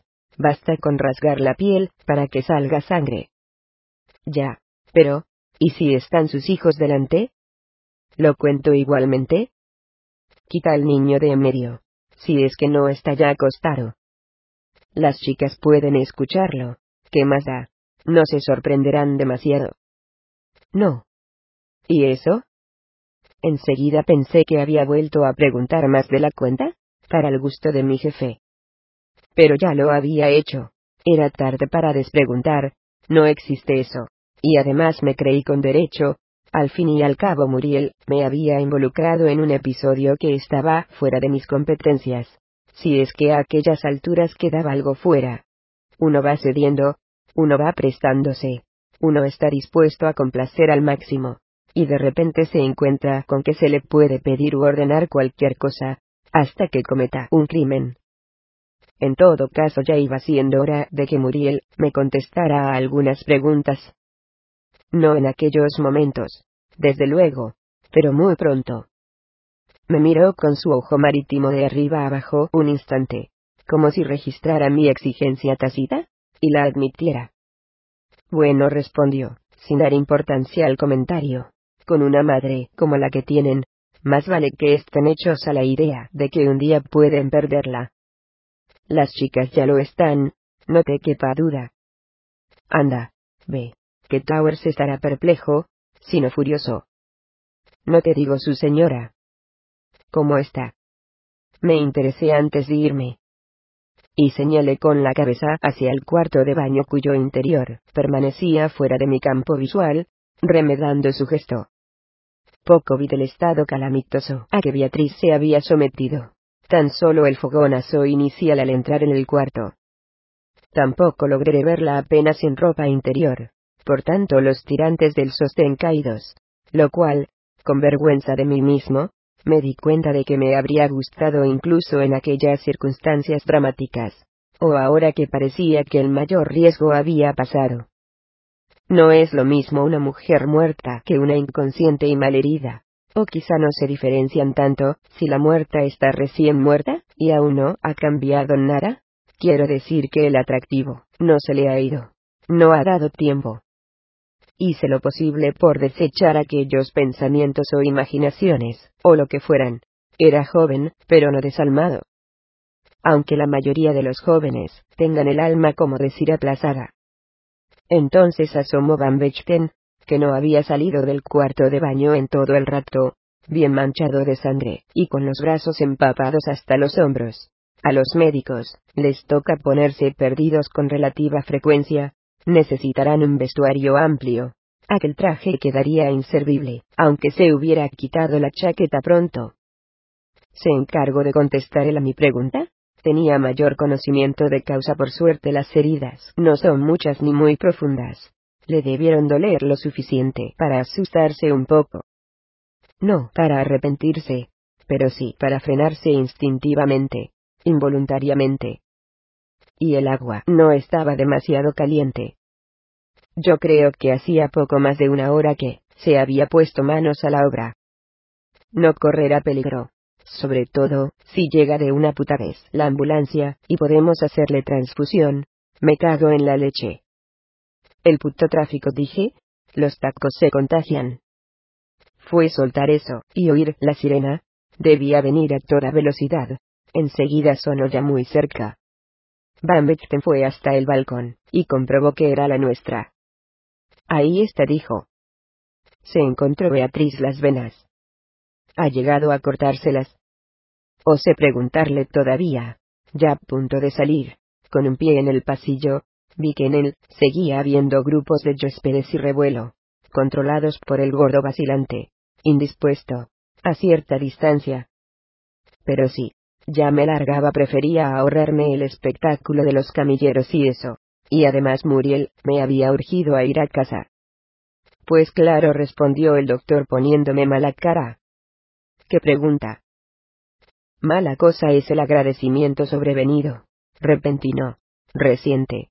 Nos hace olvidar las afrentas de golpe, o abandonar un plan de venganza. Nos entumece el rencor y aplaga todo afán de justicia.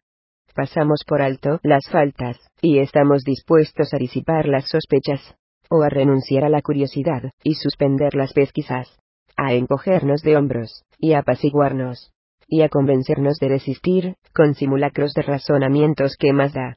Al fin y al cabo. Es tanto lo que queda impune que una más, no va a notarse, ni se alterará el mundo por ello. ¿Qué más da que nos recuerde? Mala cosa sentirse en deuda con quien nos hizo daño, o se lo hizo a los próximos, o a los lejanos. Tanto da a veces. Con quien se portó de manera indecente o incurrió en lo peor, y en lo imperdonable y cayó en lo más bajo, porque todo eso puede cancelarse abruptamente ante el sentimiento de deberle algo crucial, algo de peso. A eso recurren en ocasiones los ofensores consciente y deliberada, y aun calculadoramente, voy a quitarme este frente, voy a neutralizar a esta persona que me detesta, y me tiene agravio, haciéndole un favor inesperado, sacándola de un gran apuro, halagándola y provocando así su desconcierto, prestándole dinero cuando más le urge, y le falta, o entregándoselo a través de terceros, si a mí, no me lo aceptara esos terceros, se irán de la lengua cuando ya lo haya gastado, y sea tarde para rechazarlo y esté en mi mano aumentar su gratitud no reclamándoselo, logrando que conserve su empleo pendiente de un hilo, ayudando a sus hijos que se han metido en líos, y que le son lo más importante, salvándole la vida a su mujer que ha intentado suicidarse. No era este el caso de Van Bechten, desde luego, que ni siquiera sabía del resquemor y el recelo de su amigo de tantos años menos aunque hubiera emprendido una solapada y azarosa investigación sobre posibles hechos de su pasado tan solapada como errática, propia de un aficionado por medio de un joven a su servicio que ignoraba lo que buscaba, y por tanto, se movía a tiendas. Su ayuda de aquella noche había sido natural, desinteresada, la de todo médico, y seguramente se la habría prestado a cualquiera hasta a una desconocida que se hubiera encerrado con una cuchilla en un cuarto de baño a la novia asiática del cantante Ramone, si hubiera estado en aquella fiesta de 1961, por ejemplo. No digamos a la mujer de un gran amigo, a la que además se tiraba de vez en cuando, por lo que había entrevisto en Darmstadt TC era el verbo adecuado y verdadero, nada de ya ser ni hacer el amor ni tan siquiera de ser amantes. No me había parecido o esto último solo técnicamente. Claro que Muriel carecía de estos datos, entre otros motivos, porque la vida que llevara Beatriz, le debía de traer sin cuidado, lo extraordinario, era que le importara tanto que la perdiera, o la conservara, se me había aparecido angustiado, demudado, tan amarillento más que el gerente antigüedad en algún instante como si no pudiera vivir, sin la mujer que lo irritaba, y a la que hacía tan desdichada, corriendo como un loco por la calle Velázquez, el que nunca corría. Y por ese agradecimiento a Van Bechten, nuevo o más bien renovado, puso fin a mi encomienda. El efecto de la rutinaria intervención del doctor en el Wellington fue que dos días después, cuando Beatriz aún estaba en el hospital bajo observación y cuidados, en uno de los ratos en que no la acompañaba y pasaba por casa a ocuparse de asuntos, y refrescarse, Muriel, como recompensa al médico, anulara las órdenes previas, y mi misión, si es que no es muy pretencioso llamarla de este modo. Escucha, joven de Veré, tengo que decirte algo.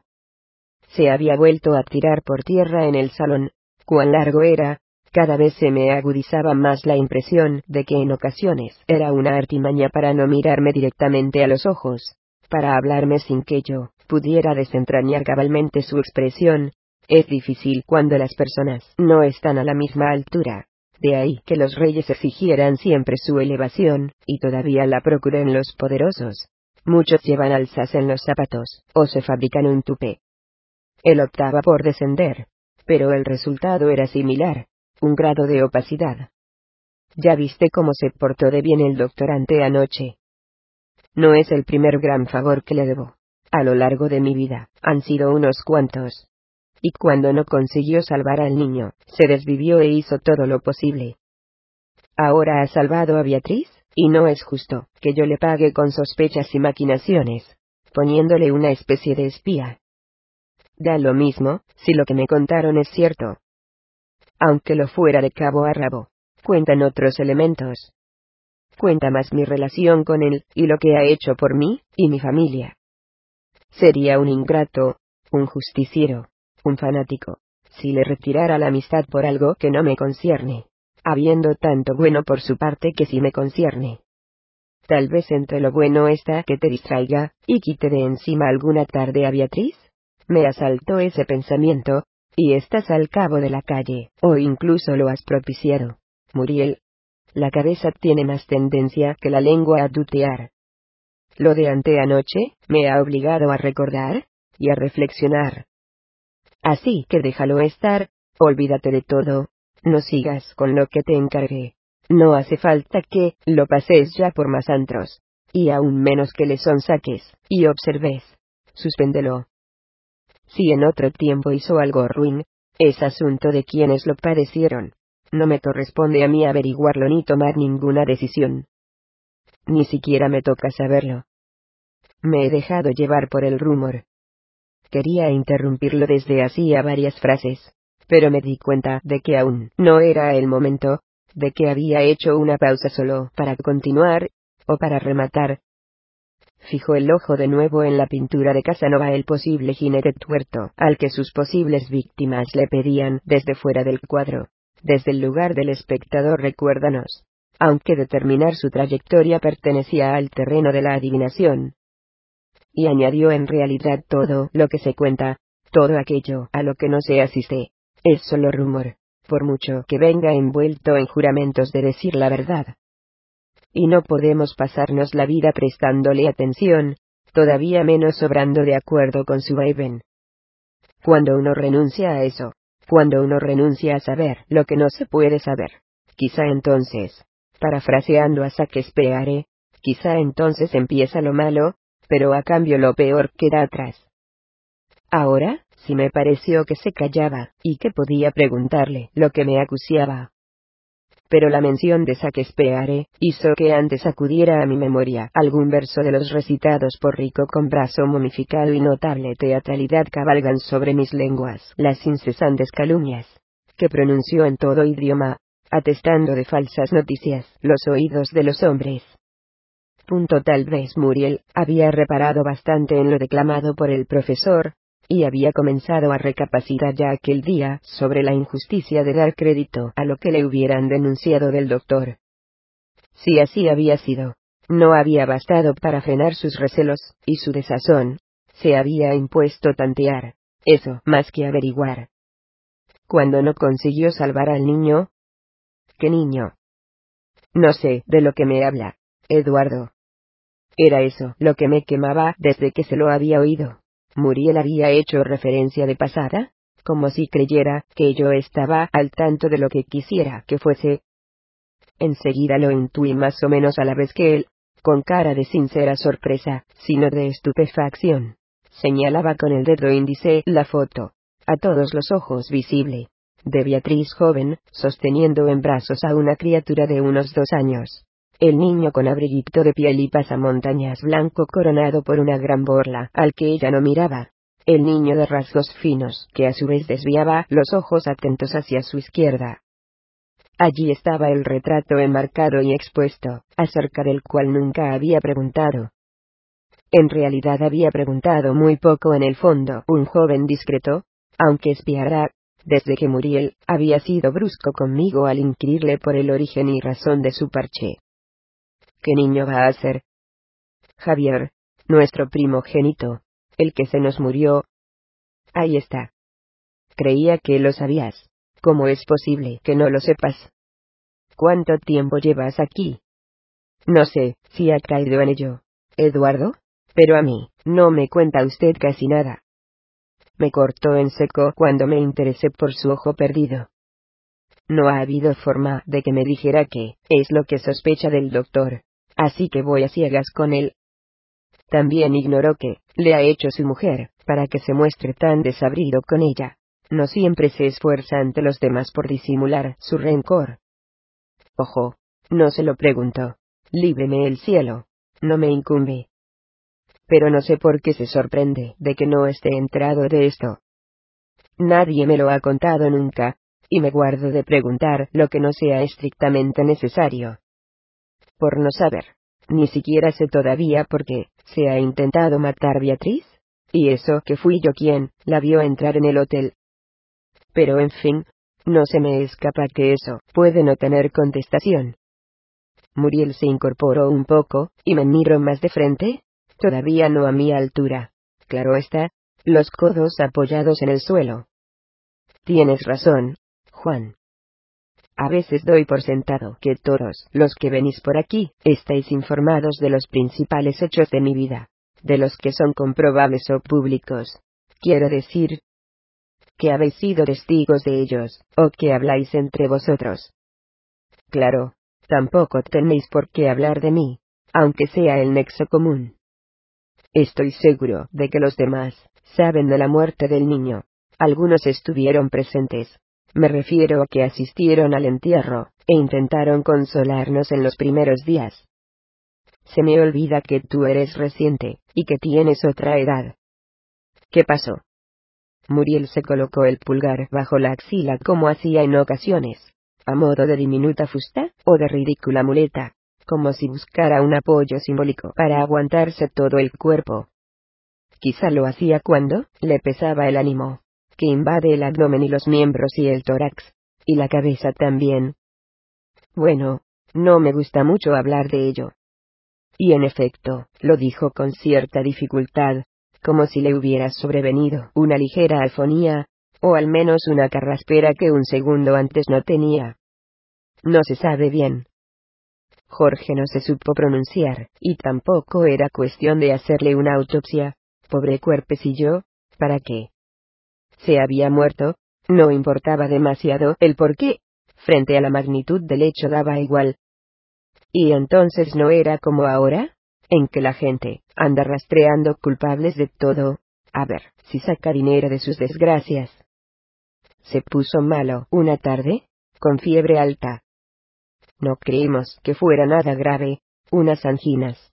A los niños, les sube mucho la fiebre con facilidad, pero enseguida llamamos al doctor, y él vino corriendo como siempre. Siempre ha estado a nuestra disposición. Ya te he dicho, hizo lo que pudo. Se desvivió, Ninguno de los tres. Nos apartamos de su cama, y vimos como aquella misma noche, se apagaba de golpe. No, no fue de golpe. Fue gradualmente, pero con insoportable rapidez. La verdad, es que en ningún momento, se nos ocurrió temer por su vida, hasta que resultó que se había muerto, sin que nada pudiéramos hacer. Ya te imaginas que no fue comprensible. Más allá de nuestro entendimiento, Quiero decir, no creo que el de Beatriz lo haya asimilado nunca. El mío, no sé. Pero, no se supo que fue, ni siquiera una aproximación. Bueno, Jorge nos habló de meningococos con una localización suprarrenal, como posibilidad. Las cápsulas suprarrenales destruidas por meningococos. Algo infrecuentísimo, y que entonces al menos no tenía arreglo, imposible de diagnosticar a tiempo, también imposible de curar. Nos aseguró que nadie podría haberlo salvado. Nada ni nadie. No lo sé. No insistimos en saberlo. En todos estos años jamás hemos insistido. ¿Para qué hurgar en eso? Tan solo nos habría afligido más. Pasó, y ya no puede dejar de pasar. Ahora lo llamaba Jorge a veces, y a mí, me había dicho Juan como la noche del suicidio. La seriedad devuelve los nombres. No tolera apelativos cariñosos ni irónicos. Volvió a señalar la foto.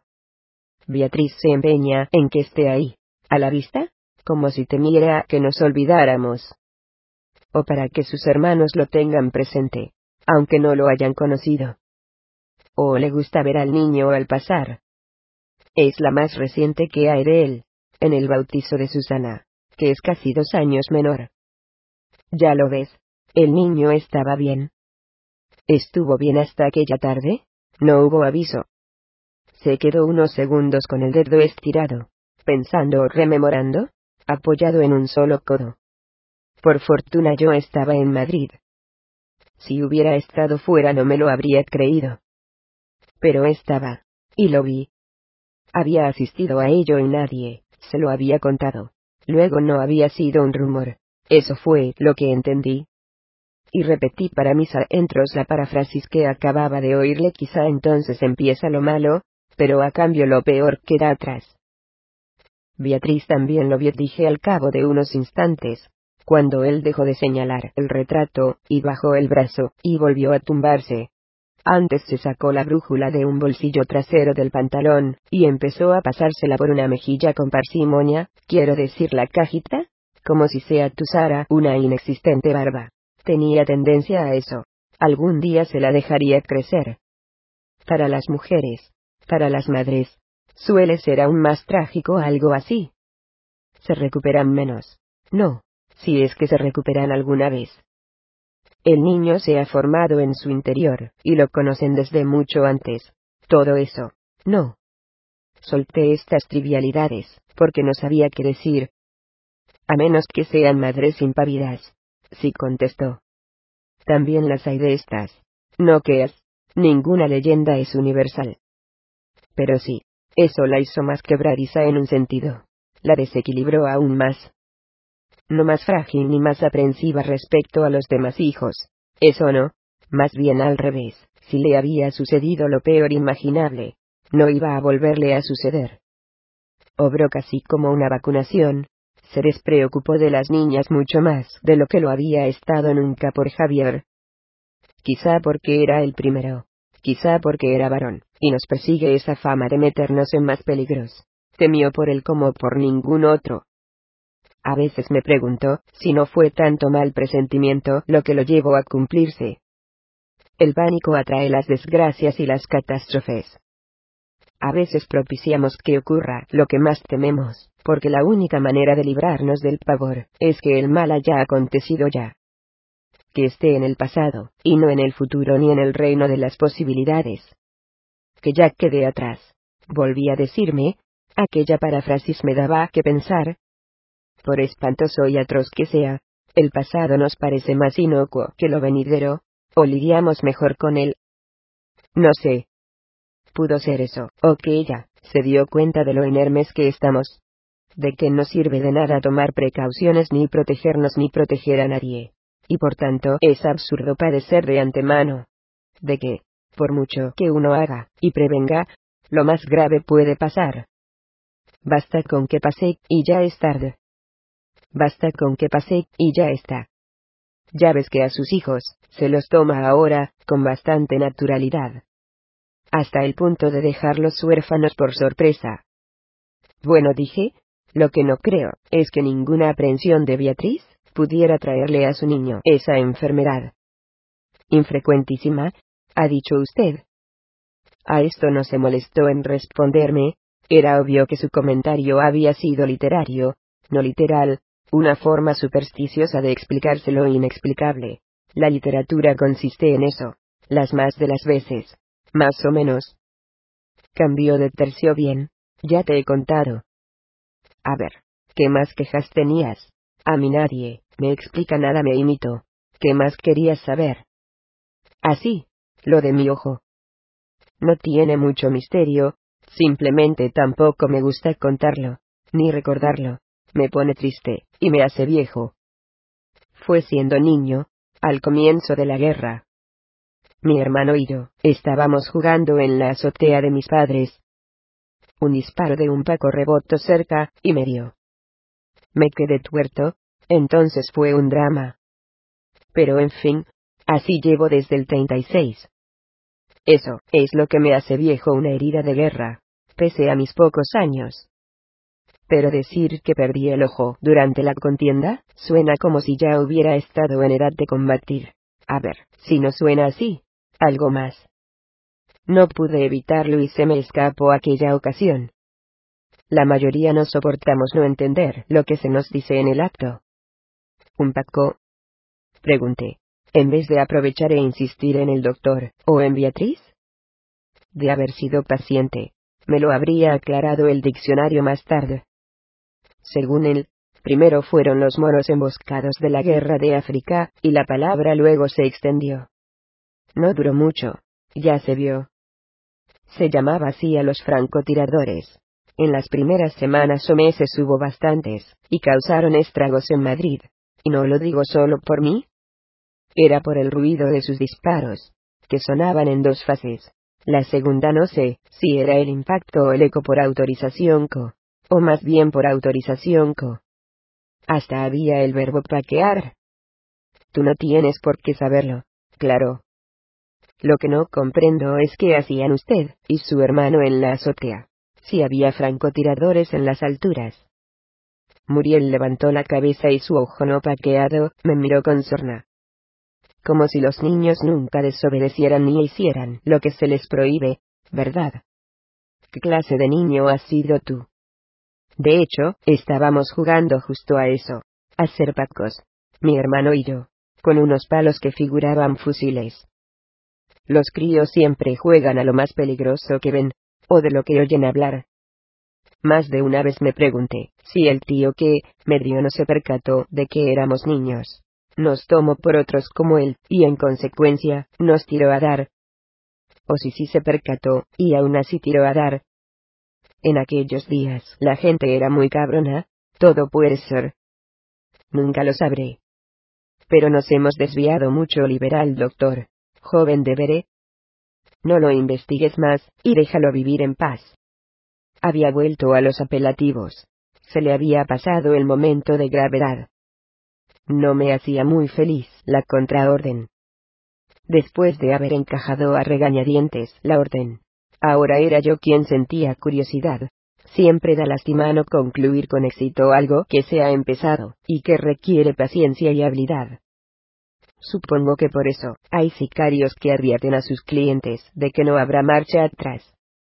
Aunque les paguen de todas formas, no quieren tirar por la borda el tiempo empleado en estudiar las costumbres e itinerarios de la víctima, y en tantear el terreno, los preparativos, su buen trabajo. Da rabia que el esfuerzo quede en nada. No puedo hacer eso de golpe, Eduardo, así como así le contesté. Él está encantado de salir conmigo por ahí, de conocer la noche de ahora, y a gente joven. Ni en sueños, se habría imaginado acceder a las chicas a las que ha accedido, gracias a mí, ya le conté, que quiere, que de pronto ya no lo saque a ningún sitio, que le diga que ya no lo junto. Protestaría, me insistiría, se llevaría un disgusto descomunal. No tiene por qué ser abrupto. Y hay buenas excusas, dijo Muriel. Espacia las salidas. Dile que estás muy ocupado conmigo echándome una mano. El rodaje está empantanado con lo de Beatriz, y ya veremos en qué para. Por desgracia, es la verdad. No sé cuántos más días me permitirá Towers no aparecer por allí. Esta que se sube por las paredes. Cada jornada que pasa es dinero malgastado o tirado. El director de segunda unidad está adelantando algunas secuencias de acción en la sierra. Pero no hay muchas de esas. Ya lo sabes. Los actores no soportan permanecer de brazos cruzados. Se aburren y eso no va a durar. O dile que te has echado una novia formal, y que os veis todas las noches. Que ya no puedes andanear por ahí. También puedes. De momento, anunciarle otra verdad mañana o pasado Beatriz volverá a casa, y yo no voy a estar apenas. Si reanudo la película, hay que ir enseguida a Barcelona, para las escenas del Parque Güell y alguna más. Con las niñas no cuento mucho, y Flavia es Flavia. Da de sí lo que da de sí. Y a Marcela, y a Gloria más vale dosificárselas. Mantenerlas a distancia, sería lo ideal en estas circunstancias. Imagínate la ponzoña y la histeria. Quiero que te instales del todo, al menos durante la primera semana en que yo estaré ausente. Que duermas con un ojo abierto, y estés muy al tanto de ella. No es que tema que lo vuelva a intentar de inmediato, entre una tentativa y otra ha solido dejar pasar años. Pero nunca se sabe. Hazle compañía, procura darle conversación, entrétela, sácala. Que no se deprima, o lo menos posible. No sé si el profesor se queda días en Madrid o no, pero a dormir no se va a quedar. Y Roy, bueno, Roy. La juventud anima más que la mediana edad. Dile al doctor que estás de guardia con Beatriz. Eso lo aceptará. Pero vendrá de visita. Y lo que ahora te ruego, es que no le preguntes ya por el pasado ni trates de averiguar. Aunque había dicho te ruego, el tono seguía siendo imperativo. ¿Es lo último que se merece, después de lo de anteayer? Ni siquiera presumas con el de carecer de escrúpulos. Como te sugerí, no lo tientes más. Si él careció de ellos una vez, o varias, no fue delante de mí, y ya no lo quiero saber. Lo siento, cuando te hice mi encargo me dejé llevar, me dejé sugestionar. En realidad uno solo debe ocuparse de lo que ha visto, y de lo que lo atañe. No puede andar escuchando las historias con que le viene cualquiera ni a ser de juez universal. No puede dedicarse a castigar, ni siquiera con su actitud, o retirando la amistad, a quien tal vez haya hecho algo malo en alguna ocasión. No acabaríamos, no nos dedicaríamos a nada más. Se detuvo un instante y concluyó de hecho, hay que contar con que todos hemos hecho algo malo en alguna oportunidad. Tú también, o si no dispones de todo el tiempo del mundo, demasiados años por delante. Esa es la pega de ser joven. Así que ya lo harás. De nuevo, una frase me quemaba la lengua. De nuevo esperé a que Muriel terminara, o hiciera un punto y aparte. Lo mismo que lo aguardamos al leer un silencioso libro que no se podría molestar, antes de interrumpir su lectura, y salir o irnos a dormir. Entre tentativa y tentativa. ¿Ha dicho usted? ¿Cuántas ha habido? Entonces. Muriel alzó a la vez el meñique, el anular y el corazón, esta ha sido la tercera. Siempre de la misma forma. No. Cada vez algo distinto, los precedentes no nos sirven para prevenir, ni para sospechar. Pero que te haya contado alguna cosa, no te autoriza a estar enterado de todo. Así que no me preguntes cuáles fueron. Tampoco de eso me gusta hablar. Dejémoslo aquí. Me parece que, ya has sabido bastante por hoy. Muriel se esforzaba ahora, por volver a sacar las púas. Pero lo cierto, es que estaba ablandado, cansado, quizá lo había amansado temporalmente el susto de dos noches atrás. Le había reducido la aspereza y el vigor. Intuí que todavía podía forzar la suerte un poco más. Dígame al menos quién, le vino con la historia del doctor. ¿Qué pasa, si él me cuenta una bajeza un día, aunque yo no le sonsaque? ¿Cómo sabré, si es aquella tras la que anduvimos? Empleé a propósito el verbo en primera persona del plural, para recordarle su desasosiego y su enfado ahora extinguidos, o ahuyentados, o mantenidos a raya por la gratitud. Fue así como lo llamó usted, una bajeza, no. Una indecencia con una mujer. Supongo que se la contaría la afectada, es decir, una mujer. Muriel se levantó del suelo, y se sentó a su mesa. Yo moví mi silla para quedar frente a él. Apoyó una mejilla en una mano, más que al revés. Como si le pesara mucho el rostro, o hubiera sufrido un mareo al ponerse de pie, lo había hecho demasiado bruscamente, sin transición. Por mucho que uno quiera limitarse y medir, no es fácil echar el freno una vez que empieza a contar, siempre acaba por soltar algo más de lo que preveía, algo más de lo que desea. Habló sin mirarme, con la cabeza inclinada, el ojo en la correspondencia que tenía en la mesa. Se la había dejado yo, para que la viera cuando tuviera ganas o tiempo. No era nada urgente. Si ahora lee algo era involuntariamente, sin enterarse, y sin que le importara nada de lo que ponía allí. Sí, una mujer primero, y luego me trajo alguna más, me contestó. ¿Acaso, sin excesiva conciencia de estar contestándome? Esto es, de tener enfrente a un interlocutor, y de que éste oía y tomaba nota mental. Una mujer que en principio me merece toda la confianza. Una antigua amiga, una antigua actriz, aunque cuando la conocí no lo era, eso vino después. Hizo un alto, se interrumpió, pero a veces la lengua es víctima de su malvada velocidad. Un antiguo amor. Hizo otro alto, pero sucumbió aún más fácilmente a esa celeridad. El amor de mi vida, como suele decirse. O eso, es lo que durante mucho tiempo creí, y durante todo ese tiempo, me sentí en deuda con ella. De ahí que ahora, al reaparecer por segunda vez, me sintiera obligado a tomármela en serio a no dudar de su palabra, y a creer su versión. Con una mínima reserva, claro está. A intentar remediar el escándalo que le provocaba mi amistad. ¿Qué interés podía tener en contarme un embuste relativo al doctor? Privarme de un viejo amigo.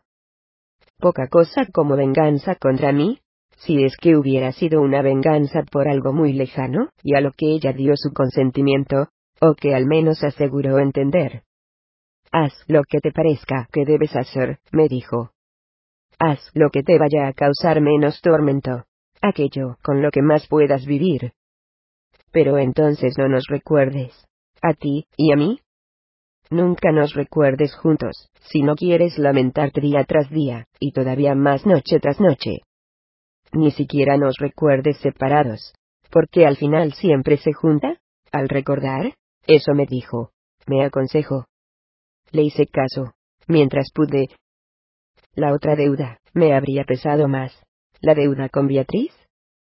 En aquel entonces, trataba lo más posible de cumplir, con mi deber otra pega de ser joven, no son pocas las que se dejan atrás al hacerse uno mayor.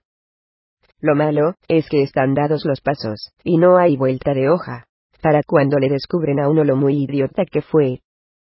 La película está rodada, y montada, los actores se han dispersado, y el equipo también. Ya no hay modo de añadirle planos ni de cambiar el desarrollo, o el final, es como es, y así será para siempre. Son demasiadas las vidas configuradas sobre el engaño o el error. Seguramente la mayoría desde que el mundo existe. ¿Por qué iba yo a librarme? ¿Por qué no la mía también? Ese pensamiento me sirve de consuelo a ratos. Convencerme de que no soy el único, sino, por el contrario, uno más de la inacabable lista, de los que intentaron ser rectos, y ceñirse a lo prometido de los que tuvieron a Gala poder decir lo que cada día más se percibe como una anticuada estupidez. Mirad, tengo palabra, cuando ya casi nadie la tiene, ni se considera una virtud. Se quedó callado, levantó la vista de los papeles, y me vio, fijó el ojo agudo en mí. ¿Se había desviado de mi pregunta? Se había puesto a rememorar en voz alta. No es que no hubiera estado al tanto de mi presencia, no es que se hubiera olvidado de que yo estaba allí, o se hubiera figurado que no. Era más bien que momentáneamente se había entregado al soliloquio, y le había traído, sin cuidado que le escuchara, como al personaje de un drama cuando está sobre el escenario, y habla para sí mismo sabiendo que eso carece de punta, si no le oímos los demás. Ahora le trajo cuidado de nuevo, y quizás se arrepintió logró embridar con sostenido silencio la malvada rapidez. Miró el reloj. Golpeó la esfera con el dedo. Y por fin, añadió he de irme al hospital. Voy a relevar a Susana, que ha dormido hoy allí. Pero zanjemos esto del todo. Juan veo improbable que el doctor te cuente ninguna bajeza, a no ser que no me hagas caso, y le tires de la lengua, para tu propia satisfacción. Eso no te lo puedo impedir, pero si ocurriera, no quiero que ni siquiera me digas qué ha ocurrido. No pretendas poner a prueba mi curiosidad. Guárdatelo. Cállatelo. Me ha costado decidir que ya no quiero saber. Sin embargo, la decisión es firme desde anteanoche. Tampoco lo cuentes por ahí. Aquí se cometieron muchas vilezas durante muchos años. Pero se ha convivido con quienes las cometieron. Y algunos hicieron favores también, se ha de convivir con ellos hasta que nos muramos todos. Y entonces todo empezará a nivelarse, y nadie se dedicará a rastrearlas. Nos importarán tampoco como los tiempos de Napoleón. Ninguno los sentimos en carne viva, ¿verdad? Y serán como si no hubieran sido, o nos sonaran a ficción. Me incluyo solo retóricamente en ese nos, también hará falta que me muera yo. Sí, aún es pronto, lo sé, y aquí se cometieron muchas vilezas durante muchos años. Pero ¿en qué época no? ¿En qué sitio no? Di, sería exageración llamar vileza a lo que vino poco después. Claro que todo depende del punto de vista, y nunca coincide en el de quien escucha o lee la historia al fin y al cabo, el de quien atiende a un rumor por mucho que el relator jure contarlo de primera mano, y haber cometido el acto, o haber tomado parte en él, y el de quien la vivió, y construyó. Cuando oímos o leemos algo, siempre nos parece decepcionante y menor vaya cosa, un relato más vaya novedad, un acontecimiento similar a otros, casi previsible tras habernos visto anegados por tantos desde que se nos dirigió la palabra por primera vez. Son ya demasiados los cuentos contados, y es raro que nos sorprenda, o nos espante alguno, o aún despierte nuestro interés. Tenemos la impresión de que todo ha sucedido en la vida, y lo que no en la imaginación, diseminada por las incontables páginas impresas, y las multiplicadas pantallas, las de los viejos cines, y las televisiones y los ordenadores, e incluso los ridículos móviles que hoy todo el mundo consulta de cerca como si fueran bolas de cristal. Y hasta cierto punto, es lo que son, si no adivinan el futuro. Informan de lo que hace un segundo no existía ni había pasado. Del presente recién alumbrado en cualquier rincón del planeta. Y a veces se apresuran tanto que avisan de lo que no ha ocurrido. Una falacia, una calumnia, un bulo que no resulta fácil desmentir ni echar atrás. Nuestra credulidad vuelve a ser medieval, intuye años gravidos por todas partes hinchados de gran aflicción desde el oriente al encorvado este y detesta comprobar, y lo acepta todo como verosímil. Porque todo ha sucedido ya, o eso creemos. Cada vez nos asemejamos más a la anciana vigía de nuestras existencias, para la que eso que vino después, y yo contribuí a construir, no podría ser nunca vileza, sino un archiconocido y vulgarísimo episodio más, incapaz de sacarla del tedio al que vive condenada noche tras noche desde que no había nadie en el mundo. Quizá los primeros hombres y mujeres le supusieron novedad y distracción, antes de que inevitablemente se empezaran a repetir pero ya dije que acaso se fije menos en los combates, y en los tumultos de las monótonas masas, en los pavoníos y la vociferación, que en los seres que parecen andar de puntillas, y estar ya de prestado, o de paso en la vida mientras la recorren, en aquellas personas que se acabarán en sí mismas, en las que uno ve desde pronto que no dejarán pozo ni huella y apenas serán recordadas cuando desaparezcan también yo soy como nieve que cae, y no cuaja, como lagartija que trepa por una soleada tapia en verano, y se detiene un instante ante el perezoso ojo que no la registrará, como lo que escribió, con pulcritud hace mil años, una profesora en la pizarra, y borró ella misma al terminar la clase, o el siguiente que vino a ocupar el aula, aquellas de las que sus allegados ni siquiera rememorarán las anécdotas. Sabedora esa luna de que algunas de ellas más bien se ocultan y guardan historias más curiosas o interesantes, más civiles, más nítidas, que los chillones y los exhibicionistas que cubren y aturden la mayor parte del globo y la agotan con sus aspavientos. Pero aunque nos asemejemos cada vez más a ella en nuestra indiferencia y saturación, el punto de vista de los que aún vivimos y hacemos tiende a dotar de alguna trascendencia a lo que vivimos y hacemos, aunque no la tenga en el cómputo de los acontecimientos acumulados, y además la pierda también, hay para nosotros en cuanto decidimos contarlo, y es escuchado, y pasa a engrosar las rebosantes filas de lo relatado. Allá, piensa el que oye o lee o contempla, esta historia me suena, y además será de prever, ahora que estoy enterado. No me ha sucedido a mí. Así que no me sorprende, y le presto tan solo medio oído. Lo que les ocurre a los otros es siempre difuso, y nos parece que no es para tanto, y que quizá ni siquiera valía la pena contarlo. Y el que lo cuenta siente algo similar al desprenderse de ello, como si ponerlo en palabras o imágenes, y en orden equivaliera a abaratarlo, y a trivializarlo, como si solo lo no revelado, o lo no enunciado, conservara el prestigio y la unicidad y el misterio. Lo que para mí era un hecho importante o grave quizá una vileza por mi cometida pasa a ser un cuento más nebuloso e intercambiable, a lo sumo una originalidad que sirve de entretenimiento, piensa uno después de haberlo narrado, o oralmente, o por escrito, o en representación, da lo mismo. Lo que era singular, para mí mientras era secreto, y desconocido, se convierte en vulgaridad una vez expuesto, y arrojado a la bolsa común de las historias que se oyen, y se mezclan y olvidan, y que además podrán ser transmitidas, y tergiversadas, por cualquiera que paseo al que le lleguen porque después de soltarlas ya están en el aire, y no hay manera de impedir que floten o vuelen, si las envuelve la bruma, o las empuja el viento, y que viajen a través del espacio y los años desfiguradas por los muchos ecos, y por el filo de las repeticiones. Volvió Beatriz a la casa, y marchó Muriel a Barcelona con huerzo avisor y escamado y temeroso por su proyecto. Con Lom, y los demás actores apenados por lo que le había ocurrido a su director, pero sobre todo desconcertados, preguntándose si estaría en condiciones de continuar el rodaje con su mujer casi recién suicidada a 600 kilómetros de distancia. Ellos no sabían del trato que él le dispensaba a ella, del rechazo constante, y de los ocasionales insultos. Sebo. Siempre Sebo. Para mí no, eres más que eso. Creo que ya no la aguanto. Eres cerrarle la puerta. Eso debe ser. Y la puerta, llevaba mucho tiempo cerrada a Cal, y cantó, después de haber hecho mal en quererla todos estos años. Lo más que pude, mientras no supe nada, y eso pese a no ser el amor de su vida, como suele decirse. O de haber hecho bien según ella. Seguramente no hayas hecho nunca nada mejor.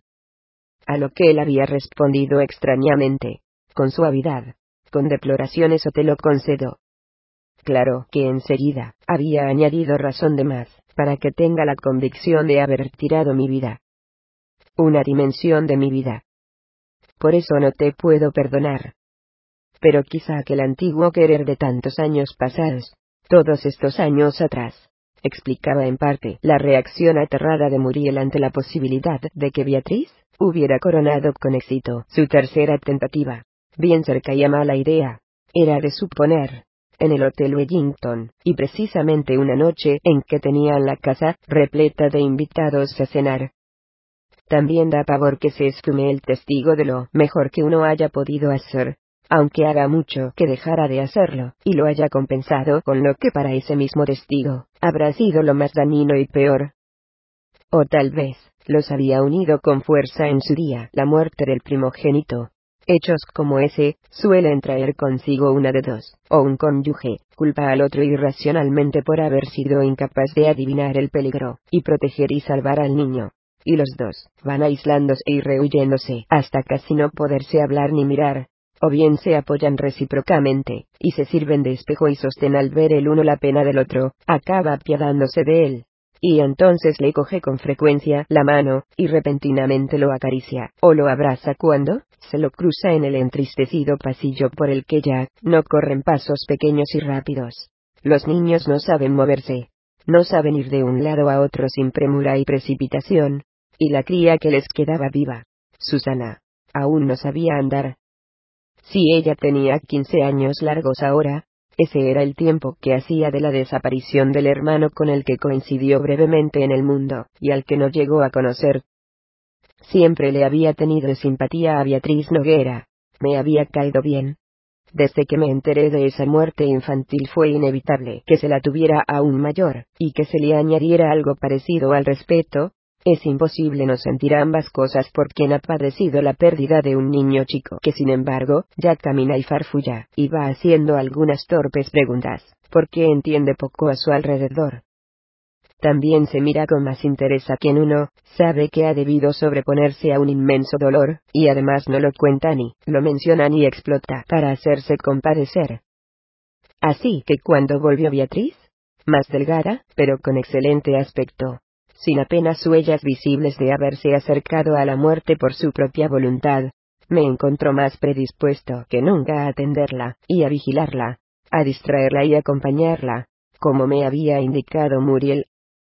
De hecho, me había ofrecido una coartada para aproximarme y dirigirme a ella, con la que siempre me había mantenido más bien a la espera, con una mezcla de distanciamiento y timidez o temeroso de que pudiera notárseme algo de mi turbación teórica, o de mi vaga admiración sexual, como la ilusoria que provoca un cuadro. Ya lo expliqué. Nada más. Más que de un hospital. Parecía que regresaba de una cura de sueño, con el cutis muy terso, y la mirada embellecida por apaciguada, y hasta levemente perdida. Y también sus andares se habían aligerado, pisaba con más delicadeza, o con menos rotundidad los tacones casi siempre puestos, como si quisiera sentirse lo más atractiva posible, el mayor tiempo posible, o estuviera a punto de acudir a sus citas. Solo que no salía nada aquellos días salvo cuando Rico, que proclamaba haberse quedado en Madrid para arrimar el hombro, pero probablemente no era así, sino porque lo requerían, maniobras mundanas de importancia vital para él, se presentaba y la convencía de ir de compras, o a una conferencia, o incluso al cine a media tarde, sin privarse de gastarle bromas impertinentes sobre el desesperado trance a que acababa de someterse, y del que acaso prefería no hablar. Ea, a ver cuándo me vas a enseñar esos cortes. Beatriz? No los dejes cicatrizar demasiado sin que yo les haya echado un vistazo en rojo, le decía, sin el menor tacto. Era de los que creían que no había mejor terapia que la de choque ni mejor cura que la burla festiva, para cualquier dolencia del ánimo. La parodia, y le señalaba los vendas que llevaba en las muñecas, único vestigio claro de su percance o aventura hotelera.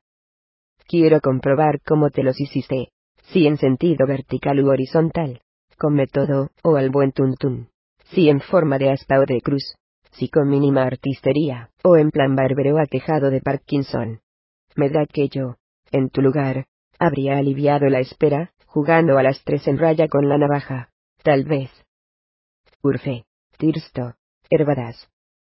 Tenía días más proclives que otros a emitir sus sonidos ininteligibles más o menos onomatopéyicos, y a veces empalmaba dos o tres. Por suerte no vivía en su venerada Edad Media ni en su dilecto Renacimiento, entonces los habrían tomado por lenguaje diabólico o conjuros a Belcebú, y el profesor habría acabado en la hoguera, no pude evitar imaginármelo un momento atado a unos haces de leña, con sus gafas puestas, y un cigarrillo en los labios total, declamando pasajes soberbios antes de ser devorado. Beatriz no se molestaba. Puede que incluso agradeciera la franqueza, la ligereza y la guasa. Reía lo suficiente para pensar que el profesor no andaba errado del todo en su tratamiento irrespetuoso del episodio y le aseguraba que le permitiría ver las heridas algún día, antes de que se le uniformara de nuevo el color de la piel. Falta mucho para eso, profesor. Y además me quedarán siempre las marcas. Tu curiosidad se verá satisfecha antes, o después. No me mientas, Beatriz. La cirugía estética borra hoy lo que quieras. Y os conozco, a las mujeres, si no recurres a ella, te taparás con pulserones como argollas, y ya no habrá nada que ver. No calibres mal tu futuro pudor al respecto, que te vendrá. No te miento, profesor. Para el próximo cambio de vendas te llamaré. En todo caso no esperes artisticidad, le respondió Beatriz mucho más seria, como si la hubiera atacado con antelación el vaticinado pudor o estuviera reviviendo el instante de la invasión de un líquido en otro, la primera sangre en el agua extendiéndose, la señal para que ella empezara a morirse, morir en su palidez. De hecho, se le quebró un poco la voz al murmurar las palabras que vinieron a continuación. Rico estaba atareado rellenando su vitillera con meticulosidad, pero se enteró. Levantó la vista con entendimiento y pena, y yo sentí pena también, me entraron juveniles, ganas de levantarme y abrazar a Beatriz, y decirle quedamente al oído ya está, eso ya está, ya pasó. No se me ocurrió seguir el impulso, habría estado fuera de lugar. Ya hace uno bastante con atreverse a cortarse, y yo preferí no mirar. La espuma me ayudó a no ver. Algo parecido a abrazos vino poco después. El doctor Van Vechten pasaba por la casa un rato, a última hora de la mañana, para controlar la marcha de las heridas, y cambiarle los vendajes. No se demoraba. Visita amistosa, pero más profesional. En mi presencia nada indicaba que entre él y Beatriz hubiera habido jamás, lo que yo sabía que había, o quizá ya, no había uno, no se entera nunca de cuando empieza o cesa algo entre los demás. Sin duda estaban bien acostumbrados a fingir. ¿O acaso, si no mediaban sentimientos ni grandes vehemencias. Nada tenían que fingir. Un día lo acompañé hasta la salida. No te muevas. Beatriz, ya despido yo al doctor. Y aproveché para preguntarle en el descansillo, la puerta entornada para no ser oídos. Como, es que no va a un psiquiatra o a un psicólogo. Y señalé con la cabeza hacia el interior. Creía que era obligado tras un intento de suicidio o conveniente al menos. Levantó las cejas, y aspiró. Se le ensancharon las aletas de la nariz. Expiró como quien se arma de paciencia, y contestó ya, ha ido otras veces. En la clínica hemos logrado que ni siquiera conste su ingreso. Así que no han intervenido los de psiquiatría, y más vale así. No creo que a ella le apetezca volver a sesiones, para repetirse de mal grado, y escuchar entre silencios alguna que otra generalidad. Me temo que, tampoco iban a beneficiarla ni a servirle de ayuda. En su caso no hay mucho que averiguar, ni que indagar. ¿Es una mujer desdichada? Ya lo debes de saber a estas alturas, pasando tantas horas como pasas aquí. En algunos periodos lo aguanta, en otros no. Solo cabe desear que transcurran muchos años hasta la próxima vez que no. Esto debió de parecerle demasiado simple, porque enseguida añadió, oh, si prefieres, la mayor parte del tiempo le falta determinación, y en algunos momentos no. Solo cabe esperar que esos momentos tarden lo más posible en regresar. En realidad había dicho lo mismo, pero quizá juzgó más compleja la segunda explicación. Supuse que no estaba al tanto de las incursiones nocturnas de Beatriz. Si se aventuraba a ellas, es que en algunos periodos, albergaba esperanzas de torcer la voluntad de Muriel, así fueran vanas. No que le faltara determinación para ponerse fin. Ha habido otras ocasiones, me dio a entender Eduardo. No quise reconocer que me lo había dicho abierta y gráficamente. No sé por qué discreción. Sí, y a menos que se conforme, o se canse, o que la venza el miedo. Lo normal es que las vuelva a ver, antes o después, y que no lleguemos a tiempo en una de ellas. Y sabiéndolo, ¿qué se puede hacer? Poco. Nada. Cuando alguien decide matarse, no hay manera de impedirlo. Lo mismo que cuando alguien decide asesinar a otro, y no le preocupa quedar impune ni salvar el pellejo. Lo consigue siempre si se lo propone, de veras. Siempre se presenta una oportunidad, hasta con la gente más protegida y alerta. Si no, ya me explicarás los magnicidios. No hay manera de librarse, si a alguien se le mete entre ceja y ceja matarte. Hagas lo que hagas, te acaba quitando de en medio. La única posibilidad es que el asesino o el suicida fallen, sean torpes o poco hábiles, o en el fondo no estén totalmente resueltos, y titubeen. Con Beatriz ha habido suerte, nada más. Hasta la siguiente. Si continúa intentándolo, alguna vez no la habrá. ¿Tú crees que titubeó el otro día? Puede que sí, puede que no. Los cortes no eran muy profundos, pero eso no significa mucho. No es fácil rajarse la propia carne con una cuchilla, la mano se retrae instintivamente, se agarrota, se encoge. No tiene que ver con la voluntad. La cabeza puede querer matarse, pero la mano se resiste a hacerse daño. Lo cierto es que, si tú no la ves entrar en el hotel, habría tardado más o menos, pero solo con lo que se hizo habría acabado desangrada. Hubo suerte, así pues. Seguro que no contaba con eso con que tú fueras a verla y lo contaras cuando se retrasó. La vi horas antes de la cena. Le habría dado tiempo de sobra a no poderse salvar, si hubiera sido más diligente. Me salió ese adjetivo frío. Bambechten me contagiaba. Añadí por así decir. El doctor hizo un gesto de aburrimiento, como si estuviera harto de explicarme lo que para él eran obviedades. Tenía mucha más experiencia que yo. Esas cosas requieren su tiempo cuando son tan premeditadas, cuando no obedecen a un arrebato ni a una ofuscación. Y es normal que se vayan aplazando, ya sabes, un ratito más. O quizá temía que, si se metía en el agua pronto, se le cortara la digestión, qué sé yo. Parece ridículo, pero así es.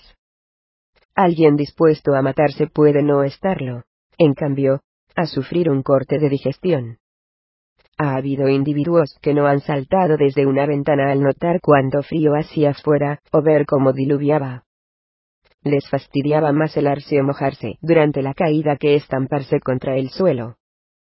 Vete tú a saber lo que les da más grima en esos momentos. Vete a saber lo que cuenta, lo que se les pasa por la imaginación. Desde luego no se incluía ni hipotéticamente, como haríamos la mayoría. No se concebía en semejante situación. Bueno, oye, tengo que hacer. Sí, se había aburrido de mis preguntas. ¿No se lo veía muy afectado por la tentativa de Beatriz? Más bien estaba hecho a la idea de que aquello no era asunto suyo, y de que, si ella insistía, no cabía, sino dejarla, esperar y ver. Había corrido mucho por la calle Velázquez, y en el Wellington, no se había dado tregua, había hecho cuanto estaba en su mano. Probablemente le había salvado la vida, y de ahí el agradecimiento de Muriel. Era un médico responsable, cumpliría con su deber cuando alguien se encontrara en peligro o enfermo. Pero no le correspondía tomar precauciones ni impedir que nadie hiciera lo que quisiera hacer. ¿O sabía que eso no servía de nada? Era lo que me había dicho. Con todo, me estremeció su conformismo. Ni siquiera era resignación. Pensé que nadie se desvivía por Beatriz, o que para nadie era vital su existencia, sin duda una de tantas personas de las que nadie piensa con apasionamiento ella no merecería morir. No merecería morir nunca jamás. Por las tardes aparecía rico, como he contado aquellas primeras tardes de su motiento, que la sacaba, o le daba charla, la animaba y la hacía reír con sus calculadas condescendencias y fatuidades. Y también roe más tímidamente, para hacer compañía, u ofrecer presencia, menos ameno, pero deseoso de ayudar. Flavia vigilaba en silencio desde sus dominios y las hijas. Procuraban estar más a mano que de costumbre, y no se encerraban tanto en sus habitaciones se las notaba algo apesadumbradas e inquietas por la madre, sobre todo a la mayor, pero sin exagerar, como si ya subieran de sus tentaciones ocasionales, o de sus fatídicos riesgos, y los tuvieran asimilados en la medida en que eso se puede asimilar. El niño no estaba enterado, aún era demasiado pequeño. A Beatriz no se la dejaba sola mucho rato, y Muriel llamaba desde Barcelona a diario, una o dos veces, según lo atareado que estuviese, como si fuera un marido solicito. Claro que si hubiera sido, de veras solicito, lo habría suspendido todo, y no se habría marchado. Pero dado su habitual trato rudo, ya hacía bastante con interesarse a distancia, sinceramente a mi parecer. Era como si hubiera juzgado excesivo el peligro de muerte de Beatriz. Aunque no fuera nuevo, debía de asustarlo cada vez. Sin duda la prefería amortiguada, semiborrada en su vida, pero en modo alguno quería su desaparición. Aún es más, seguramente no la podría soportar. Si cogía yo el teléfono, me preguntaba, ¿cómo la ves? Y yo respondía la veo normal, como siempre, sin novedad. Luego se la pasaba y hablaban un poco, no mucho tampoco era fácil inventar qué decirse. Yo me alejaba, pero hoy una vez, la parte de Beatriz sí. No te preocupes. Estoy bien. Ya. No. Jorge dice que la cicatrización sigue su curso. Va como debe. Sí. Claro que me quedarán. Pero ¿qué más da ahora? Ya lo pensaré más adelante. No. Débil no me siento, en absoluto. Como si no hubiera perdido nunca una gota, la verdad. Dicen todos que se me ve muy saludable, y no creo que mientan, porque yo también me veo con buen color, y no soy de las que se miran con complacencia. Todo lo contrario. No. Gracias. Punto aquí me pregunté, si Muriel le habría hecho un cumplido. Lo descarté por insólito. Le había oído demasiados de nuestros crueles sobre su físico. Pero quién sabía. A lo mejor había sido un cumplido piadoso alentador. Sí, están muy pendientes. Se creen que no se les nota, pero resultan transparentes. Bueno, a mí me divierte. Sí, ver cómo hacen por disimular. No, de verdad, tú a lo tuyo, el trabajo es lo primero. Se ha calmado ya Towers. Vaya, siento haberte causado este trastorno. Uno no piensa entonces, piensa después. Ahora, sí lo pienso todo. Ya, lo malo es que ahora no se fíe de ti. No, como que Jesús, ni hablar. Si no para, tienes que acabarla tú. Apóstrofe deduje que Muriel estaba poco concentrado, y atento y acaso acumulaba retrasos. Que Towers se impacientaba, y estaba considerando la posibilidad de que lo sustituyera el torbellino Frank. Bueno, dale garantías. Convéncelo. Yo. Soy yo la que le preocupa. No, mira, dile de mi parte que esté tranquilo, que no tengo intención de interrumpir su rodaje nunca más, pues claro que no, no tengo la menor intención. Eduardo, lo que pasa pasa cuando pasa, eso no significa que tenga que seguir pasando. Al revés, lo que pasa ya pasó, apostrofe al cabo de unas frases más, ya de despedida. La oí colgar y regresé al salón. Extrañamente había dejado la mano sobre el teléfono, una vez colgado, y lo miraba con fijeza ensoñada, como si de ese moro visual y táctil quisiera prolongar el contacto con Muriel, o retener un momento algunas de las palabras que le había escuchado por el aparato, tal vez el elogio, si lo había habido. O como si ella le hubiera mentido en algo, y estuviera esperando a que se disipara el embuste, y él no volviera a llamarla escamado en el acto, antes de soltar la herramienta de la que se había servido como quien aguarda a que la pistola deje de humear, y se le enfríe en la mano, después de haberla utilizado. Pero por las noches no venía nadie, y me tocaba a mí dar el paso al frente, estar a mano por, si me necesitaba, ofrecerle distracción o conversación o sentarme a su lado a ver una película en televisión, o una serie, para que no se le subrayara la soledad nocturna a la que estaba acostumbrada. Sin embargo, la consigna era ahora ir con cuidado, no duraría mucho, poco más que la convalecencia y las semanas precisas, para que nos repusiéramos todos del susto, y nos confiáramos. Ningún estado de alarma es sostenible. Durante aquellos diez días en que Muriel rodó en Barcelona, creo que hablé más con Beatriz Noguera que en el resto del tiempo en que trabajé para su marido. Por lo general de nada muy personal, de nada espinoso ni delicado, pero ya se sabe, en esas situaciones de vecindad descontada, se crea fácilmente una falsa y provisional camaradería, una sensación de cotidianidad que se asienta pronto. No hay como condenar a dos personas no odiosas a su compañía recíproca, para que parezca que es así como discurre la vida. O que así podría ser, si por algún motivo nada cambiara, y se dilatarán las circunstancias excepcionales. En tan solo un par de días se establecen rutinas, se tiende a la repetición, incluso a que cada uno tome siempre asiento en el mismo sitio, en la misma butaca, si se juega al ajedrez o a las cartas, en el mismo lado del sofá, si se mira una pantalla, como también insisten en el de la cama quienes duermen juntos dos noches seguidas. Con eso basta para adjudicarse una plaza. Cuando ella se retiraba a su cuarto yo me quedaba una hora más levantado. Entonces no tenía mucho sueño, y cuando por fin me iba al mío me mantenía, sino con un ojo entreabierto, como me había ordenado Muriel, si con algún recodo de mi conciencia al acecho, quizá atento como lo están los padres con niños pequeños, solo que a mi Beatriz, no podía importarme tanto ni de lejos. Con todo, la oía en cuanto salía de su habitación, todas las noches en algún instante, y se iba al salón o a la cocina unos minutos, el tiempo de un pitillo o dos seguramente, y después ya regresaba a su zona, cerraba su puerta, y yo volvía a dormirme aquietado, como si en su cuarto estuviera más a salvo.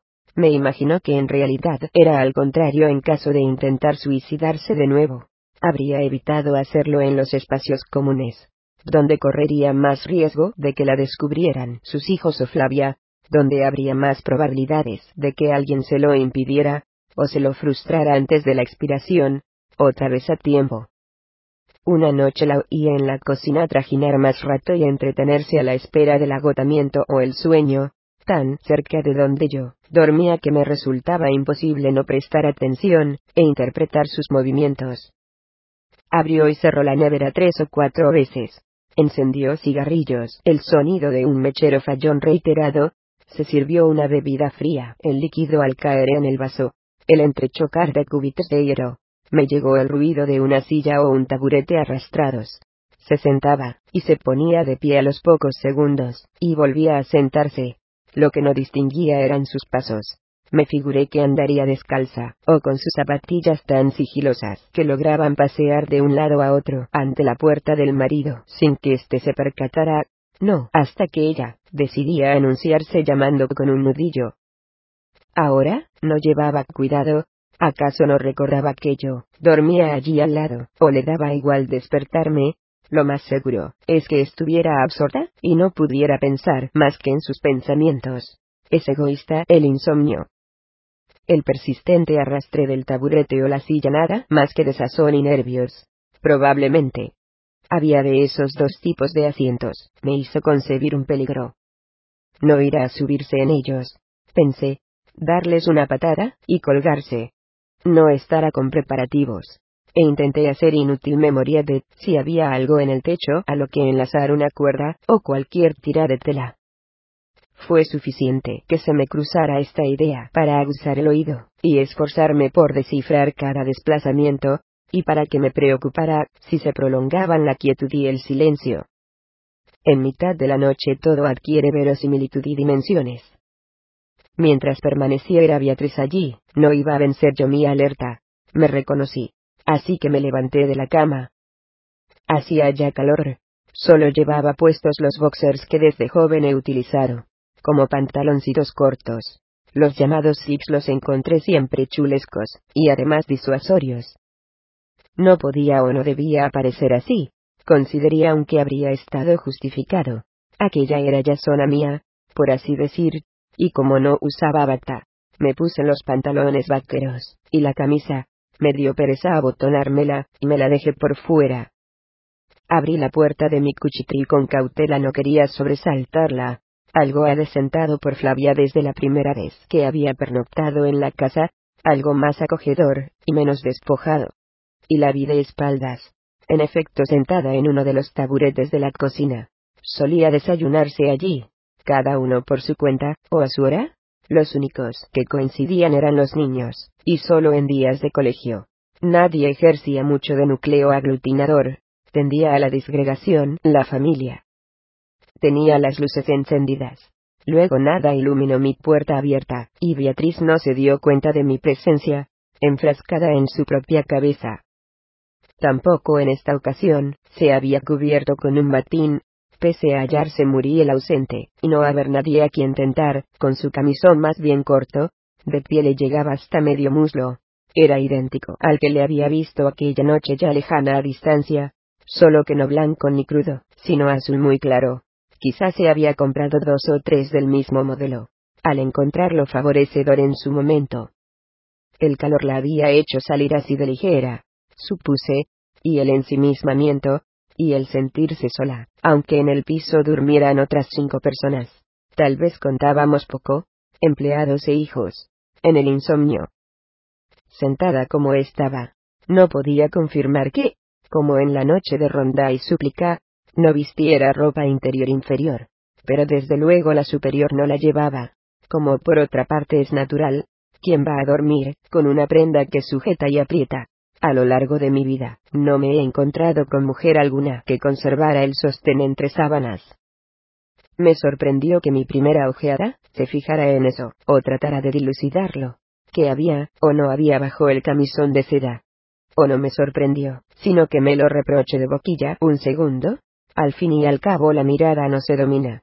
A menudo actúa al margen de nuestras instrucciones y de nuestras censuras. ¿O es que bajo ese pretexto le permitimos desobedecernos? Advertí, además fue inmediato, que aquella desinhibición de mis ojos me traía sin cuidado, como si la ausencia de Muriel en la casa me diera esta vez por irresponsable, por inadecuada libertad para contemplar cualquier cosa a mis anchas, su mujer incluida. No tenía mucho sentido aquella incontinencia visual sobrevenida. Habida cuenta de lo poco que a él le importaba Beatriz físicamente, o de cuánto la repudiaba. Pero uno se siente más dueño cuando no está el dueño, como si ocupara su lugar temporalmente, y lo usurpara. De ahí que todos los sirvientes que en el mundo han sido se tiren sobre los sofás, y se revuelquen en las camas, descorchen botellas, y se arrojen a la piscina de los amos en cuanto los ven alejarse, o fantaseen al menos con la posibilidad de hacerlo sin que se note. pues también será cosa suya borrar los rastros. A la postre yo era uno de ellos, una especie de sirviente, aunque se disimulará. Influía asimismo en mi descaro que Beatriz hubiera intentado suicidarse hacía poco, me di cuenta con quién podría estar muerto por su propia mano, nos tomamos confianzas extrañas total. Nos decimos, de lo peor se ha librado, ya le ha sonreído bastante la suerte. Esta etapa es un regalo, de la que no le cabe quejarse. Cuanto le pase a partir de ahora, trato de que no pasará, decidió no contar con ello ni conocerlo. Y de hecho yo, pensé allí en la cocina. O fue una ráfaga que atravesó mi mente. En modo alguno tan formulada como al explicarla ahora, de no ser por mí, ese cuerpo estaría pudriéndose, y ya nadie lo miraría. En una fosa, bajo tierra, o quizá irreconocible en ceniza. Luego en cierto sentido me pertenece su supervivencia o parte de ella, unos minutos o unas horas. Me he ganado el derecho a recrearme la vista con él cuanto quiera. Sí, hay culturas en las que, si uno le salva la vida a alguien, se hace responsable de lo que le suceda luego, de que la prórroga a uno de vida no sea ciega, un tormento. Y otras en las que se convierte, si no en su propietario, si en algo semejante a un usufructuario. El salvado se pone a disposición del Salvador, o se le encomienda, o se le entrega. De pronto tuve la sensación engreída de que Beatriz estaba en deuda conmigo, si se alegraba de seguir viviendo. De lo contrario, se consideraría mi acreedora, si lo lamentaba. Tenía un vaso de whisky con hielo en una mano, y en la otra un cigarrillo sin encender, dos colillas en el cenicero cercano. Sus muñecas vendadas blancas, contrastaban con sus brazos desnudos. El camisón era de tirantes, y el tono de su piel no era pálido, por eso su palidez ocasional daba miedo. ¿Qué? ¿No puedes dormir? Le pregunté tras un mínimo carraspeo, para avisarla en dos fases, aunque seguidas. Se volvió y sonrió levemente, sin demasiadas ganas. No volvió la cabeza, sino que giró el cuerpo entero, bien al descubierto, los muslos robustos, al estar sentada con las piernas cruzadas. No logré dilucidar todavía, por los pliegues. No tan destapados como los de la funcionaria Celia en el taxi, pero bastante, bastante. Señaló el whisky como excusándose. No era mujer bebedora. Sí, estoy a ver, si esto me tumba, dijo. Como no tengo mucha costumbre. Y añadió, te he despertado, perdóname. A veces se me olvida que estás ahí por las noches. Bueno, estas noches que te han puesto de centinela mío. Bueno, y otras. Tú no parece que estés muy a gusto en tu casa, ¿no? No se le escapaba que pasaba en la suya más tiempo del que me correspondía, pero el comentario fue neutro, no sonó a indirecta ni a queja por mi excesiva presencia.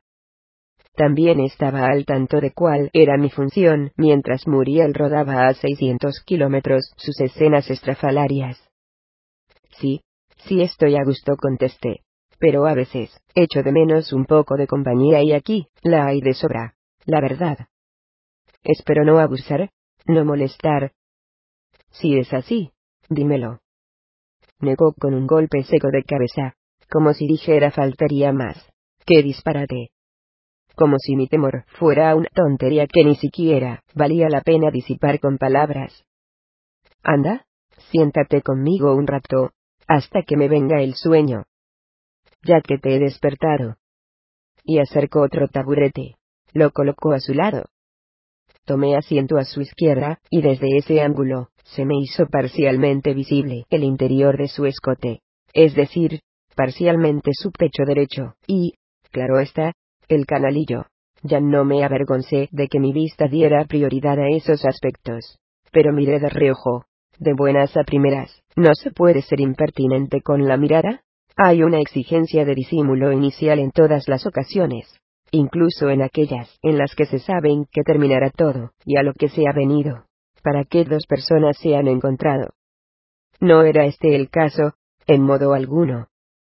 Yo no sabía nada, me limitaba a acumular elementales deseos, si es que eso en la juventud no es redundante, y por entonces, a ella ni se le había ocurrido. Beatriz solo estaba combatiendo su insomnio, y quizá pensando en vacuo, ocupación suficiente para pasar el resto por alto y apenas reparar en nada externo. Tenía cuarenta y uno o cuarenta y dos años. En aquella época aún no eran muchas las mujeres que se sometían a cirugías absurdas y contraproducentes. Lo que percibía del interior de su escote era natural, de lo que se mueve, de lo que sube y baja un poco con cada respiración, de lo que a la vez es firme y muelle, todavía firme y abundante y bastante erguido, oscilante, y de apariencia suave, y a Muriel le repugnaba, o no tanto, al fin y al cabo, lo había manoseado aquella noche, aunque su intención fuera vejatoria y despreciativa. Yo no lo habría tocado de ese modo, no en principio, en absoluto, ni en aquella noche ni en esta ni en ninguna otra. Se me iban las yemas de los dedos en esta. Es una manera de hablar, no se me iban. Se quedó callada unos segundos. Se entretuvo en encender el cigarrillo. Aspiró con fuerza, y subió el pecho a medias visible. Esto es, subieron ambos, pero tenía que adivinar bajo la tela el izquierdo. Y entonces hizo por primera vez referencia a mi intervención así que me salvaste la vida. Así que fuiste tú quien, me quitó de la muerte. El verbo elegido en la segunda frase, me pareció algo raro, pero en las noches de insomnio se enrarece la conciencia, y también el vocabulario que la atraviesa, y me hizo dudar si me estaba transmitiendo un reproche o un agradecimiento, o si ninguno de los dos, y estaba solo constatando un hecho. Al menos no había dicho quién, me arrebato de la muerte. Eso habría sonado tan rebuscado como acusatorio. No. Bueno, solo muy indirectamente. Fue una casualidad que te viera entrar. No lo había sido. Nadie sabía que me dedicaba a seguirla algunas tardes. Y sin esa costumbre ella, se habría adentrado en su término sin testigos. Pero no fui yo quien ató cabos. A mí nunca se me habría ocurrido. Supongo que fue una suerte, por lo menos para nosotros. Para ti no sé. Espero que sí. Esperemos que sí, te lo diré dentro de un tiempo, contestó con un dejo de ironía. ¿Y quiénes sois vosotros? Si puede saberse? ¿A quiénes incluyes? No sé por qué, había recurrido a ese plural, me imagino que para no singularizarme ni señalarme ni deber explicarme. En aquellos instantes, en aquella noche cerrada, me parecía una suerte para mí que estuviera viva y palpitante, aunque solo fuera por mi admiración sexual, ya nada vaga ni amortiguada, sino bien concreta, y palpable y creciente. Mi mirada había abandonado toda conveniencia de edad, posición o jerarquía. Restaba únicamente la de la cortesía, o es del fingimiento. ¿El deseo también es egoísta? Casi todo le importa poco mentir, halagar, arriesgarse, convencer con tretas, hacer falsas promesas, lograr que la persona aguante y se demore en el mundo para disfrutarla ahora hasta que se ve satisfecho. Luego ya es otra cosa, Luego todo vuelve a su causa y resulta ridículo haber puesto en juego, o dejado de lado tanto por conseguir lo que enseguida sufre un abaratamiento, y a veces empieza a olvidarse en cuanto ha ocurrido. No sé, a todos respondí. No creo que ninguno de los que te tratamos pudiera haberse tomado tu muerte con indiferencia. Para Susana, Alicia y Tomás, habría sido un desastre. Para Flavia, para tus amigas, para Eduardo, para mí, para Rico y Roy, para Van Bechten, para todos. Y para otros, que yo no conozco, supongo. Me acordé del habitante, quien quisiera que fuese, de la plaza del Marqués de Salamanca. No exageres, Juan. Quizá la habrías lamentado. No digo que no, pero para ti, no habría sido un desastre. Me conoces poco, y además eres muy joven. Ni para Eduardo. Tendrías que haber visto cómo corría, lo angustiado que estaba cuando fuimos a buscarte. Ya. Eso me ha dicho Jorge. Ha hecho bastantes películas. Se levantó y fue a la nevera. La abrió, miró sin saber qué quería, Sacó una Coca-Cola y echó la mitad en su vaso de whisky. Entonces vi que sí llevaba bragas. Lo vi a través de la cera cuando estaba de espaldas. Su culo no era pequeño, pero dibujaba una agradable curva empinada, y lo habría envidiado toda verdadera gorra, todo saco de harina, o saco de carne, todo cebo, toda foca o campana del álamo. Muriel estaba loco para llamarla esas cosas. O no era locura, sino frío castigo de años. O tal vez la veía así, de veras en su resentimiento. Cuando uno decide mirar con malos ojos nada se salva. Hasta lo que veíamos, con buenos ayer, se nos aparece plagado de defectos, y pegas. Nada resiste los malos ojos. Aún menos nadie. Quizá yo mismo, podría ver a Beatriz distinta, notablemente peor, si satisficiera mi deseo. Quiero decir una vez aplacado, el inicio de la lamentación no es del todo infrecuente tras las consecuciones. Pero no pensaba en ello como en algo real, seguía tan solo en la fase visiva. Cualquier contacto intencionado o consciente, me parecía un imposible. A ella ni se le había pasado por la cabeza, ni siquiera se había percatado aún del carácter codicioso de mis miradas, ni de las menos furtivas y cada vez lo eran menos todas. Era probable que me asimilara más a la esfera de los menores, a la de sus propios hijos, que a la de los adultos plenos. Los Muriel, Rico y Van Bechten, al fin y al cabo, me separaba menos edad de los primeros que de los segundos, sin ir más lejos. Le llevaba mucha menos a Susana de la que Beatriz me llevaba. Quizá por eso no se cubría, aunque también es cierto que en aquella época la sociedad entera se había sacudido el recato impuesto por la dictadura y su iglesia desde el primer día, eran años de despreocupación, y desenfado en las costumbres, y de desafío. Por algo no suelo beber alcohol, dijo, para justificar la mezcla. No me gusta mucho el sabor de esto. Sírvete tú algo. No. ¿Ahora? Enseguida y sin apenas transición le pregunté, ¿a qué vino eso? ¿Por qué lo hiciste? Quiero decirlo de Wellington. La verdad, es que sí que te salvé, supongo. Pero podía no haberte visto.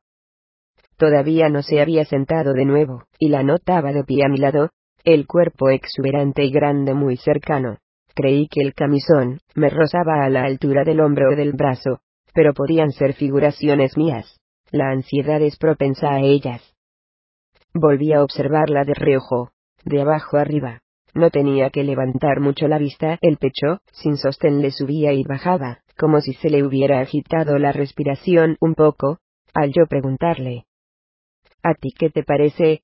Juan me contestó en tono suave, sin la acritud que podría deducirse de esa formulación, de esas palabras. Sin que éstas dieran a entender que me consideraba un obtuso.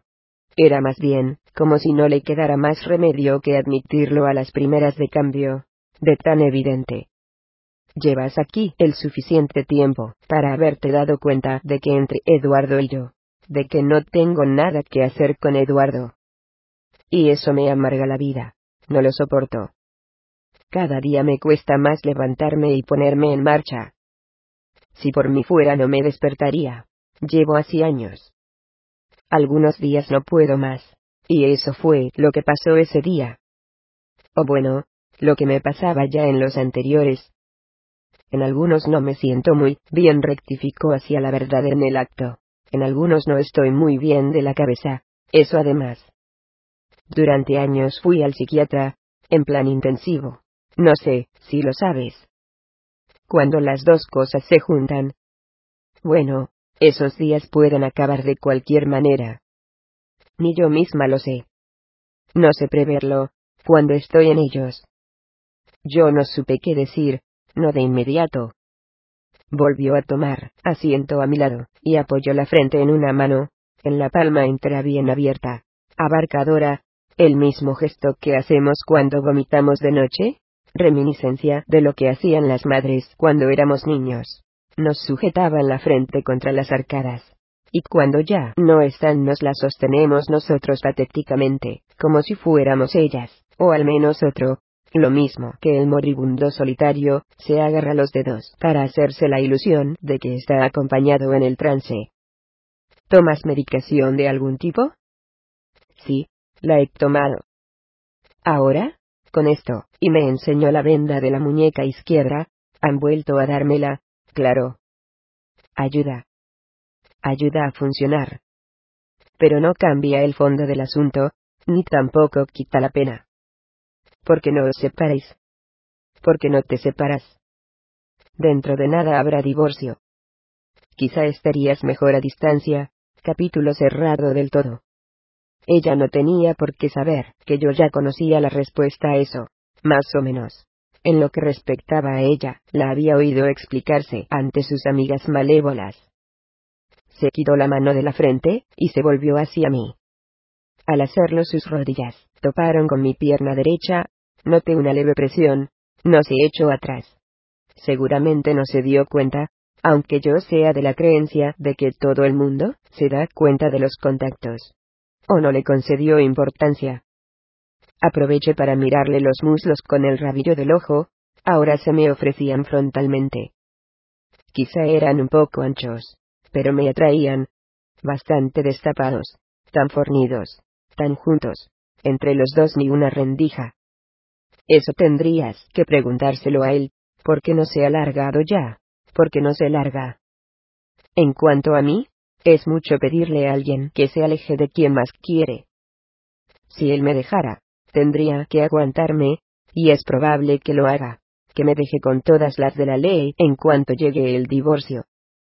Pero no se puede esperar que además sea yo quien le facilite las cosas, quien tome la iniciativa cuando no quiero tomarla.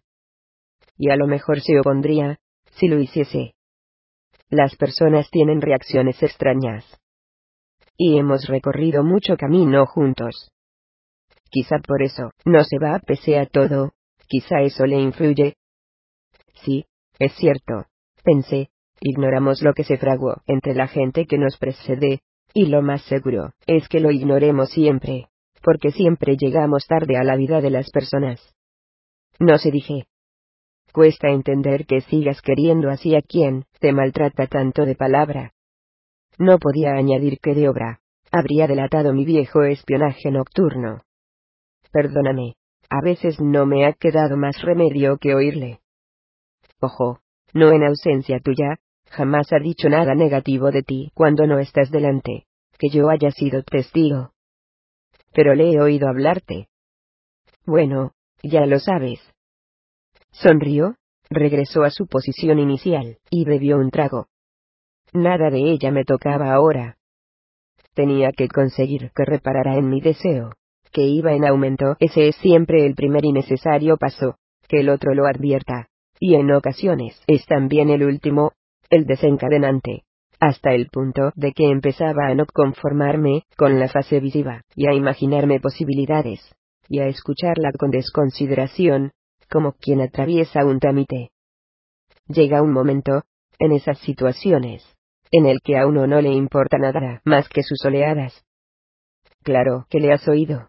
Ojalá se abstuviese en presencia de otros. Con algunos lleva más cuidado, porque sabe que me tienen estima propia. Con Jorge, con Paco, con mis amigas. Con Alberto Augusto no tanto. Y contigo, contigo se siente demasiado a gusto, demasiado cómodo, y en confianza de ti ha hecho desde el principio una extensión de sí mismo, lo cual es bueno, y también es malo. Pero lo que tú no sabes, es que no siempre fue así, sino todo lo contrario. Esto empezó hace ya mucho, al poco de nacer Tomás, figúrate. Pero aún son más los años en que fue de otro modo, y para mí, todavía tienen más peso. Yo los he vivido. Y Eduardo, se detuvo como si le diera apuro decir lo que iba a decir, pero lo dijo Eduardo, es el hombre más bueno y recto que puedas haber conocido. Lo que lleva haciendo conmigo todo este tiempo, esta aversión, este trato, va contra su carácter. Se obliga a ello. Me tomarás por una ilusa, pero yo todavía creo que un día no lo soportará más, ir contra sí mismo, y contra su naturaleza. Y que cesara entonces, y querrá compensarme. Más bueno y recto, me repetí en el pensamiento. Podía ser, yo tenía de él una excelente idea, además de la admiración que le profesaba. era incondicional suyo, ya lo he dicho. Sin embargo, era raro escuchar tal elogio en boca de la única persona con la que se había mostrado cruel ante mis ojos y oídos. No malicioso ni insolente ni despreciativo. Todo eso era capaz de serlo a veces. Y además con considerable gracia, y con relativa impunidad por tanto. Sino hiriente y sañudo claro que tampoco era así con ella todo el tiempo. Recordé algunas frases de Beatriz a sus amigas yo, no quisiera una vida nueva con otro hombre, les había advertido. Explicado. Quiero la que tuve durante bastantes años, con el mismo hombre. No quiero olvidarme ni superarlo, ni rehacer nada, como se dice, sino continuar en lo mismo idéntico, solo la vuelta y prolongación de lo que hubo. Nunca estuve insatisfecha, Nunca necesité de emociones externas ni de vaivenes y cambios. Nunca fui de las que se aburren y requieren movimiento, variedad, peleas y reconciliaciones, euforias y sobresaltos, sacudidas y alertas. Yo podía haber permanecido eternamente en lo que había. Hay gente contenta y conforme, que solo aspira a que cada día sea igual que el anterior y que el próximo. Y a que no se acaben, yo era de esas. Hasta que se torció todo. Me levanté yo ahora, y fui a la nevera. Lo mismo, que ella un poco antes. No sabía qué quería. Cogí un vaso, le eché hielo. Miré dentro sin centrar la vista, y a mi alrededor. Vi la botella de whisky sobre la mesa, y me decidí a servirme. Luego también Coca-Cola, la imité en todo. Mientras estuve de pie la capté, y la observé desde arriba se me amplió la visión del escote, quiero decir de su interior, sobre todo durante algunos segundos en que me quedé detrás de ella muy cerca, me dieron ganas de avanzar una mano, o de posar las dos en sus hombros, y desde allí moverlas hacia abajo, no de golpe, poco a poco, y distraídamente, a la espera de que me interrumpiera, o no me interrumpiera, de que me gritara, pero, ¿qué haces? Y yo me asustara, y me ruborizara, y me disculpara, y me retirara, o bien de que ella callara y me lo permitiera, desde luego enterándose, pero no dándose por enterada, o no hasta más tarde. Cuando ya fuera imposible no acusar, recibo verbal del contacto por ser acaso de otra índole. Aunque también es cierto que eso puede hacerse inarticuladamente. Nadie tiene por qué hablar ni decir nada, o mediante jadeos, o incluso estos, pueden sofocarse y ahogarse todo gemido. Han sido muchos los que han debido esconderse y ser tan silenciosos, como si no existieran. En realidad no hay regla alguna ni nada es imposible entre las personas que se vinculan. Así que me demoré allí, a su espalda ya, no fueron unos segundos, y pensé que podía hacer el primer movimiento sin que Beatriz percibiera en él nada sospechoso ni impropio. Posarle las manos sobre los hombros amistosamente, o como quien reconforta por medio del tacto, Además en el insomnio, resultan admisibles muchas cosas, como si la vigilia, después de todo, estuviera contaminada por el sueño que se resiste, y no acude, y que debería ocupar su sitio, y todo transcurriera, bajo su dominio, en una vida prestada, nebulosa, hipotética y paralela, hasta cierto punto. Hice eso. Le puse las manos sobre los hombros con delicadeza, y a la vez hablé para enmascarar el atrevimiento, para que no fuera lo único a lo que ella tuviera que atender en el instante. ¿Y qué pasó? ¿Por qué se torció todo? Porque Eduardo pasó a ser tan desabrido y tan áspero. Se encogió de hombros, pero fue mínimo el gesto. Podía haberlo aprovechado para apartarme con él, para zafarse. A poca energía con que se hubieran alzado, yo habría entendido que rechazaba el contacto y mis manos habrían volado pero fue tan tenue que más bien lo sentí como una respuesta, como si los hombros agradecidos ejercieran una leve presión para juntarse y amoldarse mejor a mis palmas. O así me incliné por sentirlo, forzando seguramente la suerte. Por una tontería dijo. Porque descubrió que una vez le había contado una mentira, hacía ya mucho tiempo. Una mentira antigua ante la que debió reírse, y no tomársela a la tremenda. Habían pasado tantas cosas en medio. Había habido tanto entre nosotros. que tenía que haberse disipado su importancia de entonces. No sé cómo decirlo, haber caducado, haberse visto anulada por la fuerza de nuestra vida juntos. Hasta habíamos perdido un hijo y nada une más que eso, si no destruye. Tanto es así que ni siquiera es que la descubriera él, la mentira, sino que un día de enfado, se me ocurrió confesársela. Se quedó callada unos segundos. Jamás imaginé que reaccionaría como lo hizo. En mala hora. Aquello me llevó a acordarme de nuevo de lo que le había oído a Muriel la noche en que apareció en su puerta con su largo batín oscuro de Fumanchu, o de Drácula que estúpido, fui al quererte todos estos años. Lo más que pude, mientras no supe nada y más tarde la había reñido, si no me hubieras dicho nada, si me hubieras mantenido en el engaño. ¿Qué sentido tiene sacar un día del error, contar de pronto la verdad? Y había concluido su reproche diciéndole ay, qué idiota fuiste, Beatriz. No una vez, sino dos. Debió de referirse a lo mismo a lo que Beatriz se refería ahora. ¿Y se puede saber cuál era esa mentira Permaneció pensativa unos momentos. Quizá le daba pereza entrar en pormenores. Bebió de su vaso de whisky mezclado. Siempre, sin sustraerse a mis manos tan cautas, tan respetuosas, que no se movían ni un milímetro, como si con la osaría inicial hubieran cubierto el cupo de las osarías durante bastante rato. Al ver que no contestaba enseguida, complete la pregunta para ayudar a la respuesta, o no puede saberse,